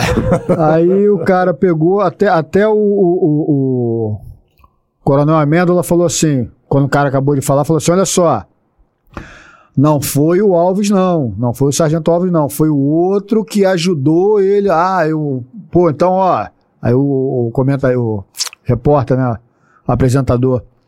Falou assim: ó, não é o Sargento Alves, não. Não é aquele que salvou as crianças, não. É o outro que ajudou. Aí falou ali na hora. Só que aquele negócio do herói de Realengo Que era, É. de Realengo era você. era eu. A imagem do herói Pô, de Realengo era aí, sua. Isso aí. Então, aquela coisa de falar que o herói de Realengo, que, que atuou na escola, estava preso, foi envolvido com isso, pô, foi um bombardeio em cima de mim na época. Entendeu? Você isso sentiu, você sentiu isso a até parada. hoje. Você Não, caiu- não, senti não. Não, porque... sentiu assim, as pessoas achavam que era você. Você Sim, isso aí dar- sim, sim. Porque você viu os comentários, na época você na rede social, era, na época era Orkut, né? É. Era Orkut na época, não era Facebook. Então você tava ali, você viu os comentários lá, pô aí, tá vendo? O cara fez isso, isso, isso, pô, tá preso. Aí eu tinha que ir lá comentar, pô, não é comigo, explicar a situação, que não era comigo. Isso tem até hoje. igual você acha que foi comigo, isso tem até hoje. É. Então, Pô. eu, eu Não, eu achei que você. que eu, eu- eu- falei assim, chegou o alguma fogueira você- tu pulou. Você tinha sido expulso. Não. É, chegou o boto que você tinha sido expulso. Você soube esse boto também, não Não, soube? eu perguntei a você, ô, ô, Rafa, mas ele tá ativo, ele tá na ativo na PM, pra tu ver como, como, como isso dura. Porque, tipo assim, eu vejo pouco jornal, ainda mais esses aí da, da TV aberta. Aí eu falei, pô, Rafa, mas ele, ele- como é que foi isso? Ele, ele, foi, ele voltou, foi reintegrado? Como é que tá essa situação? Porque É. Eu falei, não sei, meu irmão. Ele falou agora que tá sub. Ele falou assim, ele falou que é sub, então, pô. Ah, assim, até não tu sei- viu foto, né? Tu sei viu se ele foto. faz outra, não sei o que, tá aposentado, não sei.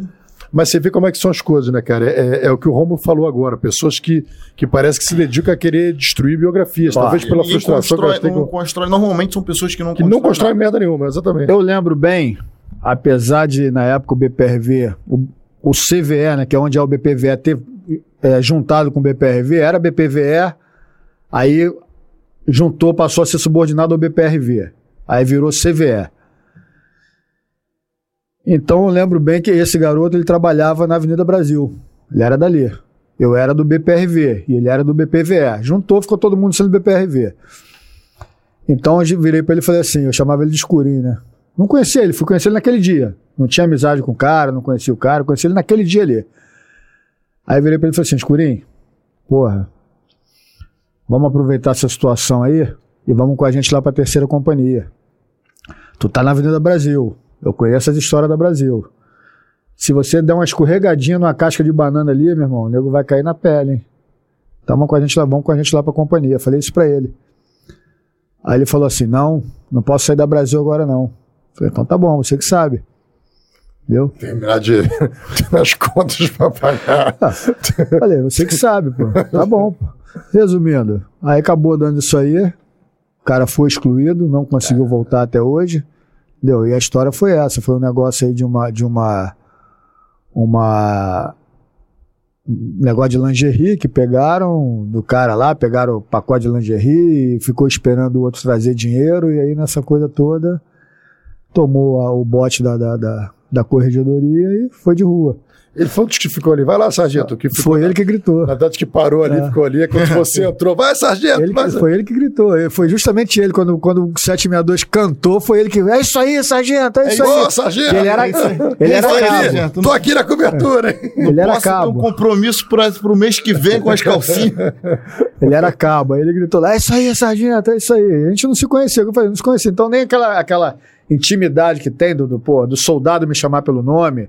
Né, um cabo, um sargento, pô, não, não tem que chegar, ô, sub, Alves, pô, aquela coisa. Às vezes, às vezes eu até brincava, tinha um colega, às vezes que a gente tava assim, aí eu, fala, Alves. Aí eu olhava assim, Alves? Olhava pro assim, Alves?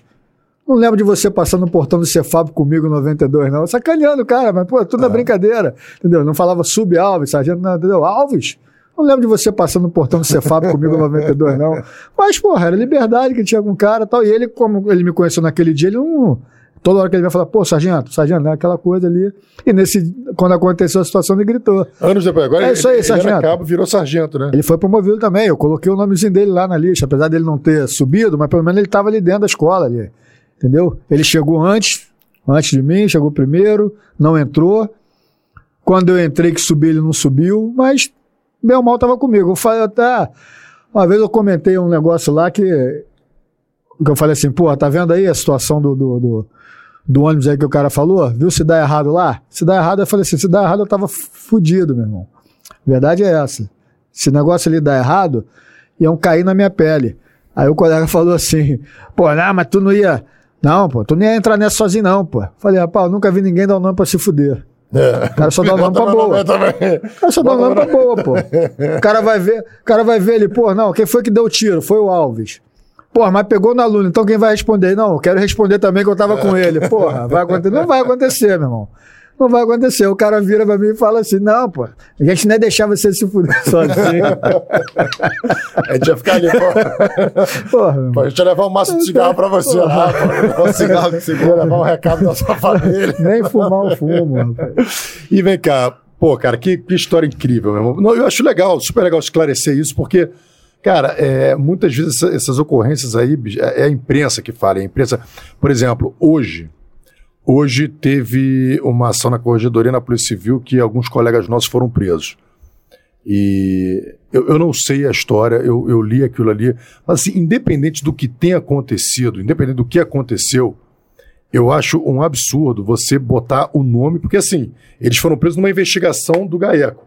Sim. Certo, foi preso numa investigação do GAECO. Ou seja, eles estão sendo investigados, eles vão, eles vão apresentar a defesa, eles vão ser julgados. Ou seja, então, até então eles são inocentes. São inocentes. Até que, se, ou seja, o GAECO tem uma, uma, Tiraram uma suspeita. foto na frente então, da tipo casa assim, do polícia. tira foto da frente da casa do cara, polícia. botaram a cara do cara, do- do- dos policiais, e botaram o nome dos policiais. Pô, por que com traficante Não pode fazer. bota iniciais, não bota foto? Eu suspeito. Quando é um ladrão, um homicida, um genocídio, o que merda que seja, você bota as iniciais do cara, você, você não bota a foto do cara. Agora, com o policial, você mete a cara do cara, você bota o nome do cara, você tira a foto na frente da cara. E a é instituição, e a instituição não defende. Sabe, isso é uma sacanagem. Isso Não, é, não, não. Então, assim, é, é- e aí o cara fica esti- estigmatizado pro resto da vida. Então, amanhã, se esse colega provar a inocência dele, A gente já ouviu aqui sacou? nessa mesa. Ninguém mais vai, ninguém mais vai, vai, vai, vai, vai ver ele como inocente. Daqui a 10 anos vai ter. Hein, Cara, pô, esse cara é do cara da sacanagem lá, tá, tá, tá, não sei o quê. Rafa, vou a falar- gente já ouviu aqui nessa mesa pelo menos uns, uns- talvez uns cinco policiais que foram presos, foram julgados pela sociedade, foram julgados por colegas e falaram aqui com a gente nessa mesa na condição de policial reintegrado que provaram sua inocência, Não, entendeu? Tanto que foram reintegrados. não. Exatamente. Ó, foi abril, fez 11 anos, né? Próximo abril agora, 12. Aí tem lá o Padre Miguel News, página no Facebook.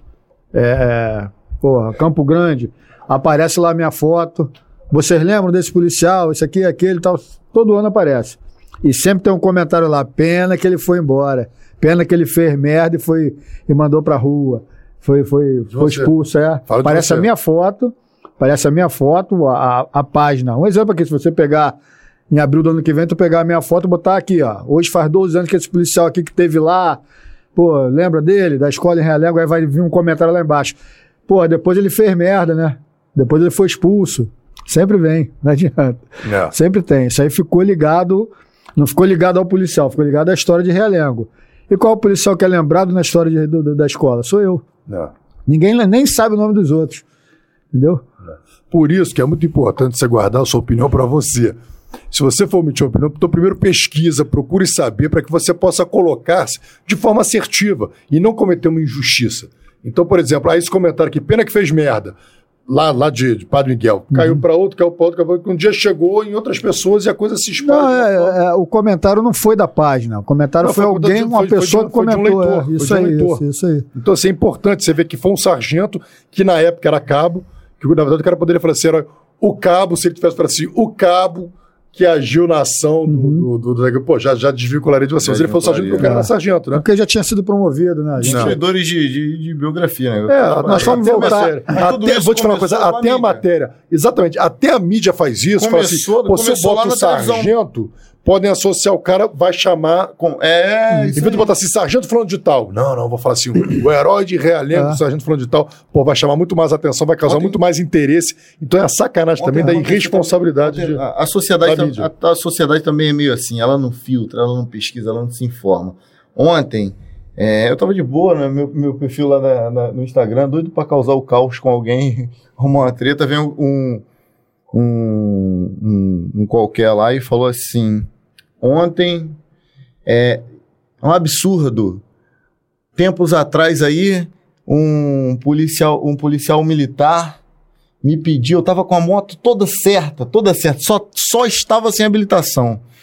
Ele me pediu 100 reais, como é que pode? O cara ganha 4 mil reais, me pediu 100 reais pra me liberar. Aí eu pensei, várias, pensei em falar várias coisas pra ele. Mas falei só, ô guerreiro, a corrupção é um crime bilateral. Você, você é tão corrupto quanto ele. Não sei de onde você tirou da sua cabeça que o criminoso é apenas ele. E outra coisa, o policial que você diz que supostamente te pediu dinheiro, eu não sei quem ele é, não sei quem é, qual o nome, não sei o número da viatura. Você, você tem nome e sobrenome. Eu sei que você é corrupto. Aí falei o nome dele. Você, fulano de tal, você é um corrupto. É gostoso ouvir isso? Então, dorme com essa. Porque a sociedade é aquilo que o Beto falou, né? A gente, a gente é formado para dizer não para a sociedade. A sociedade quer receber sim, quer receber sim numa, num- numa blitz, quando tá andando sem documento, quando tá com documento errado, quando tá embriagado dirigindo. Quer, ele quer receber sim, a gente dá não. Aí quando dá não, como assim não? Como assim não? Aí ele tenta te E o que, corromper. que pode fazer? Pô, o que, que pode fazer? É duas Isso polícias, não uma né? pra você e outra pro Ah, resto do mundo. Pô, o que, que pode fazer aí, irmão? O que, que a gente pode fazer? Pô? Pô, Ele leva- quer a polícia carro, ele, não. Eu queria uma polícia pra mim que atenda, atenda os meus anseios, me defenda quando eu precisar, mas que prenda os outros. Uma coisa que eu acho aí que a gente vê muito, né? É essa palavra aí na, na própria mídia aí. O suspeito de ter assassinado. Pô, já tá lá. Tá a, na frente a- da câmera. a filmagem do cara atirando, a filmagem do cara esfaqueando, agredindo. Então não é o suspeito, ele é o cara que matou, ele é o assassino. Aí o suspeito. Não, o suspeito. Pô, o suspeito acho que seria. Aconteceu um crime, você vai e começa a investigar. Aí o crime tá levando aquela pessoa. Aí sim, aquele ali é o suspeito, né? Vai ter investigação, tá levando para aquele lado ali, aquele ali é o suspeito. Agora, porra, o cara que tá na frente da câmera, aparecendo o cara atirando na pessoa, esfaqueando a pessoa, agredindo a pessoa, vai ser chamado de suspeito? irmão? Eu não consigo entender esse, esse, esse- Verdade. essa coisa desse, dessa mídia também, não. Mas acho que o objetivo também desse podcast é esse, bicho. É, é apresentar a polícia, é apresentar o, o ser humano por trás da farda, por trás do distintivo, e entender que, que é, a gente faz isso porque ama, a gente faz isso porque gosta, mas é, a gente tem aquela vida ali, pô, os nossos filhos, você vê que a sua filha como te emocionou, todas as vezes que ela entrava, te arrancava uma emoção, então as nossas motivações, elas, elas, elas são, são nobres, a gente, Pô, a gente quer a meu família. filho, que eu nem, nem falei nele, meu filho na época tinha 11 anos, ou 11 ou 12 anos, não lembro agora. Mas quando eu cheguei em casa, que eu cheguei na madrugada, a primeira coisa que eu fiz foi no quarto dele. Fui no quarto dele, aí dei um beijo nele, ele acordou, olhou assim pra mim, aí, pai, tô orgulhoso de você. Assim na hora, foi na hora. Pô, pai, tô orgulhoso de você, quer dizer. E a história do meu filho também é uma história legal, porque ele quando tanto eu quanto a mãe dele estavam trabalhando, minha esposa estavam trabalhando, a gente saía de casa, deixava lá um pratinho de comida já pronto, né, pro almoço dele, pratinho prontinho lá, na, coberto com outro prato dentro da geladeira, para ele chegar da escola, só botar no micro-ondas, esquentar e, e comer, né, almoçar. Então ele me contou que nesse dia, ele chegou da escola, abriu a porta da sala, entrou, quando ele entrou já foi lá e ligou a televisão. Foi pro quarto, tirou a roupa, foi no banheiro tal. Quando ele voltou, que ele passou indo pra cozinha, ele reconheceu a minha voz dando a entrevista. Ele reconheceu a minha voz. Ele disse que ele passou, ele ouviu, aí voltou e olhou pra televisão, me viu na televisão dando entrevista. Quer dizer, também não sabia o que estava acontecendo, mas aí né, viu o desenrolar da história. Depois a minha esposa ligou pra ele, falou com ele. E quando eu cheguei já estava todo mundo apagado. Minha esposa estava trabalhando, que ela estava de 24 horas aquele dia, foi de manhã, só saiu no outro dia pela manhã, ela é da área de saúde. E, e eu cheguei em casa e só estavam os dois. Só tava ele e minha filha. Que minha filha, ela ficava, ele ficava em casa já sozinho, e minha filha tinha uma senhora que nós pagávamos ela lá para tomar conta dela. Ficava na casa dessa senhora. Então, quando era o finalzinho da tarde, o que, que ele fazia? Ele ia lá, pegava ela, levava para casa e era o, o tempo de eu chegar. De eu chegar também em casa, então já estava todo mundo ali. Então ele fez isso, foi lá e pegou ela. Só que eu fui chegar só no outro dia.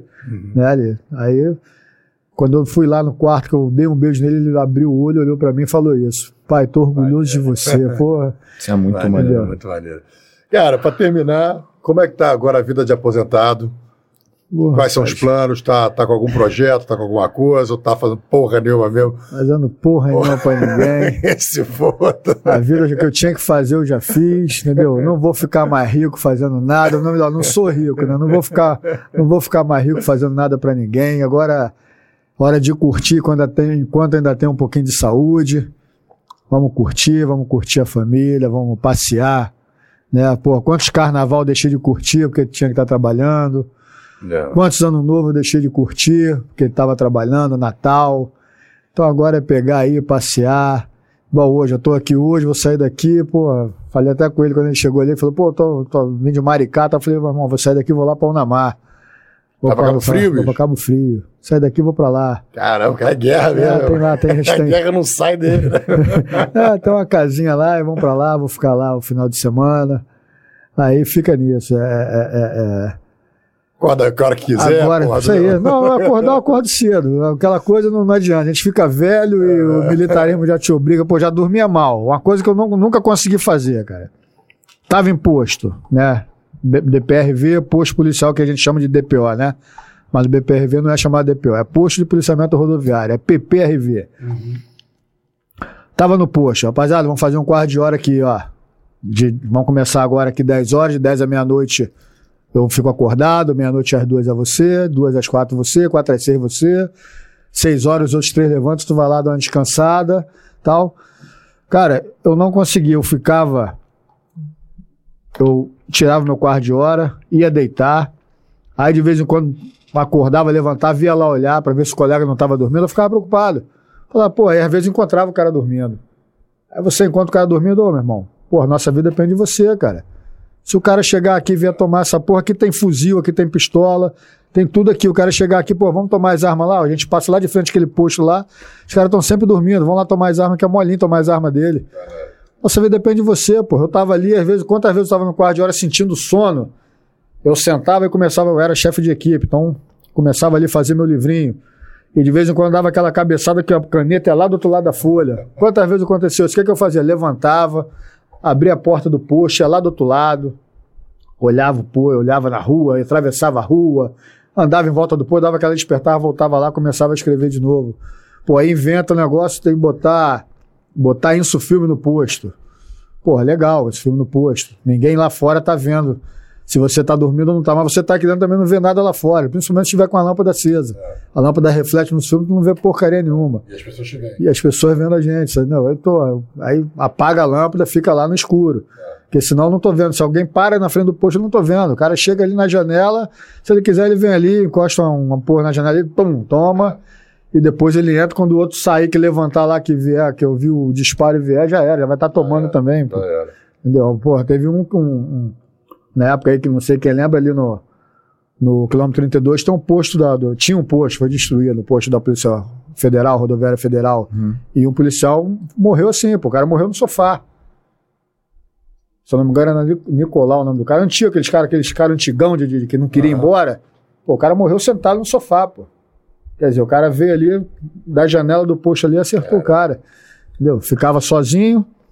Pô, isso acontece, eu sempre fui contra. Pra mim, uma equipe tem que ter no mínimo cinco pessoas. Aí cansei de equipe com três, eu e mais dois. Aí tem um acidente de trânsito, sai dois.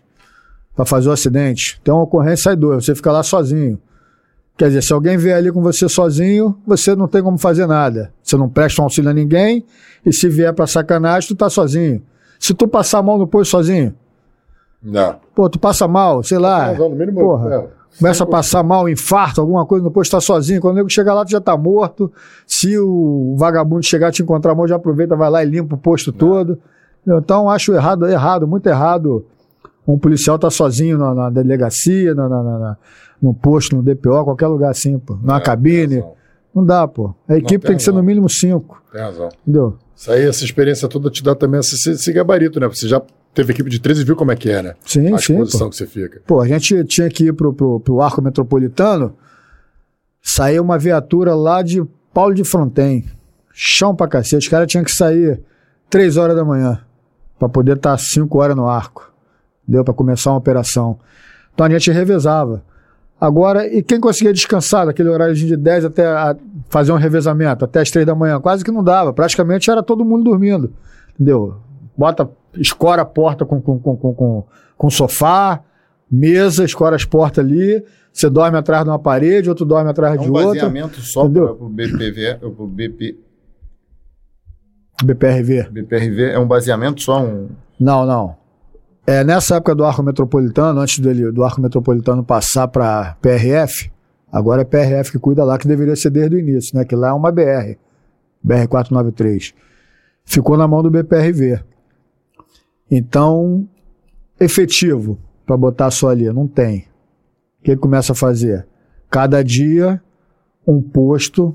A terceira companhia tinha cinco postos. Cada dia, um posto vai para lá.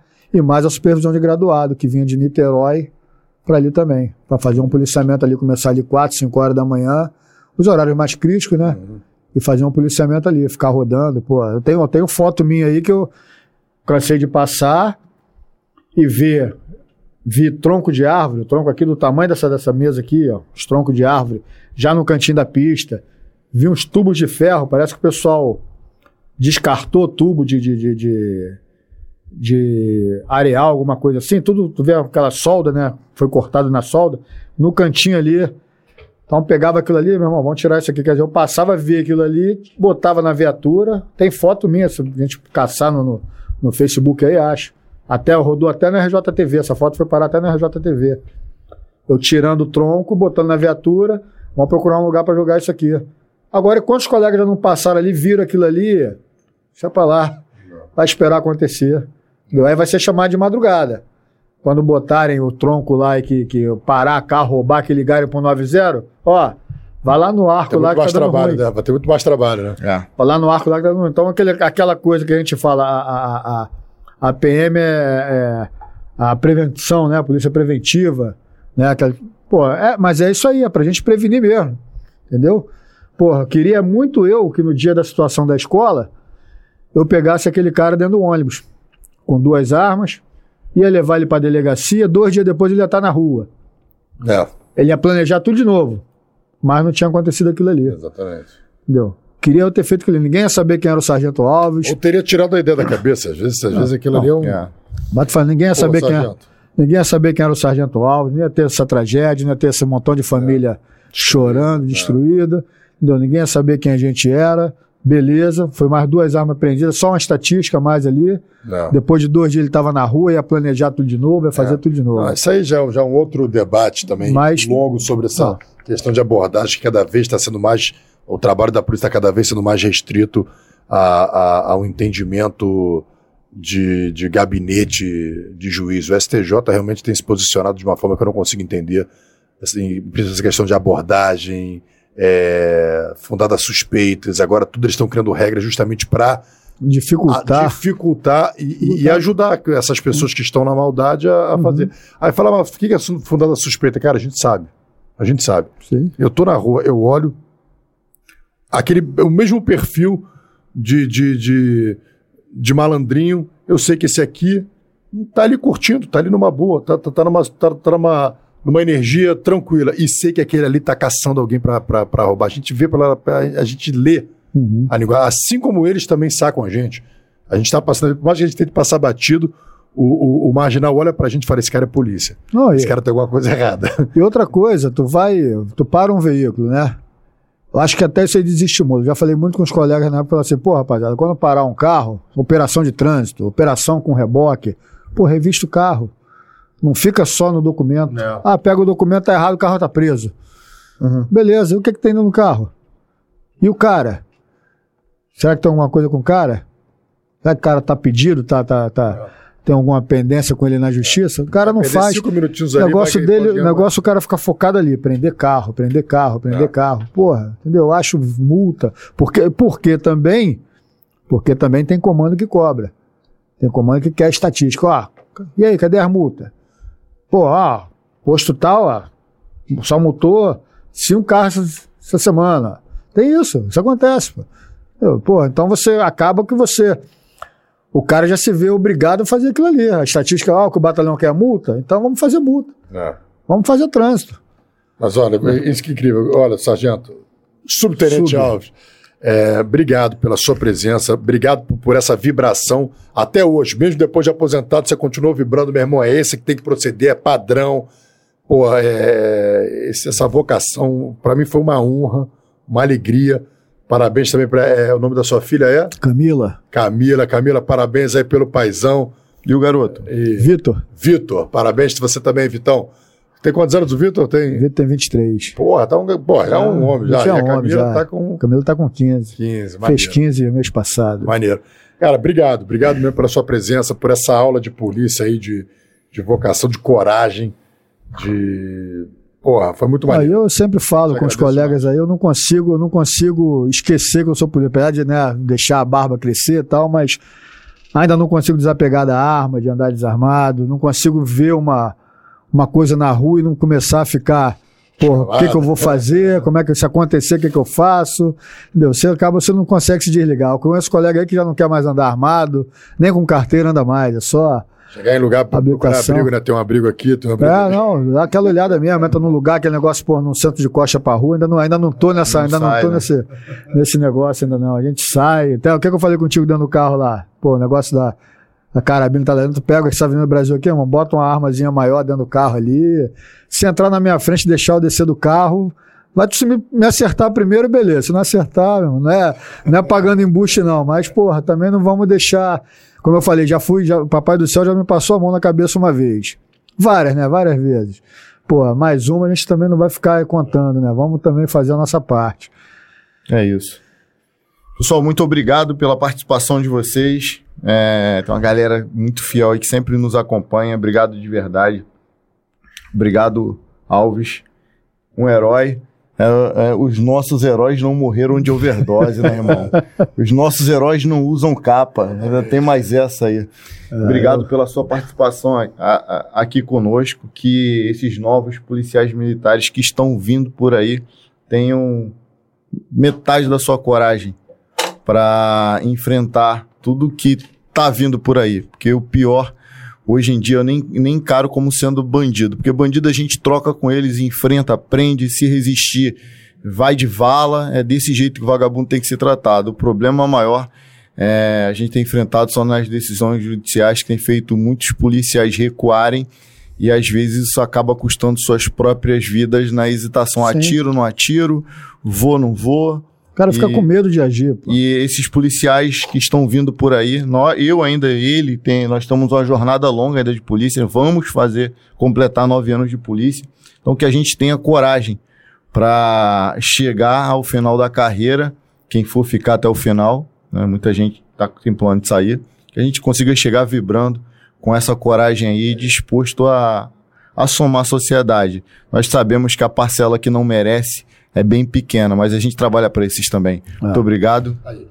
Alguma- Quero agradecer a vocês aí também. Agora. Ah, deixa a tua mensagem para aquela câmera ali e no final tu diz assim, ó, fala guerreiro. Show de bola. Vamos lá, eu quero agradecer vocês dois também pelo, pelo convite, né? Rômulo, Rafa. Pô, esse bate-papo maneiro que a gente tem aqui, que a gente consegue esclarecer e expor as coisas assim mais à vontade, né? Pô, você, um jeito de falar que você consegue fazer a população entender também. E o recado que a gente vai dar para a população aí, para quem está nos ouvindo, nos vendo, é o seguinte: contem com nossas forças de segurança, contem com a gente, confiem. A gente sabe que, infelizmente, toda profissão tem o, o mal profissional, não é só na polícia, que você vai encontrar o cara que, que age da forma errada, mas toda profissão tem o, o seu lado ruim ali, o seu mal profissional. Mas contem conosco, a maioria, pode ter certeza que a maioria são pessoas do bem. A maioria tem a coragem que eu tive, muitos têm, tá? E simplesmente fica realmente preso por um sistema, como falou aí a, a área jurídica, o cara acaba ficando com medo de proceder. E eu volto, boto aquele ditado, né? Melhor é, é, é, ser julgado por sete, né, do que carregado por seis. Então, se eu tiver que responder porque fez alguma outra coisa, eu prefiro responder dentro da lei do que sair dando um caixão carregado por seis pessoas. E o meu recado para vocês é esse, então. Contem com a nossa polícia. Espero que vocês tenham curtido esse bate-papo aí. Então, fala, guerreiro!